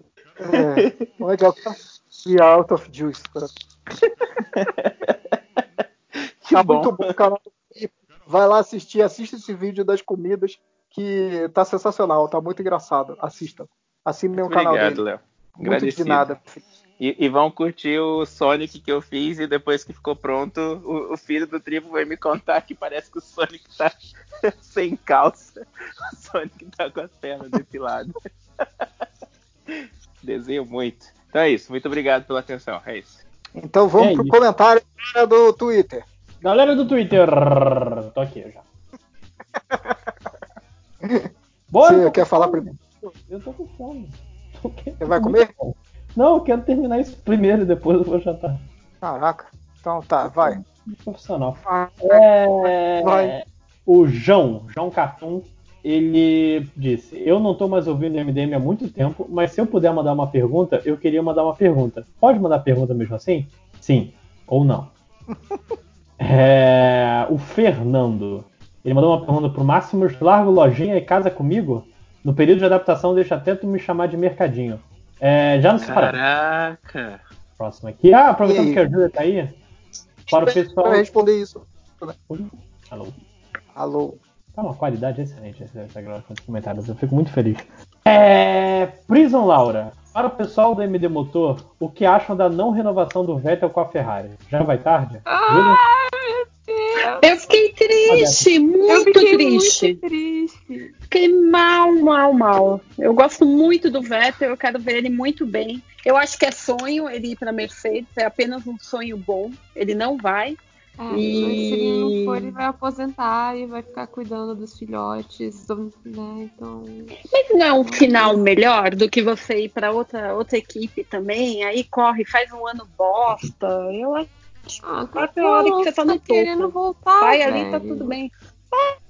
O, o ele também teve aqueles já, anos. Já tá mandando um, um oi sumida pra, pra Renault.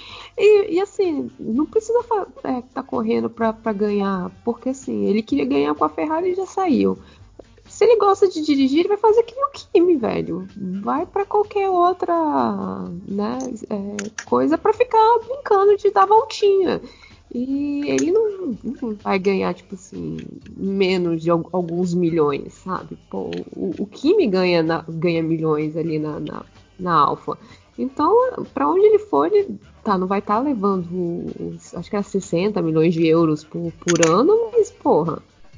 É que, não sei, eu não sei, sinceramente, eu não, eu não sei qual que vai ser a pegada do. Não, não sei se ele vai querer correr. Esses caras normalmente querem, né? Não importa, ele só não vai para uma equipe muito, muito ruim mas com certeza ele vai querer continuar correndo. Mas eu sou sempre partidária do sair enquanto você está por cima. Então eu acho que se ele aposentar, vai ser legal e. Ok. É, eu, eu, descobri que eu gostava mais do Vettel quando eu quando ele falou assim, ele não vai renovar com a Ferrari. Eu disse, puta que pariu, que merda.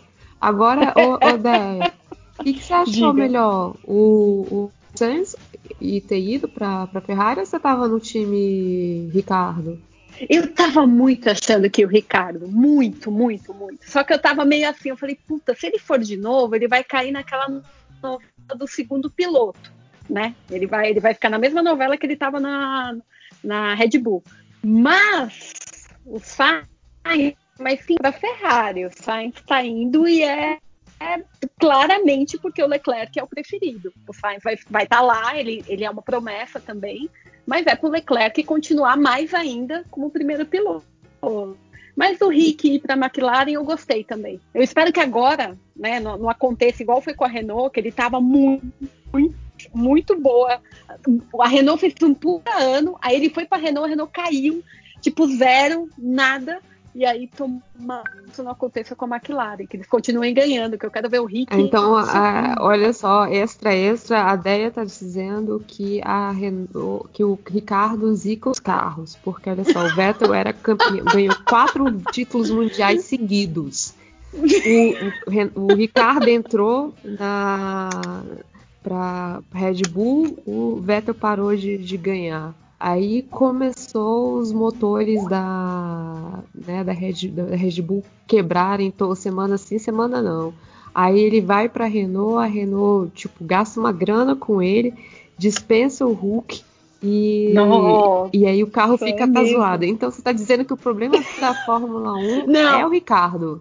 Não. Você não, ouviu não, aqui primeiro. Não é, não. Não, não, não é. Gente, não, não é. O Rick é aquele sorriso lindo dele. O importante é ele continuar. Isso que é importante. Zicando, Meu, zicando tá, para cê, ele vai. Você está acompanhando as mensagens no chat que só estão falando mal de Fórmula 1 aqui?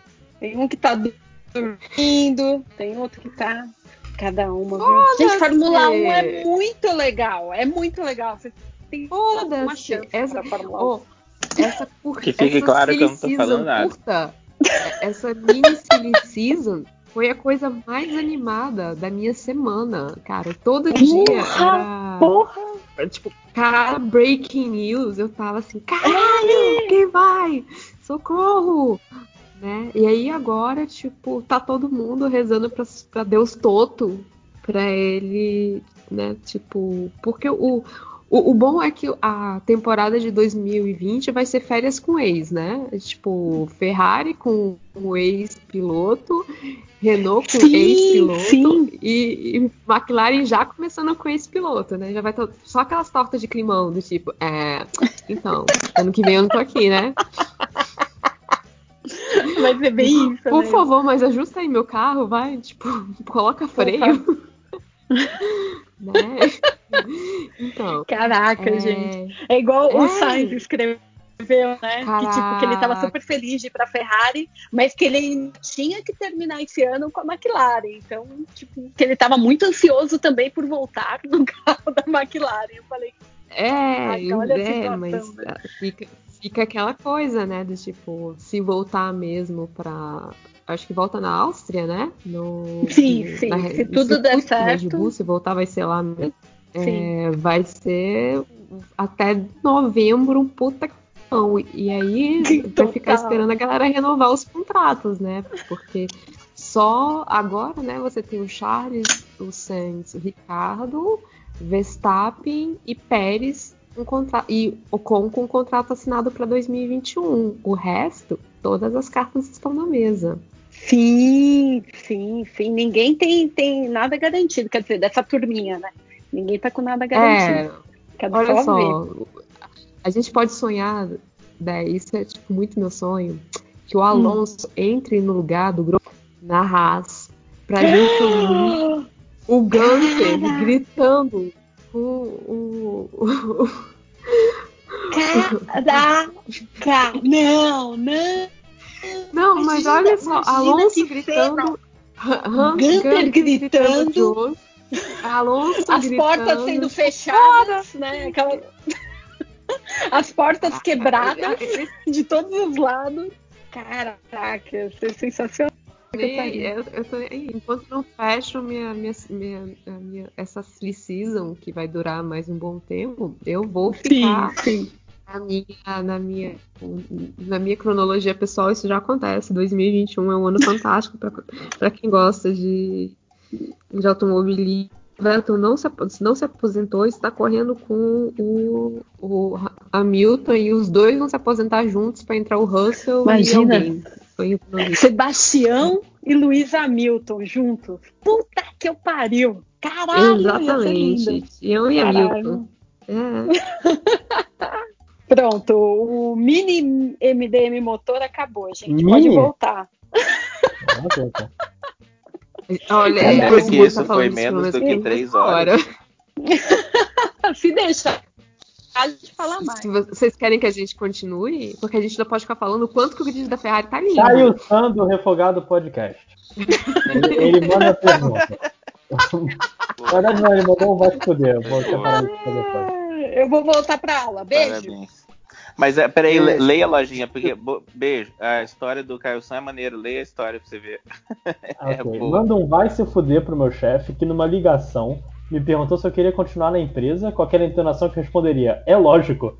E tomou um não tão grande na cara que deu pra ouvir a coluna dele quebrando pelo telefone. Eu acho tão lindo isso.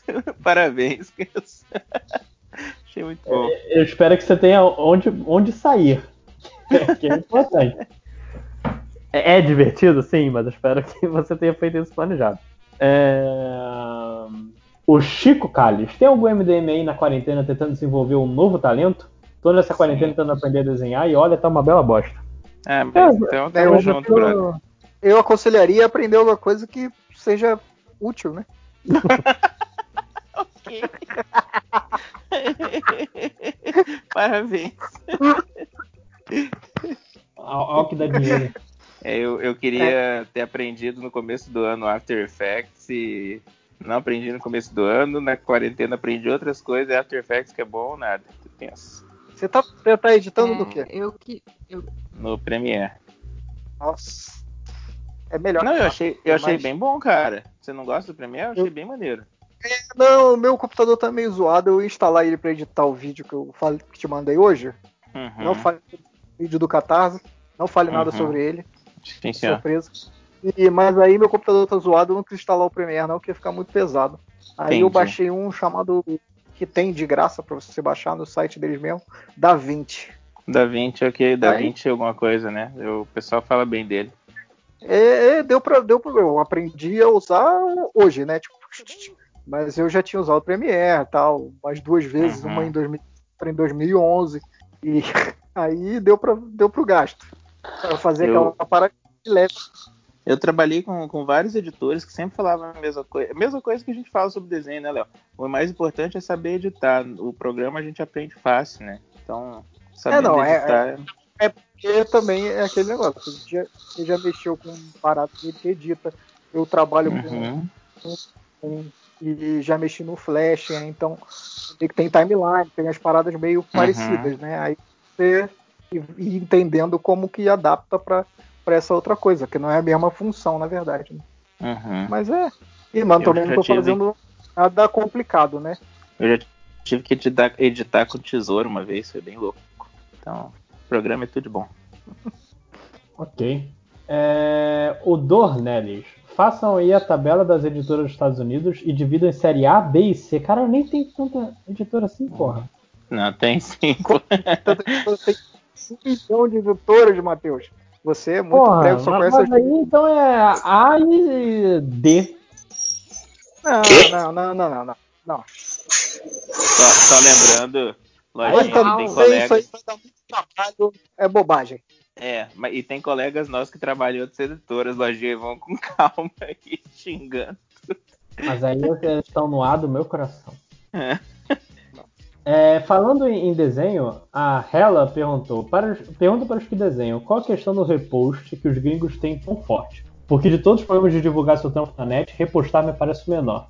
Eles carecem. Eu, eu não entendi. Vocês querem explicar do que, que ela está falando? Não, é não, que ela, tá, que eu... ela não vê o problema no repost.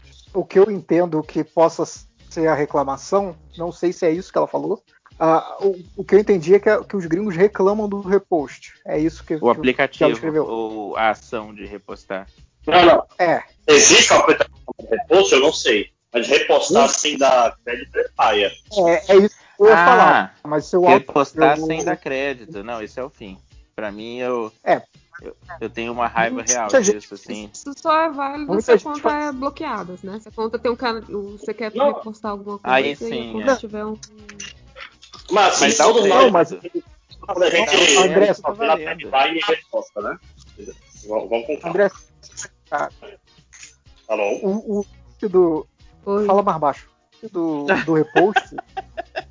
Fala mais baixo. Pô, ele tá, tá vindo muito alto pra mim aqui, o áudio dele. O lance do repost é colocar sem crédito. Com a conta fechada ou não. A conta retweetado ou não, se colocar sem crédito, é vacilo. De qualquer forma, o certo, no Instagram não tem como dar repost, você pode compartilhar no seu stories e aí a pessoa pode clicar e ir pro, pro perfil da pessoa. Uhum. O, no Twitter você pode ir lá e dar retweet, que é o que todo mundo deveria fazer com as coisas que, que gosta do, da pessoa que você viu lá e você gosta do trabalho, tem que dar retweet. Cara, retweet é uma parada que ajuda tanto, retweetar e comentar. É. Se as pessoas soubessem, é quase igual dinheiro. Vale muito a pena. Se tem um é, artista que você gosta, mas... comenta e retweeta mesmo. Você pode trocar, inclusive, né? Você fala assim, olha, é, eu quero uma arte, aí eu vou retweetar sua arte. Veio aqui pra pôr fogo no parquinho, né? É. Então, o que acontece muito é a galera pegar, salva o desenho da pessoa, do artista, uhum. coloca Sim. lá e não bota crédito nenhum. E aí, uma reclamação que é bastante, que eu já vi bastante gente fazendo. E aí, essa, esse post desse fulano X que nunca desenhou nada na vida, bomba, tem um milhão de, de uhum. likes, um milhão de tweets, e o post do, do, do autor, do artista, que é o original, né, o cara que fez o desenho, tá lá com uhum. 10 likes, retweet. E o outro uhum. bom, não sei o que, assim. Isso, isso é uma reclamação muito válida, inclusive. Eu não sei se é o que a Real aí falou. É, repost ela... não significa ser retweetar. Retweetar não tem problema. O problema é você pegar a arte, baixar a arte, colocar no seu coisa e não dar crédito ao artista. É, eu já briguei com alguém dentro do, do surubão por causa disso. Até eu não sou de brigar, vocês sabem. Então foi, hum. foi meio sinistro. Rapaz, aqui no não sabe que eu vou 5 horas, fez 5 brigas essa semana. É, é tá que semana de coisa que tá essa, gente. Mas ó, aí a Júlia vai concordar não lembra comigo, que a culpa briga, é não. toda das aulas online. É, EAD é o que deixa a gente louco. Tenso. Ô, Márcio, tu tá gravando da onde, ah. cara? De dentro do banheiro, sem nenhum, sem nada? Na cozinha, rapaz. Você não tá ouvindo aí o... Não, tá muito ruim seu áudio, na moral. Tá ruim Vai mesmo. pra sala, vai. Não, eu tô cozinhando, porra. Então eu vou deixar você dizer que não. parece que tá tudo bem. Então falou. Não. Só vim verificar se vocês estavam se comportando. Então dá pra continuar. Faz que nem eu cozinhando no guia culinário do falido. Fui, deixei no fogo e fui jogar videogame. É, faço isso mesmo. Pior que eu faço isso mesmo. Você faz isso de real? Não. Que perigo. Se eu não eu invento história, não, cara. Que isso? Tô zoando. Nunca pegou fogo na minha casa, galera. Relaxa. Eu não posso dizer Ai. o mesmo. tá, próximo comentário. Eu vou ler um aqui que eu separei. Muito bonito. O, o PFN, arroba Festa Nacional, diabo, ele perguntou: dicas de desenhos para crianças pequenas na quarentena. Aí, malandramente, no comentário, eu já respondi: Leguminhos, que é uma parada que eu animei aí uns episódios. Assistam, deem like, assinem o canal. Vamos lá para ver se rola mais episódios aí. Léo me forçou a ver e é divertido. eu te forcei a ver? Quando você tava lá em casa. Ah. Você tá vendo bosta? Eu comecei a fazer isso outro dia. Cara, você mostrou um vídeo. Eu lembro da, da palavra leguminhos. Ah, então Você talvez não... mesmo, não tem dois. Ah? Enfim, eu não. desisti de esperar o documento, a, documento gravando. sentido a cronologia aí da, da, do, do, da história dele, porque eu comecei, eu fiz esse. O primeiro que eu fiz desse episódio disso foi tipo na semana antes do Natal. Você não veio aqui nesse ano, não? Aqui, lá na minha casa? Não. Okay. Aí o outro que é uma recomendação do Vinícius Menezes, arroba Vinestros. Para os fãs do Bruno Aleixo, esse ano saiu o filme do Bruno Aleixo, chamado O Filme do Bruno Aleixo. O filme do Bruno Aleixo é bom, é muito engraçado. Assiste aí para dar uma risada aí no, na quarentena, vale muito a pena. Eu assisti no ano passado, é demais. Vai na fé, pode ir. E pode assistir os vídeos do Bruno Aleixo no YouTube também, que é muito maneiro. Inclusive, vou tirar onda aqui. Que onda? assisti o filme do Bruno Aleixo na sessão em que o Bruno Aleixo tava. Ô, oh, louco. Tirou onda mesmo. É. O cachorro? Exato. Não, o Will. O Will. Não, é o Bruno Aleixo original, então. tá, vamos ver outro. Tem mais recados aqui que eu anotei? Eu, peguei, não, né? Você pode... Quê? Eu peguei um. Quer falar mais? Eu quero, tem um monte. Eu gosto de de braço. Eu vou falando enquanto você tá comendo. Ó, do. Que isso, eu não consigo nem falar isso aqui. Tapuia, Tapuia Sauro Antifascista. Não tem um arroba dele aqui não. Tá? Arroba Marco Três Pontinhos. Manda um abraço pro Lojinha. Eu li o primeiro livro dele, achei bem legal e tenho certeza que ele é o Darlan. Se ler no Unlimited, ele recebe o salário dele? Beijo. Três Sim, exclamações. Então, é, é, até queria explicar isso, porque é uma pergunta que aparece algumas vezes. É, vamos botar, meu livro é 5 reais. Se você chegar no Kindle Limited e ler 50% das páginas, eu ganho 50% do valor. Ganho proporcionalmente ao número de páginas com o valor do livro. Então, se você lê tudo, eu ganho todo coisa, você não precisa ficar preocupado, não. Ganho todos os meus 5 reais. Lojinha, e como é que faz pra, pra ele saber que eu leio? Eu tenho que ficar algum tempo em cada página ou eu posso ir pulando de página em página em página e vai, vai Não, você tem que ficar um tempo, não sei quanto é, mas eu, eu, na verdade, eu assumo que tem que ficar um tempo, porque senão seria muito fácil. Eu colocaria um livro de 500 reais e então, é, tipo, lendo. Mas. Tá, outro comentário. É... Não, rapidinho. Fala. É... Na verdade, meu livro tá 5 reais, mas eu ganho 1,75. É só isso. Outro comentário aqui sobre o livro Você me dá ele o PDF? Essa é uma pergunta boa, hein?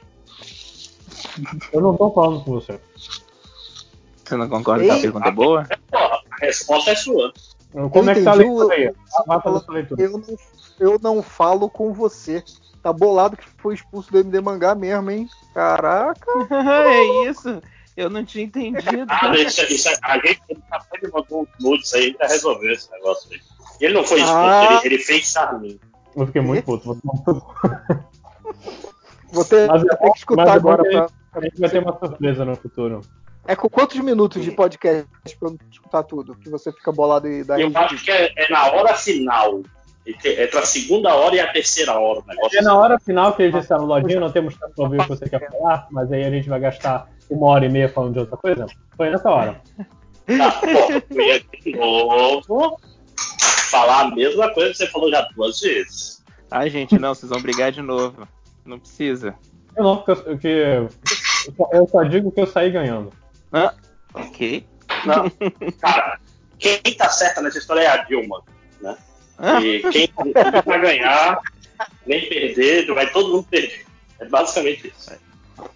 Então, não outro porque... comentário aqui, ó. Não, não, eu não vou passar o, livro porque uh, quando a Amazon vê meus livros sendo lidos e comprados, ela coloca meus livros em promoção. Veja eu colocar hum, promoção. Tá. Outro comentário sobre o seu livro, do Psiconerd Tricolor. Os livros do Lojinha são tão, tão bons que o ministro da, da Educação, caraca, deveria colocá-los no currículo escolar. Então, não sei se isso foi um. se ele foi irônico. Você vai responder sério isso? Não, né? Pelo amor de Deus. E...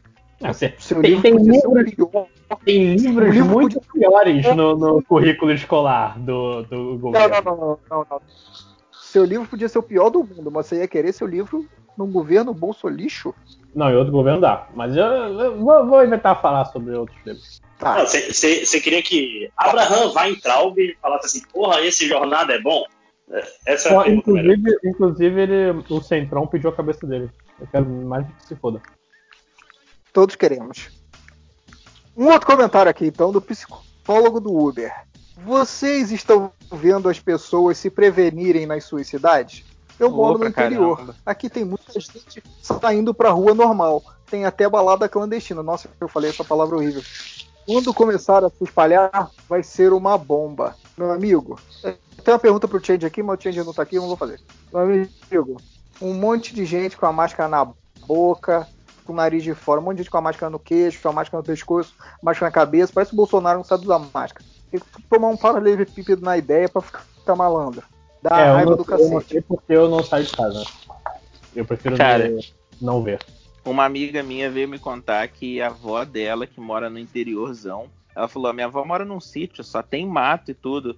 Ela foi, foi comprar ou foi vender legume, não sei o que foi outro dia, e pegou coronavírus. A, a velha tem 67 anos, tá, tá bem no grupo de risco. Diz que a agente da saúde foi na casa dela, ela tá proibida de sair de casa, que de novo ela mora sozinha num sítio. E, e pegou.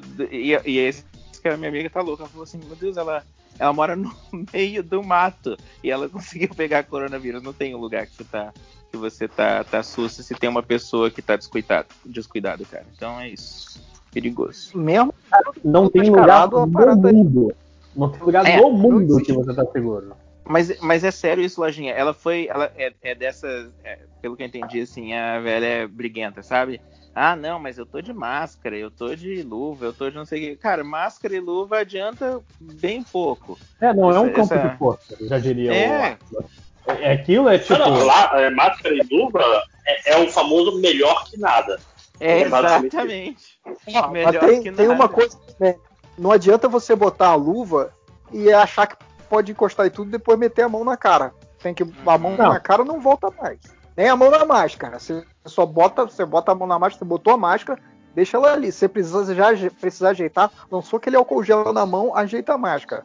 Não adianta nada com a mão cagada de encostar em tudo, mexer, abrir o elevador, abrir porta, sei lá o que, passar a mão no, no, no chão. Não adianta nada. Você fazer isso tudo e depois ficar metendo a mão na cara com luva ou sem luva. É, o lance então, é, tem, é, você evitar. Sim, você evitar sujar o, o seu rosto. E, e quando você sai de casa, sua mão é o principal perigo. Inclusive, mesmo depois. Cara, no fim do dia, o, o mágico de Oz estava certo, né, cara? É, não existe lugar como lá. Fique em casa. Foi boa. Máximos parabéns. É, e, e, e, se você for obrigado a sair de casa e, pô, tá vindo aquele vagabundo, desgraçado, sem máscara, com a máscara errada, pô, atravessa a rua, mano. Sem dó. Total. Ah, cara, não vale a pena mesmo, não, cara. Começa a tossir, faz esses filhos da puta ficarem com medo. É, Sempre que tiver alguém andando assim, já começa a tossir. Mesmo de máscara, tosse, tosse faz. É faz tu... Tem que tossir igual aquela... Tossir igual quinta série, sabe? Que você coloca. Você coloca água na mão, assim, quando volta do, do banheiro, e aí você finge que espirra e joga aquela aguaceira na cara. Caralho! Que tipo de quinta série vocês participaram, cara? Nossa, como assim, Caraca, Lojinha? Todo mundo faz isso? Da mole, Lojinha participou da quinta série da igreja, aí lá só tinha brincadeira saudável. é, mas nessa nunca teve. Eu acho sinistro, eu achava animal quando alguém ficava bolado.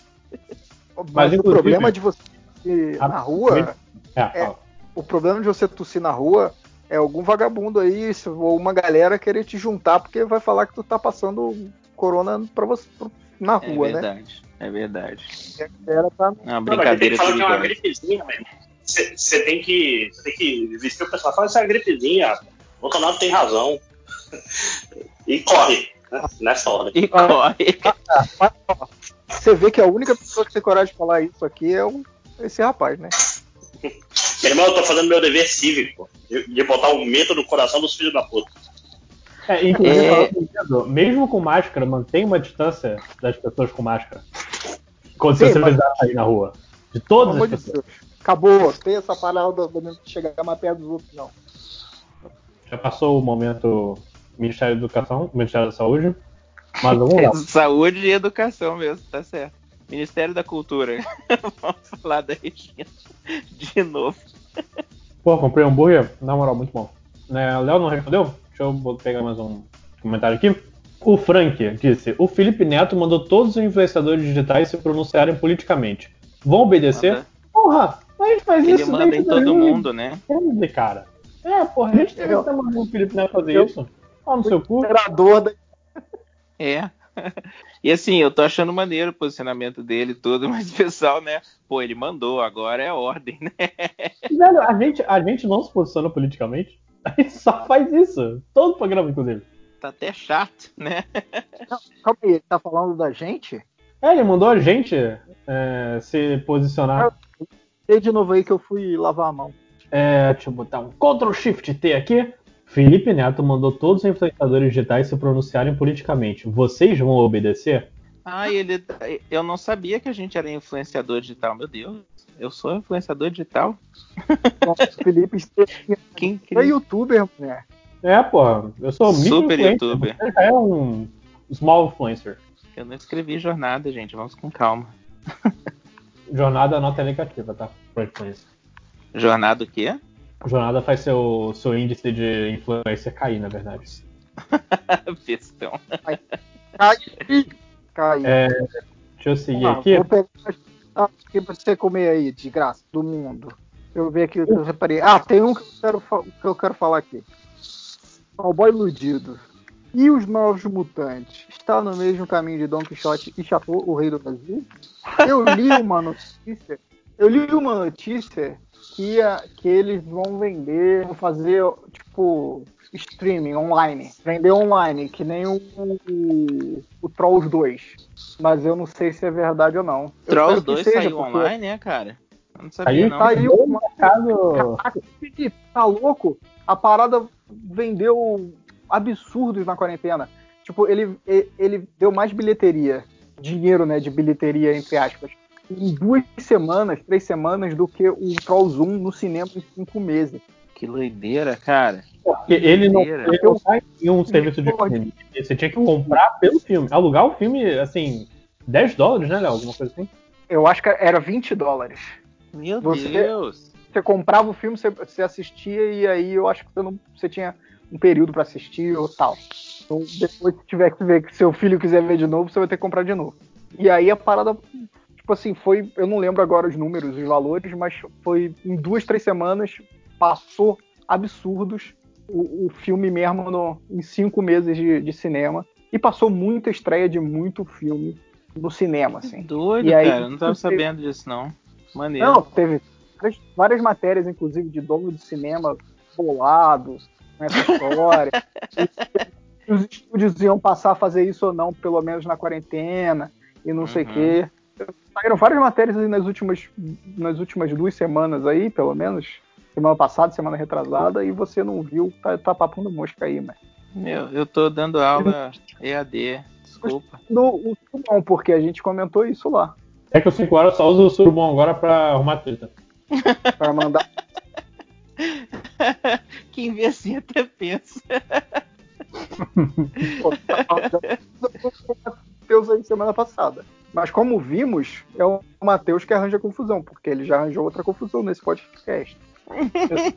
É, sangue de Jacarepaguá. Nossa, valeu aí, freguês. É, inclusive, falando em cinema, o que vocês estão achando dessa ideia de voltar o drive-in? Eu achei animal, eu não te... vou te falar que eu achei animal. Eu não sou mais fã de cinema, não, mas eu achei maneira a ideia do drive-in. Eu não tenho carro, então não pode voltar, não. Vem comigo. a gente fica juntinho. Não. Sim. É, eu também achei uma ideia interessante. O foda é que assim, o, o lance que estão falando, ah, vai salvar o cinema. Tipo, cara, o cinema tem que achar um lugar para fazer o drive-in em primeiro, primeiro lugar. Você não vai, vai meter o um carro na porta do cinema. Vou falar uma parada aqui que, que, você não sabe. Na Lagoa Rodrigo de Freitas. Ah, botar um telão lá? Com nem a árvore de Natal? Seu maluco, tinha um drive-in lá, você não sabe disso? Você é garoto ainda, né? Ah, porra, Lagoa é longe pra caralho, cara. Tem que passar por 15 mil estradas pra chegar da freguesia é, pra lá. 15 minutos da minha casa. Não foda-se a sua casa. Na minha casa é longe pra caralho. Minha casa e meus pais, na verdade. Minha casa, na verdade, é ainda mais longe. Eu sei. É, deixa eu continuar aqui. O Change sozinho em casa, literalmente, só queria pedir pro Ultra me desbloquear e marcar como cerveja com o Change depois que a quarentena acabar. Porra, Ultra, o Ultra não vai ouvir isso, cara. O Ultra não vai ouvir esse podcast. E ninguém aqui fala com ele no privado. É, continuar aqui. O Rafas. Não, esse aqui é meio polêmico, não vou falar não. Já deu problema, inclusive, com membros desse que estão no chamado, então vou, vou falar. Nossa, não. peraí que eu quero ver o que foi que Já foi um dos motivos de treta da semana passada. Copia e cola aí no, no, no, pra gente ler lá no, no, no Skype. Pra gente ver o que, que, é. E aí a gente comenta sem citar nomes.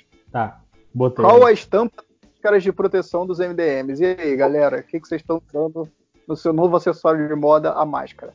Eu tô Esse usando, cara... Chat lendo Demon Slayer. Cara, minha avó fez umas máscaras que eu tenho certeza que ela usou calcinhas velhas. Que é umas estampas de bolinha. Oh. A, a, as máscaras são com bolinha, porque minha prima me mandou. Aí as minhas são com bolinha. Olha, eu vou falar. Eu vou falar o que o. Ah, desculpa, desculpa. Pode falar. Fala aí. Vai, pode o, é o que o, o Máximo estava falando agora há pouco. O pessoal tá agindo como se máscara fosse uma coisa que vai mudar a sua vida, vai proteger você. A gente sabe de um monte de gente que tá andando, anda mascarado, encontra com outra pessoa mascarada, e mesmo assim um passa coronavírus pro outro. Máscara não é o. É melhor do que nada, mas não quer dizer que vai te salvar de nada. E outra coisa que está sendo distribuída amplamente, larga escala, assim, está sendo distribuído de graça. Tem vários lugares que o pessoal está distribuindo. Então, eu não vou dar a minha opinião sobre essa pergunta que o Lojinha falou, mas eu acho que não tem problema isso não. É isso aí. Eu vejo o problema, mas eu não vou falar sobre isso. Calma aí que eu não vi ainda não. Eu tenho um outro comentário ali que eu vi que eu quero falar, mas eu tô vendo o que, que você mandou. O que, que porra, tá demorando. Porra, deixa eu... Ah, não bobagem. Não, não precisa falar disso, né? Não, Tem necessidade. Mas já deixa claro meu é... Aqui, o, o, aqui, não, não, não, não. Tem um comentário aqui do Jefferson. Jefferson de Freitas. Recomendação de quadrinhos legais, meio longos, dê para ler no isolamento. PS. Falem sobre Saga. HQ, muito massa. Por favor. Adoro Saga. Adoro Eu também Saga. Mas minha HQ depois... favorita de alguns anos seguidos, assim, inclusive. Adoro, adoro. É, eu vou te fazer uma pergunta aqui, que essa é a minha impressão lendo e chegando naquele no, no que chegou. Como é que é nesse intervalo que ele deu aí? Nesse, antes, eu, eu, parei de ler antes do intervalo, Léo, mas pergunta lá, ah, vai tá. que eu sei. Que volume você parou? Eu não lembro qual volume, mas quando eu soube do intervalo, eu falei, não, eu vou parar por aqui, que aqui deu uma cara de fechamento, assim, e quando ele voltar, eu volto a ler. Então eu tô meio atrasado. O que eu achei, então eu vou comentar e vai ficar só isso. Eu queria outra opinião. Uhum. Não sei se tinha ler. Eu achei muito que o Brian Keval não sabia para onde ia. Ah, falou, sim, isso eu concordo. O que, que, eu faço agora? E... e aí ele faltou para pensar. E talvez a Fiona Staples queira fazer outras coisas também. Deve falar, pô, será que rolou? Eu não sei. Mas ficou uma, essa ficou uma impressão meio que minha, assim, que ele tava meio. O que eu levo agora? E aí resolveu, pô, melhor parar e pensar melhor o que eu tô fazendo. E aí quando Mas voltar, eu concordo 100% com isso que você falou. 100%. Porque, e ainda me enganou, assim, porque eu falava, pô, esse cara aqui é muito gênio, olha, ele tá indo para algum lugar, a gente vai descobrir, vai ser... e eu acho que não, não tava indo para algum lugar. Ele realmente tava improvisando, assim. Improvisando bem, mas. É, eu gosto sim, bastante. Sim. O Liston, o Último Homem, que é uma recomendação boa para você ler aí, o Jefferson. É, tem o, o Leões de Bagdá, que é mais curto, né? Mas é legal. O, o Ex Machina eu não li todo. O Brian K. Vaughan é um cara que eu gosto pra caramba, assim. Eu gosto, gosto eu muito gosto. dele.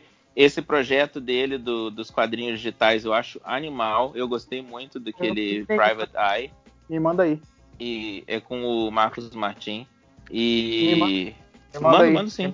Demorou, ah, sim, e, em tempo, em tempo, esse negócio, o Private Eye é um desses que dá pra você ler de graça, porque você paga quanto você quiser e quanto você quiser, inclusive se você não quiser pagar nada. Então eu acho isso animal, assim, admiro muito quem tem, quem tem de fazer essas coisas. Brian Kivon parece que é um cara massa, cara. Eu, eu, eu acho que ele seria um cara maneiro de ser amigo, sabe? Acho doido. Hum. Então, eu vou falar o quadrinho aqui. Ele pediu uma recomendação de quadrinho longo para ler no isolamento, então eu vou falar uma série que já tá fechada, que eu gosto muito, que é de super-herói, que é o Invencível. O Fiorito também gosta muito. É do Robert Kirkman, que é o mesmo cara do Walking Dead. E é o Corey Walker, não é? No começo? Corey Walker. Desenha? O cara que Corey melhor Walker desenha, desenha velhos da história e não desenha é, velhos nessa série, né? O Corey Walker desenha as seis, as seis primeiras edições e é muito maneiro. E aí entra o Ryan Oatley, que hoje em dia tá desenhando o Homem-Aranha. E, fica, e ele é animal também, e você vê a evolução dele. São 12 anos de, de Invencível, se eu não me engano. Assim, começa, começa despretensioso e vira uma parada, uma saga cósmica muito maneira e tal. E aí o, o, o Ryan Otley, você vê a evolução do traço dele conforme os anos vão passando e a parada e a evolução da como a história vai indo, né? Porque ela tem começo, meio e fim, né? Ela termina, não é Homem-Aranha e Super-Homem que vai para sempre. e Teve uma e saga, uma saga final... ou duas que mandou mal, né, Léo? Eu lembro que o, que o Kirk é, até se desculpou, assim, teve um personagem dele pedindo desculpa dentro da HQ. Maneiro tal, de vez em quando dá uma, uma cambaleada aí, né? Porque né, uhum. né, são 12 anos. Então o cara manteve 12 anos, mas, pô, não dá uhum. para ser sempre 100%, 90%. Uhum, às vezes, é, inclusive, eu, eu vou me adiantar aqui, mas eu acho que eu não gostei, particularmente, eu não gostei muito do, do final, finalzinho, assim, sabe? Tipo, o final, como fechou. Não gostei muito, mas o caminho inteiro eu achei muito bom. O, o Corey Walker volta, o Corey Walker volta nas, não nas seis últimas edições, nas seis anteriores às últimas. Tipo assim, no, no, no TP, no penúltimo TP ele volta, ou no antepenúltimo, não me lembro agora. E meu amigo, o cara tá desenhando animal, cara. Tipo assim, a vontade de chorar. Ele tá muito Sim. animal desenhando. Os Tem um quadrinho dele chamado dele. Destroyer. É Destroyer mesmo? Acho que é o Destroyer. Eu acho animal de demais, assim. É aquele velho. é muito massa isso. Peraí que eu vou, vou checar se é Destroyer mesmo, não. Pode continuar falando.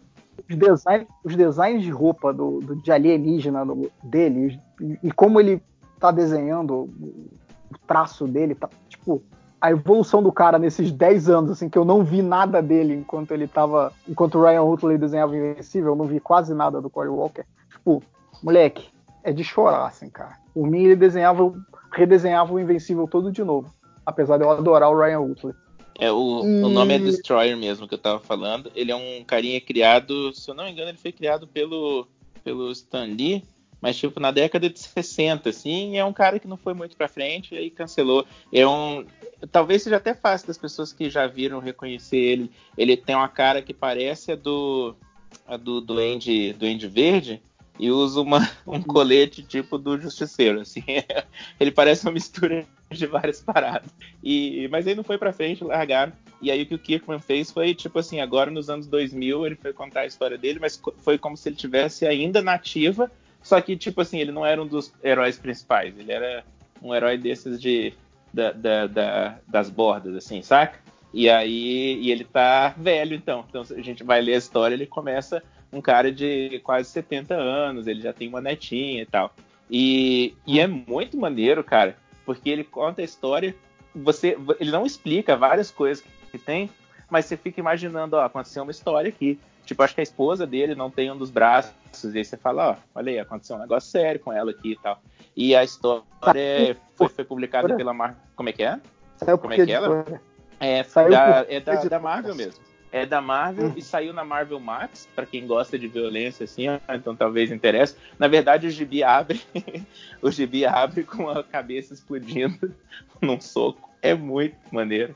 Eu, é, o gibi dele, eu, eu não sou muito fã de violência gratuita, assim, mas esse gibi eu abro uma sessão massa porque, igual você falou, ele desenha muito e o gibi é bem divertido, é bem espertinho, assim, e é, mas é curto. É eu acho que são cinco edições só, mas vale muito a pena. Não, o Invencível é bem gore também. Depois, quando vai ficando mais pra frente, começa com ignorância sinistra, mas cada luta é sinistra. Tipo, é, é, o Invencível é tipo o filho do super-homem do universo dele lá. Um soco uhum. desse maluco destrói. Né? Na DC não faz isso, né? O super-homem vai lá dar um soco no Batman e nada acontece feijoada. É. No Invencível, um soco do cara realmente é um soco nível super-homem, assim. Sei lá, um exemplo. É uma trepanação. Quer dar, quer dar mais uma, alguma Alguma eu tô, eu tô olhando aqui na, na, na, biblioteca. Eu gosto muito do, do mangá Blade, a Lâmina do Imortal. Eu acho maneiro, não é muito longo, mas é longo bastante. Na minha cabeça é longo, pelo menos. Eu tô vendo o, o espaço que ocupa na estante é razoável. Na minha cabeça, não, não, é, tem 312 volumes, mas é tranquilo, eu não vou sentar. mas então, eu tô olhando, cara, olha, a gente tava conversando sobre One Piece outro dia. Eu parei de ler One Piece faz muitos anos, né? E eu fico, certo. cara, eu, eu não sabia que eu tinha tantos. Eu não sabia que tinha tanta coisa. Ocupa um espaço razoável também na biblioteca. É... Inclusive, nesse quesito, pegar rapidinho a pergunta do Doente de Brasil: quando vai rolar o MDM especial One Piece? É logo, cara. Não, logo. Logo. E com participações especiais dos MDMs honorários que as pessoas gostam, não só a gente. Talvez a gente, mais bosta nem participe. Quem, quem são essas pessoas? Eu não conheço. Ó, eu acho que o, o é um cara que trabalha na net. participar desse. Um cara que trabalha na net. The Cable Guy. Ah, é? Esse vai mesmo. Ele gosta pra caramba. O cara que trabalha na net. Entendi. Eu pensei, ele tá falando do Cable Guy, tá ligado? É, chegou o Jim Carrey pra gravar. Mas olha, eu inclusive, uma... os capítulos recentes de One Piece estão excelentes. One Piece, esquece One Piece. Eu tenho uma outra recomendação que é boa, muito boa, da Vertigo. Se você não leu ainda, vá ler. Chama Preacher. Não vou falar nada não, só vai ler. Não quero falar sobre Preacher. Eu queria até recomendar, é, é curto, mas sei lá, vê lê Next Wave, rapidinho. É? Não, eu não entendi o nome. Next Wave. O Next Wave é maneiro, hein? Next, Next Wave ah. é meu quadrinho favorito, assim, americano, Stuart, sem dúvida. Hein? É. Ele é muito animal. É o Stuart Immonen desenhando mais do que nunca na vida dele. E eu acho que ele nunca vai desenhar igual aquilo também. As, os projetos pessoais dele ele não tá fazendo com o, com o empenho que ele fazia Next Wave, cara. É bem louco isso. Ah, eu adoro esse gibi. Eu vou ler de novo só porque o Lojinha falou disso. eu tenho coisa não, se, tivesse, se eu tivesse aqui em casa, eu ia ler também, mas, mas ele tá cara, na, na, na, com meu irmão. Porra, cara, eu fiquei tão feliz que eu, que eu achei quando eu viajei. Os 12 volumes, é, do jeito que saiu mesmo. Ô, louco, formatinho, formatinho não, formato americano pequenininho. Formato americano, formato americano individual. É, maneiro. É, formato americano. É pra mim. Uhum. O, eu, tenho, da... eu gosto, é um desses gibis que eu não sabia que eu tinha e comprei outra vez, então eu tenho ele mais de uma vez. Tem ele digital também, que tava bem barato né? eu adoro esse gibi, cara, muito bom. Ok. O... Não, acho que não. Ah, cara, é, é, uma pergunta que fazem pra gente todo podcast. Então, podcast seguinte a gente vai recomendar outro. Ah, peraí que eu lembrei de uma coisa. O Conan, que a galera chamava de Ultimate Conan, é, deixa eu só ver aqui que tava. É, é, que eu lembro que era um carinha que na época era um cara que ninguém conhecia, que é o, o, o Kerry Nord. E hoje em dia ele é um cara grandão, né? Mas no começo eu achei muito doido porque quem fez a carreira dele foi o Dave Stewart, que é colorista. Eles fizer, ele viu um trabalho do cara e ele falou assim: não, faz esse, manda esse cara maluco aí desenhar só em lápis e eu faço a cor e vou deixar maneiro. E é doido porque, assim, quando você vê outros trabalhos dele na, na mesma época, não eram tão massa quanto o Conan. O, o Dave Stewart aí, com o você... Como é que é? Por que você tá falando isso? Eu não entendi. É porque na época que o Kerry Nord começou, eu achava que ele era muito maneiro e tal. Quando fui procurar outros trabalhos dele, não eram tão massa quanto o Conan. O Conan, o, o Dave Stewart, ensinou o cara a fazer arte final, assim, eu acho. Foi bem maneiro. É, eu acho massa. É umas historinhas do Conan piazão, assim, apanhando pra caramba. Eu acho maneirão. Saiu aqui, não saiu? Eu saiu, saiu. Por... Uhum. Saiu. Porra, descobri que o meu site que eu li, usava para comprar quadrinhos nos Estados Unidos mudou. Por isso que eu não vi antes. Mudou, é. é última recomendação grandona. Uh, mas é num volume só, Angola Janga, do, do Marcelo de Salete. Esse gibi a gente fala até bem pouco dele aqui no MDM, cara, porque todo mundo leu e acha massa pra caramba. Animal. É bem bom mesmo. É bem bom. Esse vai lá e, e compra esse quadrinho. Vamos deixar o Dessolete rico. É. Pior que merece pra caramba. É muito bom esse gibi, cara. É uma parada. Um... Angola Janga levou e o Dessalete levaram todos os prêmios do HQ Mix que concorreram no ano que foi que concorreu. Uhum. E no mesmo ano, se eu não me engano, ele levou o Eisner com o Kumbi. Acho que foi o Kumbi, não foi? Uhum. Que em inglês é isso mesmo. o nome. Não lembro qual é o nome em inglês agora. Então, pô, o quadrinho do cara é. Vale, hein? Vale muito. Uhum. Vai na fé. É, maneira. É D apóstrofe Salete. Não é isso? Uhum. Isso. Angola Janga é a recomendação, mas na verdade eu não sei se ele fez alguma coisa mais ou menos. É tudo muito bom que ele faz, cara. Então, tá aí. Faz o pacotão Marcelo de Salete aí. Vai, lojinha, outro comentário, por favor. Sim. O André Moreira, um dia desses coloquei o podcast para ouvir antes de dormir e sonhei que encontrava o Caruso e ele não conhecia vocês. Caruso, Caruso só disse que não, não conhecia. Não, não conheço não. O cara é tudo uma mentira. E aí não, não fala mais com, com a galera. É isso que acontece. Estrelinha, estrelinha. Vejamos essas estrelinhas aí. Depois vai pro Canadá, né? Quem foi pro Canadá? Ah, eu achei que você ia entender a referência. Deixa quieto. Deixa morrer, deixa morrer. O Canadá foi eu. Não, não isso, pô. Ah, vai. Vai embora, Felipe. Vai pra casa dormir, vai. Tá. Tô indo. Beijo. É... Próximo, Próximo comentário aqui, o Gustavo Canela. Meu irmão disse que quer conhecer mais de quadrinhos e começou a ouvir o MDM. Eu aviso ou deixo ele descobrir sozinho? Deixa eu descobrir sozinho. É, me, me, fala, cara. Então... Ué, falar o quê? É. Ah, eu tô, eu tô lendo os X-Men. Tá bom. Quê? Caraca, eu não tô entendendo. Você tá bêbado? Da onde saiu? Tô lendo o X-Men? Você, tá, você tá falando de quadrinho recente. Eu tô falando de. Ah, eu vou só, só vou ler o Powers of X e o House of X pra sair aqui. Eu achei muito maneiro, cara. Eu gostei muito dessa. É, é uma dessas é premissas que faz você repensar as, as coisas, assim, sabe? Eu achei muito Ó, massa. Se falar, eu vou jogar meu fone fora, eu vou te tirar da chamada, hein? Nossa. Então vai ver logo, porra. É, é, é maneiraço, vai, cara. Vai sair já, eu, vai sair já, mas não pode ir na banca comprar quadrinho. Mas a Panini vai lançar esse ano. Bom. O que eu tô é lendo Powers, é o... Não é Powers of X o nome, tá? É Fox? Não, é Powers of Ten. Não lê, não lê X, lê Ten. Tem uma, tem uma sacadinha aí também. Vai, Vai Sou professor de inglês, eu leio, eu leio o número romano em inglês. Mas, cara, vai, vai vir em português e vai ser igual. Poderes dos 10, não vai ser poderes do X. É... Lê, lê, cara, faz sentido. Lê o porra com, poderes de 10. Potência eu de 10. Tô lendo, eu tô lendo, não, Potência né? de eu 10, li... boa, hein? De nada, Panini. Até parece. Eu li o primeiro volume da Era do X-Man. Eu ah, achei bem desenhado pra caramba, mas eu fiquei cansado de ler, cara. Achei meio. É. Você gostou? Então, eu, eu curto essas, essas realidade alternativa, né? Esses, que aconteceria se. Acho massa. Uhum. Eu sou obrigado a dizer que a Era do Apocalipse é muito melhor, o maior clássico da Marvel até Nossa. hoje. Acho que só eu e você gostamos desse negócio nesse país inteiro, Léo. Ninguém mais se importa com a Era do Apocalipse. Sabe uma coisa que acontece muito? As pessoas, elas têm vergonha de assumir das paradas que elas gostam.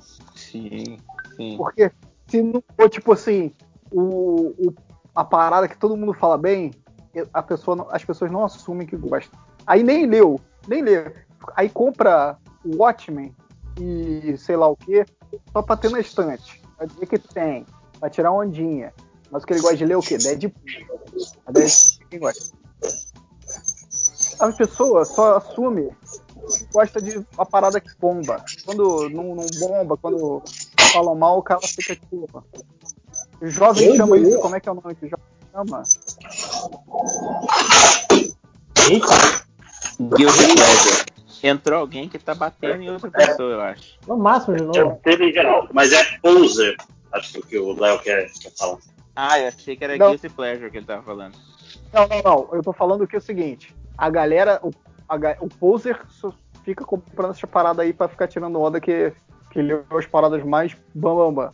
O Guild, e não, ninguém assume que gosta da parada que é mais, mais zoada que seria uhum. o Guilty Pleasure, que jovem chama de Guilty Pleasure, que adulto mesmo já tacou o F aí e gosta mesmo, fala que gosta, é. não fica uhum. de bobagem. Não. Inimigos superiores do Homem-Aranha. Pô, a é maior é parte que gosta que eu falo e eu sou atacado. Qual, qual que é? Inimigos superiores do Homem-Aranha. Ah, é, sim, vocês né? falam que é bonzão esse negócio, né? Eu não li até hoje. Lê agora da quarentena. Vou, vou aproveitar mesmo. E a Copinho também, acho que são 12 edições só. Maneiro. Vai aí no, no site que o Logia compra importado. Mas ele só falou que fechou o site dele. Fechou, fechou. E nem não mudou, fechou. Eu tô tentando catar essa merda e desde a quarentena não. Não mando mais os quadrinhos pra minha casa. Mas você não tem outro fornecedor aí, não? Eu tô, tô querendo, se você puder me passar o seu fornecedor, eu agradeceria, porque eu não, eu não tenho. Eu te passo depois.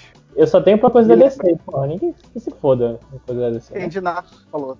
Não entendi eu nada, só tenho um fornecedor de quadrinho da DC. E que se foda o quadrinho da DC. Ah, não, esse fornecedor, ele vende tudo, meu amigo. É. Mas e o Scott Snyder, lógico? Poxa.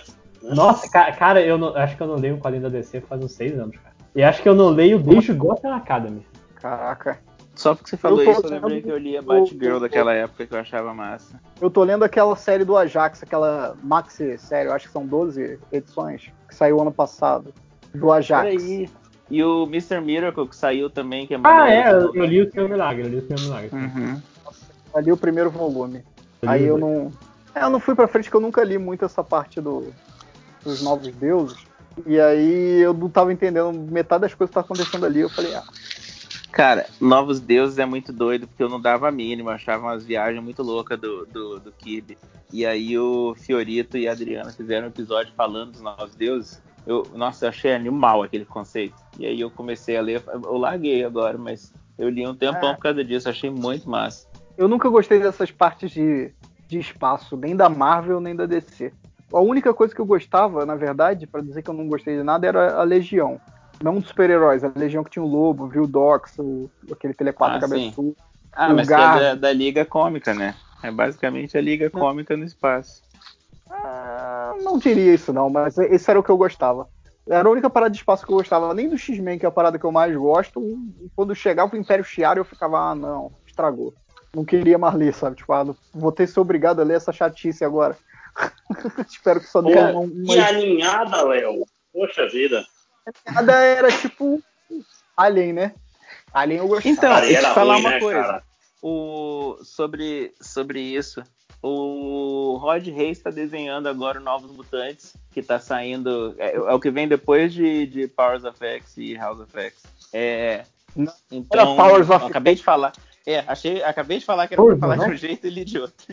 É, o Rod Reis está desenhando, eles estão andando pelo espaço e fizeram amizade com o ah, pai do Scott Summer. Isso. Eu achei Corsário. muito massa, cara. Tá animal, Corsário. Olha, o Corsário é outro que eu gosto. Eu, eu queria escrever um dia um gibi do Corsário. Pô, é, é um personagem muito merda, cara. Mas, é tipo. Mas, é, mas é, é, é mer... não é muito merda, é merda o bastante pra poder ser maneiro, Márcio. Eu faria uma história massa. Cara, eu vou uma parada assim, cara, do meu coração. A família do Ciclope inteira é caída, né? Então, eu, eu tô até gosto de estrutura às vezes, cara, porque eu gosto do, do X Factor do, do menino lá. O maneiro. Quê? O Cable é maneiro. O resto. Não, a Raquel Plano. Você acha o Cable maneiro? Ah, eu ia falar que. Não. E, e o X-Man, gente. X-Man era massa. Né? Eu vou Nossa, te falar que, que na época eu, achei, eu achava animal. E quem desenhava era o Steve Frost, sei lá como é que eu falo o nome dele. Eu fiquei, caraca, esse maluco desenha muito, caraca, ele é muito sinistro. E. Pô, mas ele mudou muito o traço dele também de 96 para para outro dia aí, 2016, que eu comprei o, o Stand on Guard, que é um, uma série que ele desenhou lá do, dos canadenses resistindo à invasão americana. Cara, foda dessa época, assim, é porque eu sempre lembro de Madureira e a babinha na boca escancarada, saca? Era os caras com a boca abertona, mas tinha uma babinha ligando ali. Caralho, por que, João Madureira? Vai embora do meu podcast falando mal do João Madureira, hein? Então, é, é outra das maluquices que... Ó, Madureira, Cris Bácalo e Humberto Ramos. Eita, é a Marvel. Alô? Alô? Caiu todo mundo? Não, acho que o 5 horas ficou mudo. Eu tô descendo, eu tô descendo. O cara tá descendo pro inferno. Qual foi esse? Moleque, é escada. Vai tomar banho quando entrar em casa. Né? Sim, sim. Mas eu, só eu mesmo não. escada e uma outra pessoa só. Sim, sim, vou. Não, mas é o ar contaminado. Cara, é. Você é... encostou. Sim. Tá mas... de máscara, pelo menos? Tá de luva? Tá com roupa de entrar lá na, na energia nuclear? Não tá. Não, não respondi. É, vocês estavam falando do. Vocês estavam falando da Fiona Staples. É, eu tava catando as coisas dela. Adoro, é, adoro, ela adoro. fez aqui, o novo volume do Arte, cara, que eu gosto bastante. O Arte. Aqui saiu como Arte Bem-vindo a Riverdale. Ela que desenhou? Ela que desenhou e o Marco Mas aí tá. Ela fez bem pouco. A ela fez acho que umas, uns três números só, Lojinha. Uns três ou quatro números. Não, não mas nem serve. é bem decepcionante ela parar. Eu tô, muito, eu tô muito absurdado que vocês leem arte, cara. Eu acho, mas era Fiona Staples desenhando. E o Marco Wade escrevendo. Mas é arte, e o Marco Wade escrevendo, exatamente. Cara, se o Marco negócio... Wade escrevesse o, o, o Recruta Zero, tava lendo, cara. Tudo bom? Eu mesmo porque o Jughead usa o chapéu do Recruta Zero, então você pode pensar no, no Archer como prequel do Recruta Zero. Eu acho que faz sentido. No Archer? Não é Archer. Sim. Archer é outra coisa. Foda-se. Archer ninguém liga. No Brasil, literalmente, ninguém liga. Não, ninguém liga. Não, liga agora por causa da porra da, da série da Netflix. Riverdale. Eu não vejo ninguém falando da série, cara. É, eu tenho umas amigas que vêm essa porra. Eu, eu ah, também conheço muita, muita criança. Tá bom, eu ouço outras pessoas falarem. E outra coisa Você que eu ia fórum, é, no, no Twitter soltos. É Giant Days, que também é muito bom. Pena que aqui no Brasil ficou caro pra caralho. Giant Days eu, é. eu tiro onda porque eu leio coisa do. Eu, eu leio coisa de John Allison faz muitos anos. Eu tenho uns. Eu acho que eu tenho seis volumes da parada dele na época que ainda era. Antes do Scary Go Round. Esqueci o nome. É animal, chegou, eu gosto mais dos caras. Chegou o fã original do John Fã original. Vou tirar foto e mandar pra, você, pra vocês. É a coisa mais idiota que eu já briguei pra ser fã original dessa vida.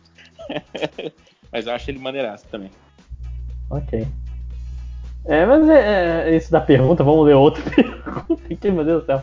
É, o Matheus o Paleteiro. Em podcast, o André Máximos brincou com o Carluxo seria o vídeo do MDM. Que comentarista ah, antigo foi Meu voto é não. é pelo Tempest, o rival do Bugman. Eu não, eu não lembro dos comentários antigos, e desculpa, mas não desculpa para todo mundo que tá aí, tipo assim, ai, Máximos, eu te odeio, a gente tá aqui nos grupos secretos falando mal de ti, mentira, ninguém deve estar. Tá.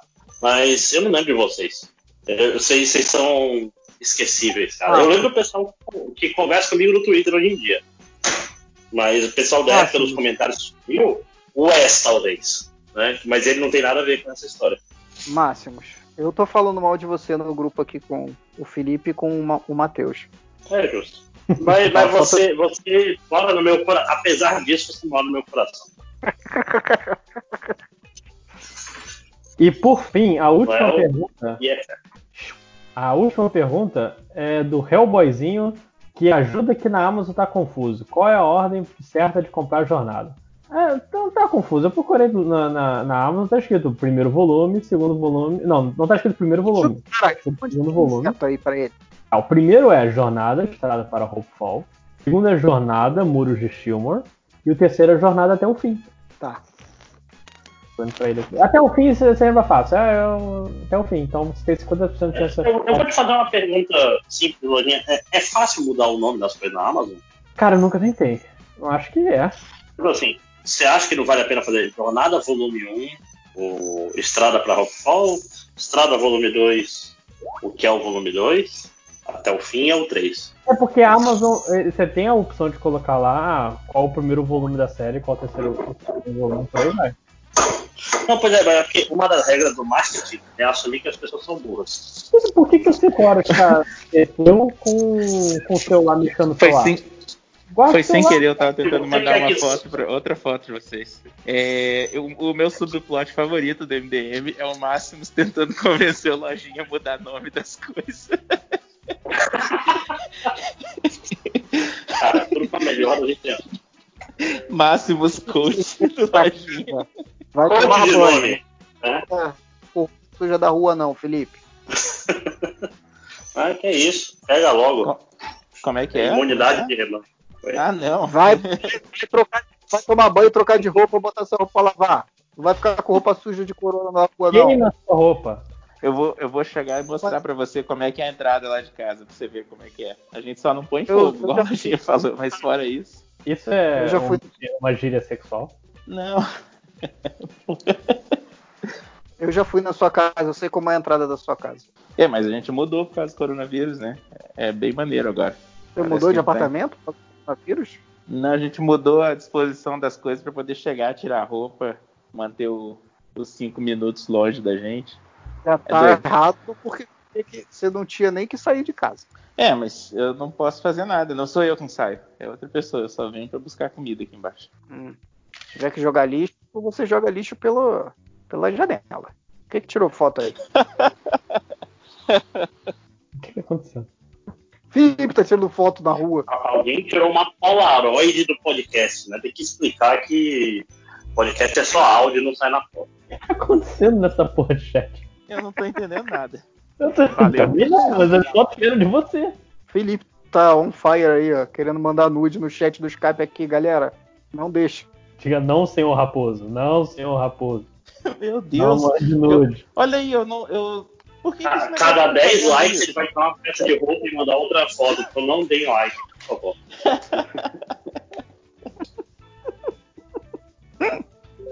Caraca, o que tá acontecendo, mano? Eu não sei, mas acabaram os meus comentários. E eu já. Ah, os meus já... também já. Alguém mais tem algum? Alguém mais tem um assunto que queira levar para os membros da mesa e os outros membros do podcast e os ouvintes e aos seus pais? Quero saber. Eu quero, eu quero ter uma pergunta para você, senhor Lojinha. Quando é que você vai mestrar aquele RPG pra galera que você falou que tá disponível para mestrar? Cara, se você quiser agora, eu consigo gravar, eu consigo fazer. Eu realmente não tenho. Cara, eu sou muito vagabundo. Eu, gra eu gravo. E pior de tudo, não, não apenas sou vagabundo. É, é, não é pro MDM, não. Não é pra gravar, não. É pra gente jogar e se divertir, sacou? Não é sem obrigação de gravar. Mas como se divertir se vou jogar com você? Ah, eu sou um cara muito divertido. Ah, eu sei. Ah, só, só botar lá. Cara, se, se, se marcar um horário. Tá Caralho, o Léo, o Léo tem muita vibe do cara que fode o RPG, saca? O cara que o, o mestre fala, tem a porta misteriosa. Tá, eu viro de costas e vou embora. Tá? Felipe, cara, é muito. Você que já comigo jogando, você, você, eu faço isso? Caraca, o moleque foi embora, mano. Esse, esse tava... silêncio é muito eloquente para dizer isso. Eu tava subindo escada. Então, eu vou, eu vou explicar. Eu, o Felipe mestrou para mim já. A gente jogou uma aventura. O Felipe foi um mestre que não me deixou fazer as coisas. Eu queria matar o guarda da cidade com arco e flecha. Ele falou: a aventura termina aqui. Eu queria matar a vovó que testemunhou o meu personagem arrancando a mão do bandido. Ele não deixou.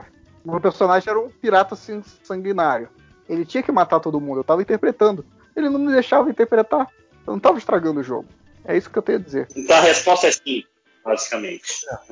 É, acho que chegamos nesse, nessa conclusão. Não, olha só, o meu personagem pirata, ele já tinha sido preso, ele fugiu da forca, ele não tinha nada a perder. Cara, mas enfim, só, só falar que eu. Deixa eu pensar numa data aqui. Uh, Sexta-feira que vem? Beleza. Vou lá botar no grupo. Qual, qual... Eu, ah, eu só quero falar que eu não para... dei rage quit, tudo que o Léo falou é verdade, eu, eu sacaneei mesmo, até parece. Falou. Ficou bolado? Não fiquei. O, o, pior é que a, o jeito que eu fechei a aventura na minha cabeça era maneiro. Tipo assim, olha, vai parar a imagem com o cara dando uma, jogando uma flecha, não sei o que, e o Léo ficou falando, pô, eu queria matar. Você não deixou tirar. Você não deixou tirar. Você falou assim, você vai tirar mesmo? Eu falei, vou, pô, o cara descobriu a gente aqui no beco. Aí, é. não, a aventura termina aqui. É, eu, eu, vou ter que mudar a história inteira pra você resolver matar uma pessoa importante na história pela segunda vez. E aí teu filho nasceu. Tá, é que vi, no final do Soprano, né, RPG. Tipo assim, no, no meio de uma frase acaba a aventura e né? Sabe, sabe por que, que esse cara não era, era importante? bem isso que eu pensei, Márcio. Sabe por que esse cara não era importante? Ele era só o guarda da cidade. Um guarda da cidade. Você não falou quem era. Você falou um guarda da cidade viu vocês ali no beco. Tanto Caraca. faz. Você podia botar pro guarda sendo importante. Peraí, peraí. Quem tá mijando? Importante. é tá o André. Não. É o Felipe que tá tomando banho e gravando. Eu, eu, eu tava no mudo, então não sei. Não, não, não vou dizer se estava mijando ou não, porque não, melhor não saber. E Felipe, você não era matar mais alguém. A única. O cara que eu, que, eu, que eu não matei, eu só arranquei as duas mãos dele, que ele não quis me dar a informação necessária. E eu matei o. Eu matei o vilão lá que a gente estava caçando, que era o feiticeiro sinistro. Que eu joguei várias flechas nele. Ó, eu queria dizer que eu já botei lá no grupo. Não, o Léo é o, é o desespero do mestre, então. É isso mesmo. Eu vou. É o, o Murder Robo, saca? A, o meme do Murder Robo é o Léo total, cara. Ele quer juntar dinheiro e não quer pagar nada pra ninguém. Não faz sentido. Ó, já botei no grupo, D&D 5, coisa. Não, pô. Caraca, eu falei que não era pra gravar, é pra gente se divertir. Você quer gravar? Não, não eu botei no grupo que vai ter. Por estou chamando as pessoas. Quer gravar podcast? Quer, quer jogar RPG eu e você? Quero. Então, então tira a roupa logo. Eu tô empolgado, você vai mestrar mesmo, eu vou poder jogar como personagem, eu, tô tão empolgado. Eu tô tão empolgado, meu Deus do céu. fácil. Você não tem tempo pra não tem tempo para jogar, Felipe. Até parece muito mais difícil mestrar, pode, tio. Tem, tem lição de casa, cara. Não vem de caô, não. Se você não tem tempo para mestrar, você não tem tempo para jogar. Você vai ficar de fora. Tá avisado. Eu só tô catando. Eu, eu tenho os livros. É, você consegue passar para mim, 5 horas, os livros do, do mestre? Consigo. Consigo. Se, se me lembrar amanhã de manhã, amanhã de manhã mesmo eu te passo. Tá, porque eu tenho, eu vou usar o cenário que eu criei para outro RPG, porque foda-se, né? Chamado Jornada. É. Caraca, gritou no ouvido assim. Chamado Jornada! Só, só tem que avisar a gente se vai ter alguma raça que não pode, ou uma raça que não, tem que ter. Não, só... vai ter coisa normal. Eu não vou botar no universo jornada que aí. Rapaz, vai ser um é, famoso RPG é, supremacista, né? Só podem homens brancos cis. eu, quero um, eu quero ser um dinossauro. Eu sabia. É Lizard Folk. Um dinossauro ou uma Via Láctea, né? Tem que ser tipo o Djavan. Não, é o Djavan? Que... Ou era o Jorge Vecilo? O Jorge Vecilo, né? Não, Djavan mesmo. É? Eu nunca sei. Eu, eu quero meio triste, mas eu dois. Eu quero ser um dinossauro, ou eu quero ser o demônio, ou eu quero ser um, um homem tartaruga. Ou eu, eu quero ser. Eu, eu ia falar o Homem Tartaruga também. Eu quero ser um. Caraca, tinha vários. Eu fiquei, eu fiquei naquele site vendo. Lembra, ano passado? Eu fiquei naquele site vendo vários, várias raças que a galera inventa. Tinha várias raças maneironas. Mas assim, o Homem Tartaruga, tartaruga Ninja ou tipo Mestre Kami? Os dois são Você virou Tartaruga Ninja, maluco. É, Tartaruga Ninja, pô. O que, que é isso? É, tipo Tartaruga Ninja, só que não é bem lento. Né? Oh. Vou te mandar, Márcio, mas é bem Depois, maneiro mesmo. Essa parte aí. Qual era o site dessa parada, Felipe? Que, eu, que você me passou eu fiquei vendo igual um psicopata te chamando saco? É da Wizards of the Coast mesmo. É, do, é oficial aquilo. Ah, tá. Aquilo é do, do Arcana, mas mesmo assim é o site oficial.